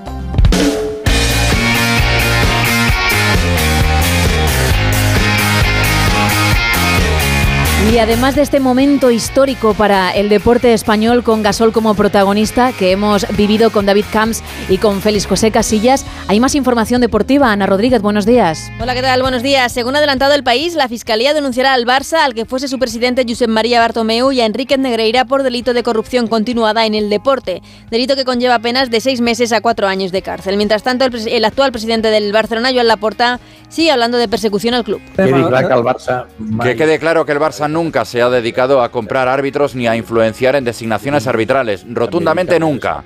También decir que nada es por casualidad. Nosotros ahora empezamos a ir otra vez bien y se ha hecho una campaña para perjudicar los intereses del club y la veo orientada a controlar el club. Quien veo que tiene intereses en controlar el club es la Liga y CVC, con la voluntad, además, de llevarnos a una situación de asfixia económica para hacer que el club tenga que convertirse en sociedad anónima. I de. Un Laporta que también dejó claro su deseo de renovar a Xavi, aunque el equipo no gane la liga.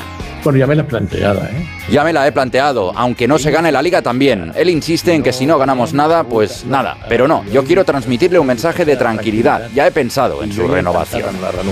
Creo que le tenemos que renovar sobre todo porque se la jugó. Es un hombre que conoce perfectamente la casa y defiende su estilo genuino de jugar al fútbol. Conoce también el mundo del fútbol en general. No pide estirar más el brazo que la manga. No nos pide locuras y entiende además perfectamente la situación del club. Y sí, ya me he planteado la renovación de Xavi. del club i de fet ja m'he plantejat la renovació del Xavi. Además, Chelsea y Benfica son los dos primeros equipos clasificados para los cuartos de final de la Champions al eliminar al Borussia de Dortmund y al Brujas, respectivamente. Hoy se juegan dos eliminatorias más, los dos partidos de vuelta a las 9 de la noche. El Bayern eh, Múnich-PSG, donde el PSG tiene que remontar el 0-1 conseguido por los alemanes en París, y el Tottenham-Milán, donde el conjunto inglés necesita dos goles para doblegar el 1-0 de los italianos en casa. Y en baloncesto, partidos de Euroliga de jugados ayer, Basconia ganó en el Wizzing Center al Real Madrid 81-85, gracias a un triple en el último segundo de Costello, el Barça cayó en Atenas ante Olympiacos y derrota también en casa de Valencia ante el Olimpia Milán. Gracias Ana, son las 5 y 21, 4 y 21 en Canarias y vamos como cada día hasta onda0.es.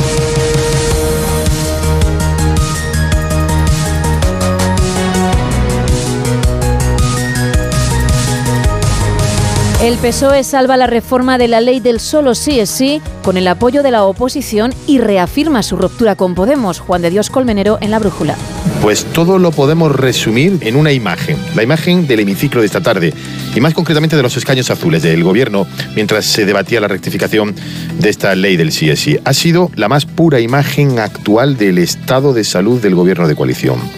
Un matrimonio de conveniencia en descomposición, dejando solas, completamente solas a Irene Montero y a Ione Belarra. Ione Belarra e Irene Montero. Ni un solo ministro o ministra socialista en el debate, pero tampoco Yolanda Díaz, de perfil hasta el día del debate. Y no es una votación más, porque en realidad, y así lo apuntaban también algunos diputados socialistas, es la primera votación en la que se rompe en el panel, en el panel aquí del Congreso, el gobierno de coalición de PSOE y Unidos Podemos. Hasta ahora había magos, pero siempre al final Pedro Sánchez, por la campana, lograba que solo se eh, intentara erosionar, pero no se erosionara la votación. Y esta tarde todo se ha hecho explícito, hasta el punto de que el portavoz del PSOE, Pachi López, hablaba de esta manera hace unos minutos y justo después de la intervención de Podemos, de esta manera de la propia portavoz de Podemos. Una intervención que no pone encima de la mesa ninguna respuesta, ninguna solución a ese problema, cuando menos es irresponsable.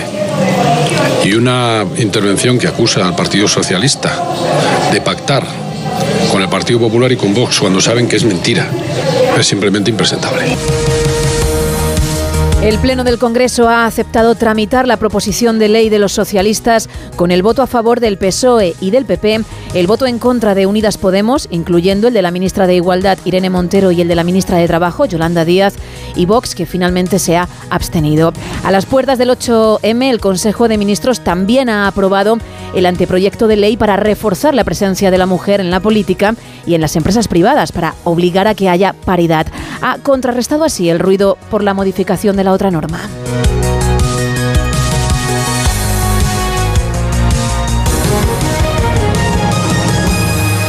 Y las mujeres trabajan más horas a la semana, pero cobran menos que los hombres, según un informe. Caridad García en más de uno.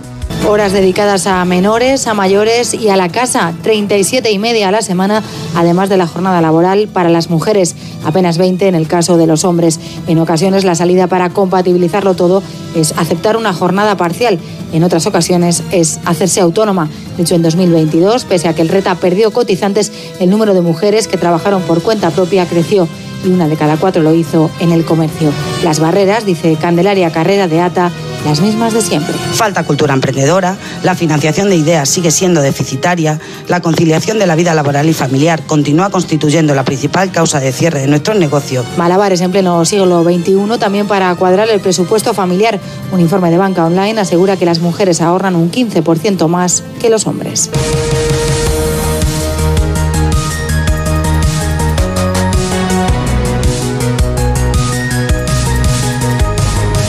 Facua carga contra el gobierno por su ineficacia para frenar la subida en la cesta de la compra. La organización señala la inacción del Ejecutivo ante el aumento de precios y consideran que la rebaja del IVA ha tenido efectos mínimos.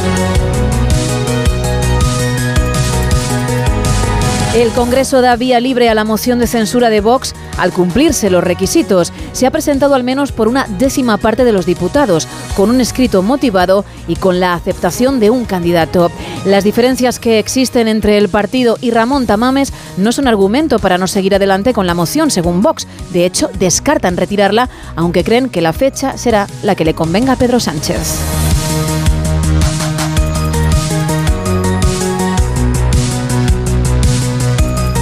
Y seguimos hablando del gobierno porque reconoce que 44.433 trabajadores no aparecerán en los datos del paro. Lo contaba Alsina en más de uno. Moncloa admite que esa es la cifra de trabajadores fijos discontinuos inactivos que hay en España y que no aparecen en las cifras oficiales del Ministerio de Yolanda Díaz, aunque más de la mitad cobran la prestación por desempleo. Con estas más de 400.000 personas, el paro subiría a más de 3 millones de personas.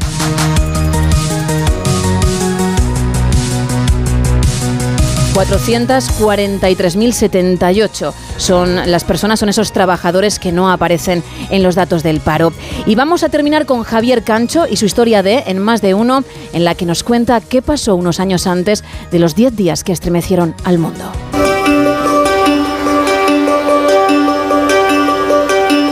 John Reed describió la primera vez que estuvo a punto de morir. Fue recién llegado a México. Fue en la pensión en la que se hospedaba. Un hombre alto, con sombrero de paja y largos bigotes, comenzó a seguirle desde la cantina hasta la habitación, paso por paso. El tipo caminaba tambaleante. Estaba borracho, probablemente iba hasta las cejas de aguardiente. Justo en el instante en el que John entraba en su habitación, justo en ese momento sintió algo muy frío en la nuca y se dio cuenta al instante de que era el cañón de una pistola. El mexicano le dijo despacito, vengo a matarte por gringo. Pero cuando estaba a punto de apretar el gatillo, algo que había en la mesilla le llamó la atención. ¿Qué es eso? preguntó. Mi reloj de pulsera, respondió el periodista. Rápidamente le mostró cómo ponérselo. De un modo inconsciente, el mexicano fue bajando poco a poco la pistola. Qué bonito está, qué precioso. Es de usted, le dijo John Reese. Un reloj de pulsera le salvó la vida en el último segundo. Comenzaron a echar expediciones. Los aeroplanos comenzaron a volar por distintas y varias direcciones buscando a Villa, queriéndolo matar.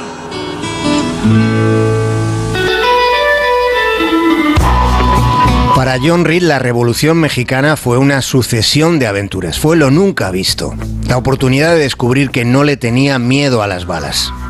Sus crónicas rebosaban movimiento, eran relatos sobre hombres salvajes, con pasajes donde la crueldad rezumaba, con situaciones donde la amistad se fortalecía. Eran hechos ocurridos entre colores de lejanos horizontes, con fragmentos de canciones, con sueños sociales y políticos, con el peligro, el humor y la osadía temeraria. Y todo aquello palpitaba en sus relatos. Ay, de aquella gran división del norte. Solo unos cuantos quedamos ya. Subiendo cerros, bajando montes, siempre buscando con quién pelear. Ya llegó, ya está aquí. ¿Quién? ¿Cómo quién? Pancho Villa con su gente, con sus dorados valientes que por él han de morir. John Reed se vio involucrado en el fragor de varias batallas tratando de entrevistar a Pancho Villa. Quería hablar con él. Quería hablar con quien en muy poco tiempo había llegado desde la oscuridad a la situación más luminosa de México y renunciando además a la presidencia de la República. Cuando John Reed le preguntó por qué, Pancho Villa respondió que sería una desgracia para México que un hombre inculto fuera su presidente. Y después añadió que él solo empuñaba la esperanza de un mejor mañana para los que nunca lo tenían. Ya llegó, ya está aquí, Pancho Villa con su gente, con sus dorados valientes que por él han de morir. 5 y casi 30 de la mañana, 4 y media en Canarias, y toca saludarle a él.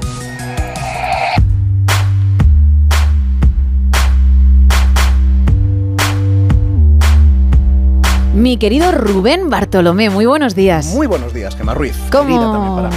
Ay, muy bien, así me gusta. Si es que yo al Somos- soy. Educados, pero también cariñosos. Somos, Sí. somos dulces, somos dos Sí, personas dulces. Nos gusta el almíbar. Sí, pero, pero en su justa medida, ¿eh? a ver si vamos a ser Winnie the Pooh. Ya empezamos, ya empezamos, ya empezamos con los peros. Tú imagínate. Bueno, cuéntame, después de este momento histórico que hemos vivido para el deporte español con Pau Gasol, que vamos a poder escuchar a partir de las 6, las 5 en Canarias, en más de uno. Pues mira, justo en media hora vamos a levantar la persiana para contar las tres historias con las que arranca el día. La primera, el gobierno partido en dos, porque en este 8 de marzo, en el Día de la Mujer, la noticia es que el Ejecutivo, que se autodefine como el más feminista de la historia, llega dividido. Incluso algo más. Se vio ayer en el Congreso, donde se votaba y donde se aprobó la admisión a trámite de la reforma propuesta por el PSOE a la ley del solo sí es sí. Votaron que no es necesario modificar la norma. Podemos, también Yolanda Díaz, que fija por primera vez posición al respecto, a favor, el PSOE, aunque no votó Pedro Sánchez, podía hacerlo de forma presencial, no tenía acto, también de forma telemática, pero nada, y hoy por cierto ha organizado otro acto propio para no asistir al institucional, que es el que organiza el Ministerio de Igualdad. Le ha organizado su equipo en el Palacio de la Moncloa un acto propio con empresarias. Preocupación real, dicen en el PSOE, por lo que pueda ocurrir en las manifestaciones de, de esta tarde en Madrid. Ya sabes que hay división y a la histórica, a la de la Comisión 8M, pues va a asistir por un lado Podemos y por otro el PSOE, cada uno con su pancarta. Bueno, de todo esto y de feminismo vamos a hablar en tiempo de tertulia con la presidenta de la Comisión de Igualdad en el Congreso. La entrevista de Alsina hoy con Carmen Calvo. Segunda historia del día, el caso Negreira y el paso dado por la Fiscalía que va a denunciar al club y al presidente Bartomeu, también aparte de su junta directiva, porque cree que hay indicios suficientes para acusarles de haber cometido un delito continuado de corrupción en los negocios por haberle pagado más de 6 millones de euros durante 17 años a Enrique Negreira, el vicepresidente del Comité Técnico de Árbitros. Dijo ayer el ministro de Deportes y Z que bueno, que hay que ver una vez que se presente esa denuncia si también la administración la apoya y se presenta como acusación particular. Le preguntaron a Laporta, el actual presidente del Barça y uno de los que más subió los, eh, las la facturación con, con Enrique Negreira, y dice que nunca, nunca, nunca, nunca, rotundamente nunca el Barça ha intentado comprar a los árbitros. Bueno, pues ahora que sea la fiscalía la que diga si tiene razón o no la tiene. Y tercer asunto del día, lo de Gasol, lo contabas tú, emocionantísimo con David Camps también eh, haciéndonos sentir en los nervios que él, él mismo tenía dentro de, de sí. Nos ha puesto los pelos de punta. Totalmente, pero incluso se lo decía yo a Félix José Casillas, aunque no seas un forofo de este deporte, te, te ha metido completamente en casi la piel de, de Pau Gasol, que, que madre mía, qué momentazo para él, ¿eh? Sí, sí, un momentazo radiofónico el que hemos vivido en, en No Sonoras y en el que, mm, del que vamos a seguir hablando durante todo el programa. Con el análisis, como siempre, en tertulia, y también con Joaquín Manso, con Pilar Velasco y con John Muller, y con muchas historias. Las de las muchas mujeres que son protagonistas hoy en más de uno, empresarias, limpiadoras, estudiantes. Vamos a hablar hoy con, con madres, con hermanas, con abuelas, con hijas, con nietas, que viven aquí en España, pero cuyas familias son de otras partes del mundo y, y vienen por tanto de otras culturas para vivir este 8 de marzo. Vamos a aprender de ellas hoy en más de uno con Alsina, muchas historias y muchas sorpresas en este especial por el 8 de marzo. Pues a partir de las 6, las 5 en Canarias y con Rubén Bartolomé al frente de esa primera hora. Muchas gracias, Rubén. A ti siempre. Hasta mañana. Ahora toca ponerse el delantal.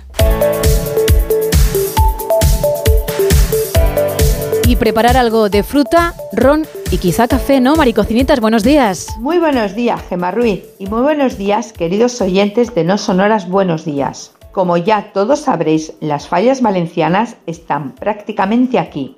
Para esta semana quiero presentaros dos recetas. Una con un producto típico valenciano y la otra algo diferente a lo que viene siendo habitual en mis recetas. El café más genuino de Valencia. En esta primera receta, la protagonista es la naranja, tatín de naranja. He usado un molde de 28 centímetros de diámetro, Así que la cantidad de naranja la podéis adaptar a la medida de vuestro molde. Vamos con los ingredientes. Dos naranjas grandes y otra para sacar zumo y decoración. 30 mililitros de zumo de naranja natural, 80 gramos de azúcar y esta es imprescindible ya que hay que hacer un caramelo, 75 gramos de mantequilla, canela en polvo al gusto, una lámina de masa quebrada redonda. Vamos al lío. Precalentar el horno a 180 grados. Lavar las naranjas muy bien ya que vamos a utilizarlas con la corteza y cortar en rodajas de medio dedo. En un recipiente apto para fuego y horno, echar el azúcar y el zumo.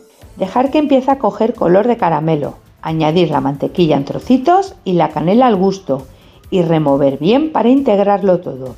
Acomodar las rodajas de naranja. Dejar un minuto dándoles meneitos a la sartén para que no se peguen y apagar fuego. Cubrir con la masa quebrada, metiendo los bordes hacia adentro. Pinchar la masa para que no se rompa. Hornear a 180 grados hasta que veamos que esté dorada la superficie. Sacar del horno y desmoldar. Cuando le demos la vuelta como si fuese una tortilla, quedando la naranja a la vista y con muchísimo, muchísimo cuidado, volvemos a colocarla en la sartén. Meteremos en el horno en la parte de arriba solamente, poniendo el gratinador hasta que los bordes comiencen a coger color.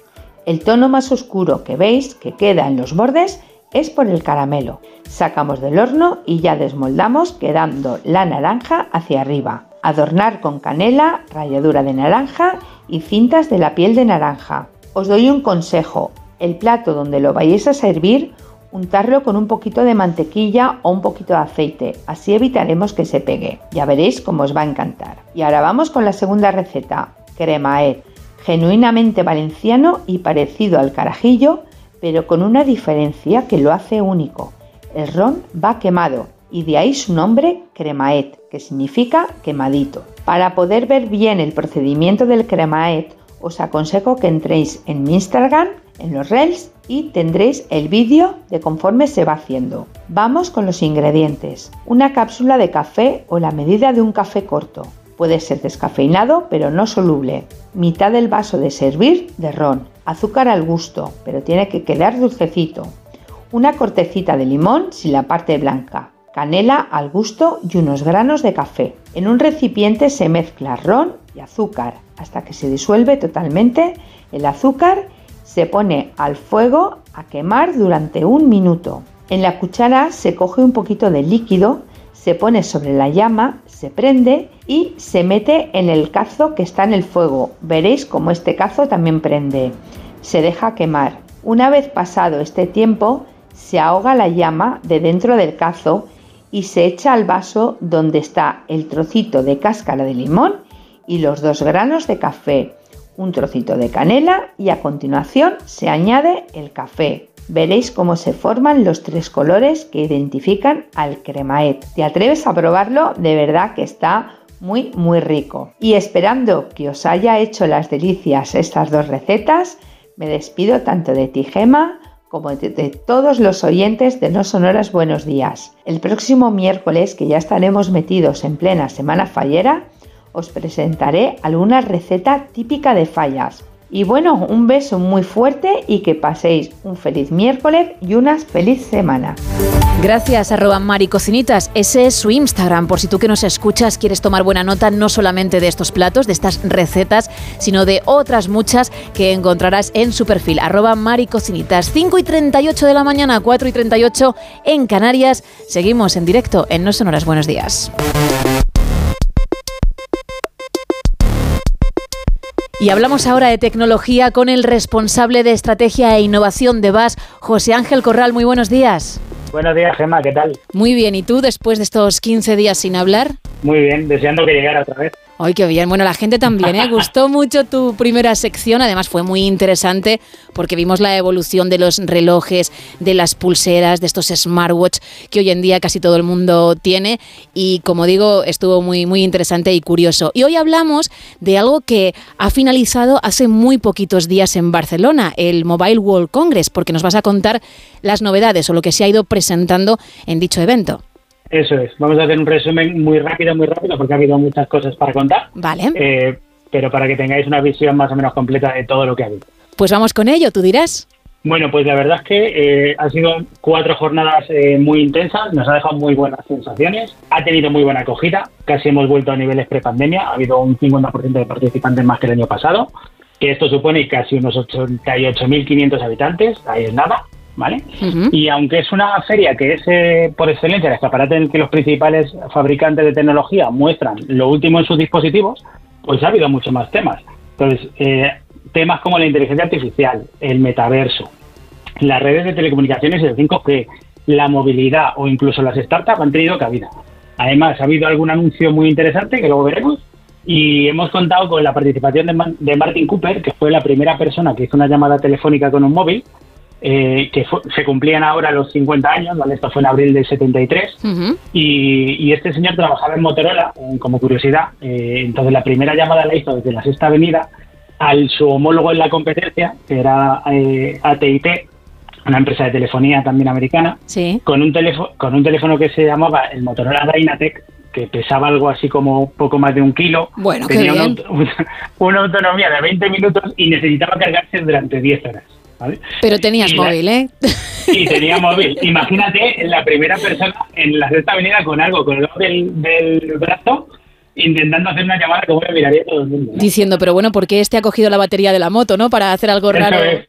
Sí, sí. Este que está haciendo. Y lo primero que dijo fue a que no sabes de dónde te llamo. ¿vale? Eso Ah. fue la, la primera llamada telefónica, así como anécdota. Si nos vamos ya a lo que ha sido todo el evento, pues como dispositivos, pues lo que comentamos, ¿no? Siempre los principales fabricantes, pues como Samsung, Xiaomi, Motorola, Huawei, etcétera, etcétera, aprovechan el evento para hacer su presentación de sus buques insignia o, se- o de sus dispositivos bandera, ¿no? Eh, por ejemplo, Xiaomi nos ha presentado la serie 3, que está compuesta por el Xiaomi 13 y el 13 Pro. Son eh, unos teléfonos que han desarrollado en colaboración con Leica, que son fabricantes de lentes de cámara fotográfica, y entonces tienen una calidad de las cámaras excelente. Tienen una cámara frontal de 32 megas y tres cámaras traseras de 50 megas. O sea, una, una locura. Honor, por su parte, ha presentado el modelo eh, Magic 5 Lite dentro de la serie Magic Series, que como curiosidad, pues se ha sido, ha sido galardonado recientemente por DxO Mark, que es un sitio web especializado en hacer comparativas independientes de todo lo que son dispositivos de teléfono, cámaras fotográficas y objetivos. Y lo han catalogado como el smartphone número uno del mundo en cuanto a rendimiento de la batería. Toma ya, esto es importante, ¿eh? Muy importante, porque al final es algo que nos pasa a todos, que siempre andamos pendientes de el cargador, una powerbank o lo que sea, porque siempre nos quedamos sin batería en el peor momento. Eso es. Luego hemos visto también mucho eh, mucha tablet o mucho dispositivo enrollable, ¿vale? Por ejemplo, Samsung ha presentado tabletas enrollables, ha presentado tabletas que se pueden plegar como si fueran un tríptico, pero no nos ha dejado probarlas, ¿vale? Entonces ahí nos tenemos que creer un poquito que funcionan. Enrollables Eh, es lo que yo estoy entendiendo por enrollable, como los colchones que ahora te puedes comprar, que te vienen, pues Correcto. eso. Ahí va mi madre. Lo que hemos hecho siempre con una especie de folio que enrollas ahí para Sí, llevártelo sí, a cualquier sí, lado y lo haces en canuto, pues igual. Exacto, madre mía. Lo está haciendo Samsung con las tabletas, lo ha hecho Lenovo también con algún portátil, aunque en realidad el portátil es casi una tableta, por decirlo de alguna forma. Entonces son dispositivos muy planitos y muy tal, que se pueden enrollar. Eh, Nokia, por ejemplo, ha presentado su nuevo logo, pa- parecía que estaba muerto y ha vuelto a revivir. Entonces ha aprovechado a hacer un rebranding, ha presentado un nuevo logo y ha presentado el Nokia G22, que básicamente el- como características tiene que es un diseño ecológico y que tiene la capacidad de reparación que ellos han llamado Quick Fix, que esto es que todo lo que se nos suele romper en el móvil se puede cambiar muy rápidamente. O sea, la pantalla, eh, la batería, que se nos ha estropeado el puerto por donde lo cargamos y cosas del estilo. ¿vale? Y luego, como curiosidad, hemos visto también un- un- una tableta que se llama Nubia Pad 3D, que tiene unas cámaras que siguen la vista de la persona que está utilizando la tableta. Entonces, según desde donde tú la estés mirando, va ajustando lo que se pinta en la pantalla para dar la sensación de 3D y de profundidad. Anda, qué bueno. Entonces, todo lo que vemos dentro de la tablet se convierte en 3D. Es una pasada. Sí, Y no, la verdad, la verdad es que, sobre todo para los que te escuchamos, que no estamos puestos en nada de esto y que, bueno, al final vamos al último modelo que sacan al mercado y preguntamos cuatro características y poco más, nos parece alucinante, de verdad. No, lo es, lo es. La verdad es que es súper chulo ver la sensación que te da de que todo esté en, en 3D. Sí. Luego hemos visto algunas gafas de algún, de algún fabricante, eh, como TFL, por ejemplo, que lo que hacen es utilizar las gafas como una pantalla. Entonces da la sensación de que es una pantalla de 130 pulgadas lo que tenemos delante. Wow, incluso- y eso te permitiría, perdóname, por ejemplo, ver películas que, que pudieses tener acceso a plataformas y, y ver lo que quisieses. Esto es como para ver una película, como si tuviéramos una pantalla súper grande delante de la vista. Y solo con las de- gafas en tu salón y ya y está. Solo, solo con las gafas. Y Wow. Lenovo ha ido un poquito más allá y presenta algo muy parecido, pero que en realidad lo que hace es presentar en realidad aumentada, o sea, sobre Sí. lo que nosotros vemos con unas gafas normales o Sí. sin gafas, ¿vale? Sobre nuestra realidad, presenta una pantalla para que pongamos en esa pantalla lo que queramos. Qué una barbaridad. película, un, pues navegar por internet, lo que queramos. Y luego también como curiosidad por último, un dispositivo de Lenovo que he sacado que es un- un- como una especie de llavero muy pequeñito, pero que en realidad son salvavidas porque se conecta vía satélite, satélite y envía una señal de socorro comunicando la posición del usuario. Con lo cual, estemos donde estemos y aunque no haya cobertura, podremos eh, estar localizables. No hay mejor caso de uso para la tecnología que cuando apoya un caso de uso real, necesario, en este caso, pues el que nos permite salvar la vida a lo mejor, ¿no? Sí. Eh, cambiando de tema, pues por ejemplo, la inteligencia artificial ha habido eh, mogollón de temas. Como es lo, lo que está de moda en los últimos meses, Sí. y que parece que no hablamos de otra cosa, pues ha habido todo tipo de, de funcionalidades, sobre todo de software, pues desde creación de vídeos y presentaciones simplemente escribiendo los prompts, que son estas frases que nosotros introducimos como entrada en lo que queremos que haga la inteligencia artificial, Ujú. hasta deepfakes, que recordemos que son pues grabaciones de vídeo que hace una persona con la imagen o la cara de otra persona. Sí. ¿vale? Luego el metaverso, por ejemplo, y la realidad virtual. ¿Te parecía que el metaverso era el boom del año pasado y que este año se nos había quedado ahí un poquito en el limbo? Bueno, pues lo hemos recuperado, ¿no? Eh, Atos, por ejemplo, ha presentado un servicio que permite que las empresas puedan en- entrar en el metaverso de una forma muy sencilla, eh, simplemente empleando su solución para celebrar, por ejemplo, presentaciones o reuniones corporativas o, entro- o encuentros con clientes dentro del metaverso. Esto es como otro universo al que tú te conectas y es como si estuvieses en dicho evento, en dicha presentación, ¿no? O en la reunión de turno. Eso es. Vale. Esto es, eh, hablaremos en futuros de- del metaverso, Ujú. ¿vale? pero al final es como si fuera una especie de espacio virtual o de un mundo virtual que podríamos asemejar a lo que sería un juego, ¿vale? Pero que nos va a permitir eh, pues un nivel de interacción eh, bastante mayor del que tenemos ahora mismo con alguien que no está con nosotros. ¿vale? Exacto. Por ejemplo, con alguien que está en la otra punta del mundo. Vale, vale, vale. Orange ha hecho algo parecido, bueno, porque ha sacado una aplicación que ha llamado Immersive Now, eh, que celebraba o retransmitía lo que grababa una cámara 360 que tenía en el evento, en el recinto, eh, emitiendo en directo. Y entonces la gente se podía conectar directamente a través del- de esta aplicación y acceder vía metaverso. Vale. Entonces, en realidad virtual, por ejemplo, pues en, en Xiaomi nos ha presentado sus primeras gafas de realidad aumentada. No son gafas comerciales, pero nos dan una idea de por dónde van a ir los tiros. Y Oppo nos ha presentado también la segunda versión de sus gafas Air Glass 2, que cuentan con micrófono y altavoces. Y aquí la parte interesante es que Oppo asegura que va a permitir la traducción simultánea de otros idiomas poniendo subtítulos en las conversaciones a- a- como si fuera una especie de teleprompt. Bueno, esto es, esto es la leche. Esto para viajar, esto es, vamos, revolucionario. Este es revolucionario total porque es una de las cosas que va a permitir que la adopción del metaverso sea más rápida. O sea, Ajá. hay dos, co- dos factores decisivos. Uno es la sensación de inmersión dentro del, del entorno, digamos, y otro es la capacidad de comunicarnos en tiempo real con alguien que no esté con nosotros y que no hable nuestro idioma. Si esto resuelve uno de los dos temas, eh, genial. Luego, Telefónica, que ha tenido mucha presencia en el evento, ha presentado también lo que ha llamado telepresencia holográfica, que básicamente ha sido una sala donde se capturaba a todos los visitantes, se hacía un modelo 3D de, o un avatar en 3D de las personas que entraban o de los visitantes que entraban en esa sala y se los metía en un entorno de realidad aumentada realidad virtual con distintos escenarios. Ujú. Huawei ha presentado algo parecido porque tenía ocho cámaras que digitalizaban a, a una persona, generaban su avatar, lo incluían dentro de un metaverso y le permitía jugar en tiempo real con personas en cualquier parte del mundo. Y la gracia que hemos visto aquí además es que empleaba tecnología 5G, en, en concreto un poquitín 5.5G, y, y hemos visto velocidades de transferencia de 6.000 megas por segundo, que es una auténtica locura. Y hemos visto dispositivos que eh, apoyaban este segundo eh, concepto que hablábamos de sensación de inmersión en el metaverso, que ya nos permiten tener la sensación de gusto, olfato y tacto dentro de estos entornos virtuales. ¿Qué me dices? ¿Hasta ese Esto nivel? ya es una, lo- esto ya es una locura. De bueno, hecho, bueno. Tenemos, tenemos una empresa en Málaga que se llama Owo, que ha diseñado un chaleco, que llaman chaleco áptico, que te permite sentir lo que siente, digamos, el personaje dentro de ese mundo virtual. Por ejemplo, si tú te chocas con una pared, pues tú notarías en el chaleco de verdad el golpe. O si alguien te tira una piedra. Madre Con lo mía. cual, cuando llevamos cinco minutos con esto, ya te da la sensación de que estás ahí dentro. Nosotros que venimos o somos de la generación a la que eh, cuando le temblaba o le vibraba el mando de la consola en las manos ya le parecía la leche, tú imagínate esto, ¿no? Pues es otro nivel. Es No, desde nivel.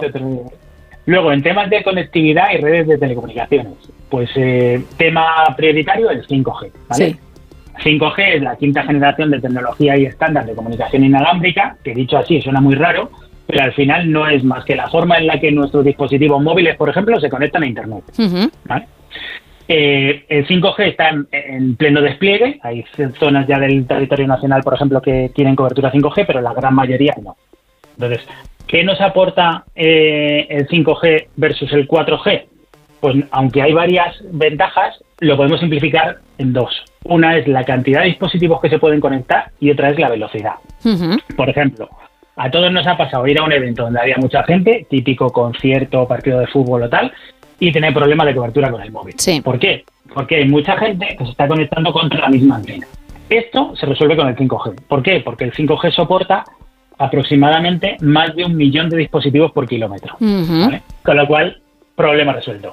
El de la velocidad, pues podemos pensar que a lo mejor es más trivial, pero por ejemplo, hemos visto un caso muy curioso en el que eh, se reflejaba a un operador de una grúa en un puerto. ¿vale? Un operador de grúa en un puerto está a X metros de altura, teniendo que estar mirando constantemente la grúa y con mucho cuidado de que todo lo que haga se haga correctamente. ¿vale? Bueno, pues si nos llevamos a esta persona, por ejemplo, a un entorno en el que tenga eh, esté en una oficina operando en remoto la grúa con total seguridad y comodidad, estaríamos ganando en seguridad para la persona, en eh, comodidad, efectivamente, en que si pasa algo, pues otra persona puede asumirlo en el momento, etcétera, etcétera. Esto requiere unas latencias muy bajas, que las latencias es el tiempo que tarda la información, digamos, en viajar, ¿vale? Y además requiere que en el, porque requiere que en el momento en que el operario haga la- el movimiento, la máquina se mueva de verdad. ¿vale? Esto puede sonar muy eh, futurista, ¿vale? Pero resulta que eh, hemos visto que hay un puerto en China que lleva operando así durante un año con eh, latencias, estos tiempos de, de viaje de información inferiores al milisegundo y sin interrupciones de servicio. Con éxito, vaya entonces. Con éxito, correcto, durante un año- más de un año eh, y funcionando sobre lo que se llama Fix 5G. Ujú. Luego, cambiando de tema otra vez a movilidad, por ejemplo, que ha sido otro tema muy interesante. Sí. Pues en movilidad eh, hemos visto, había además un, un vagón o demo de, lo de la empresa Hyperloop TT. ¿vale? Hyperloop TT es una empresa americana con eh, desarrolla en Cádiz eh, por estudiantes de una escuela de diseño de Barcelona un concepto que tuvo Elon Musk que definió Hyperloop. Y el Hyperloop es un método de transporte basado en cápsulas que viajan en un tubo de vacío y con levitación magnética para evitar rozamiento, aproximadamente a unos 1.200 kilómetros hora. Claro, esto plantea ir Madrid-Barcelona en media hora. Eh, bueno, pues Hyperloop TT, esta, esta empresa que está trabajando en este concepto, tenía, eh, nos ha enseñado lo que sería una cápsula para entre 28 y 50 y tantas personas de capacidad y eh, claro, esto no se puede probar todavía, ¿vale? Pero parece que va en bastante buen camino. Y otra de las cosas chulas que se han visto es el tema de los taxis, taxis aéreos, ¿vale? Tampoco lo hemos podido probar ni se ha visto una demo porque hay muchos problemas para, sobre todo regulatorios con esto, Sí. pero hemos podido ver lo que van a hacer los futuros taxis voladores. Y luego ya a nivel más aterrizado, pues el patinete de Xiaomi, que tenía mucha mucho interés también en la gente en conocerlo, el Mi Scooter 4 Ultra de Xiaomi, que tiene una autonomía de unos 70 kilómetros y un diseño muy curioso porque tiene una doble suspensión eh, con un sistema de zigzag en la rueda delantera que le permite balancearse y que se supone que va a reducir las vibraciones con el pavimento regular, por ejemplo. Y además es antipinchazos. Bueno, al final ya van a sacar el monopatín con el sillón cómodo para que vayas tú a una velocidad considerable al punto que te dé la gana y eso con el patinete y te olvides del coche. Pero hay más, ¿no?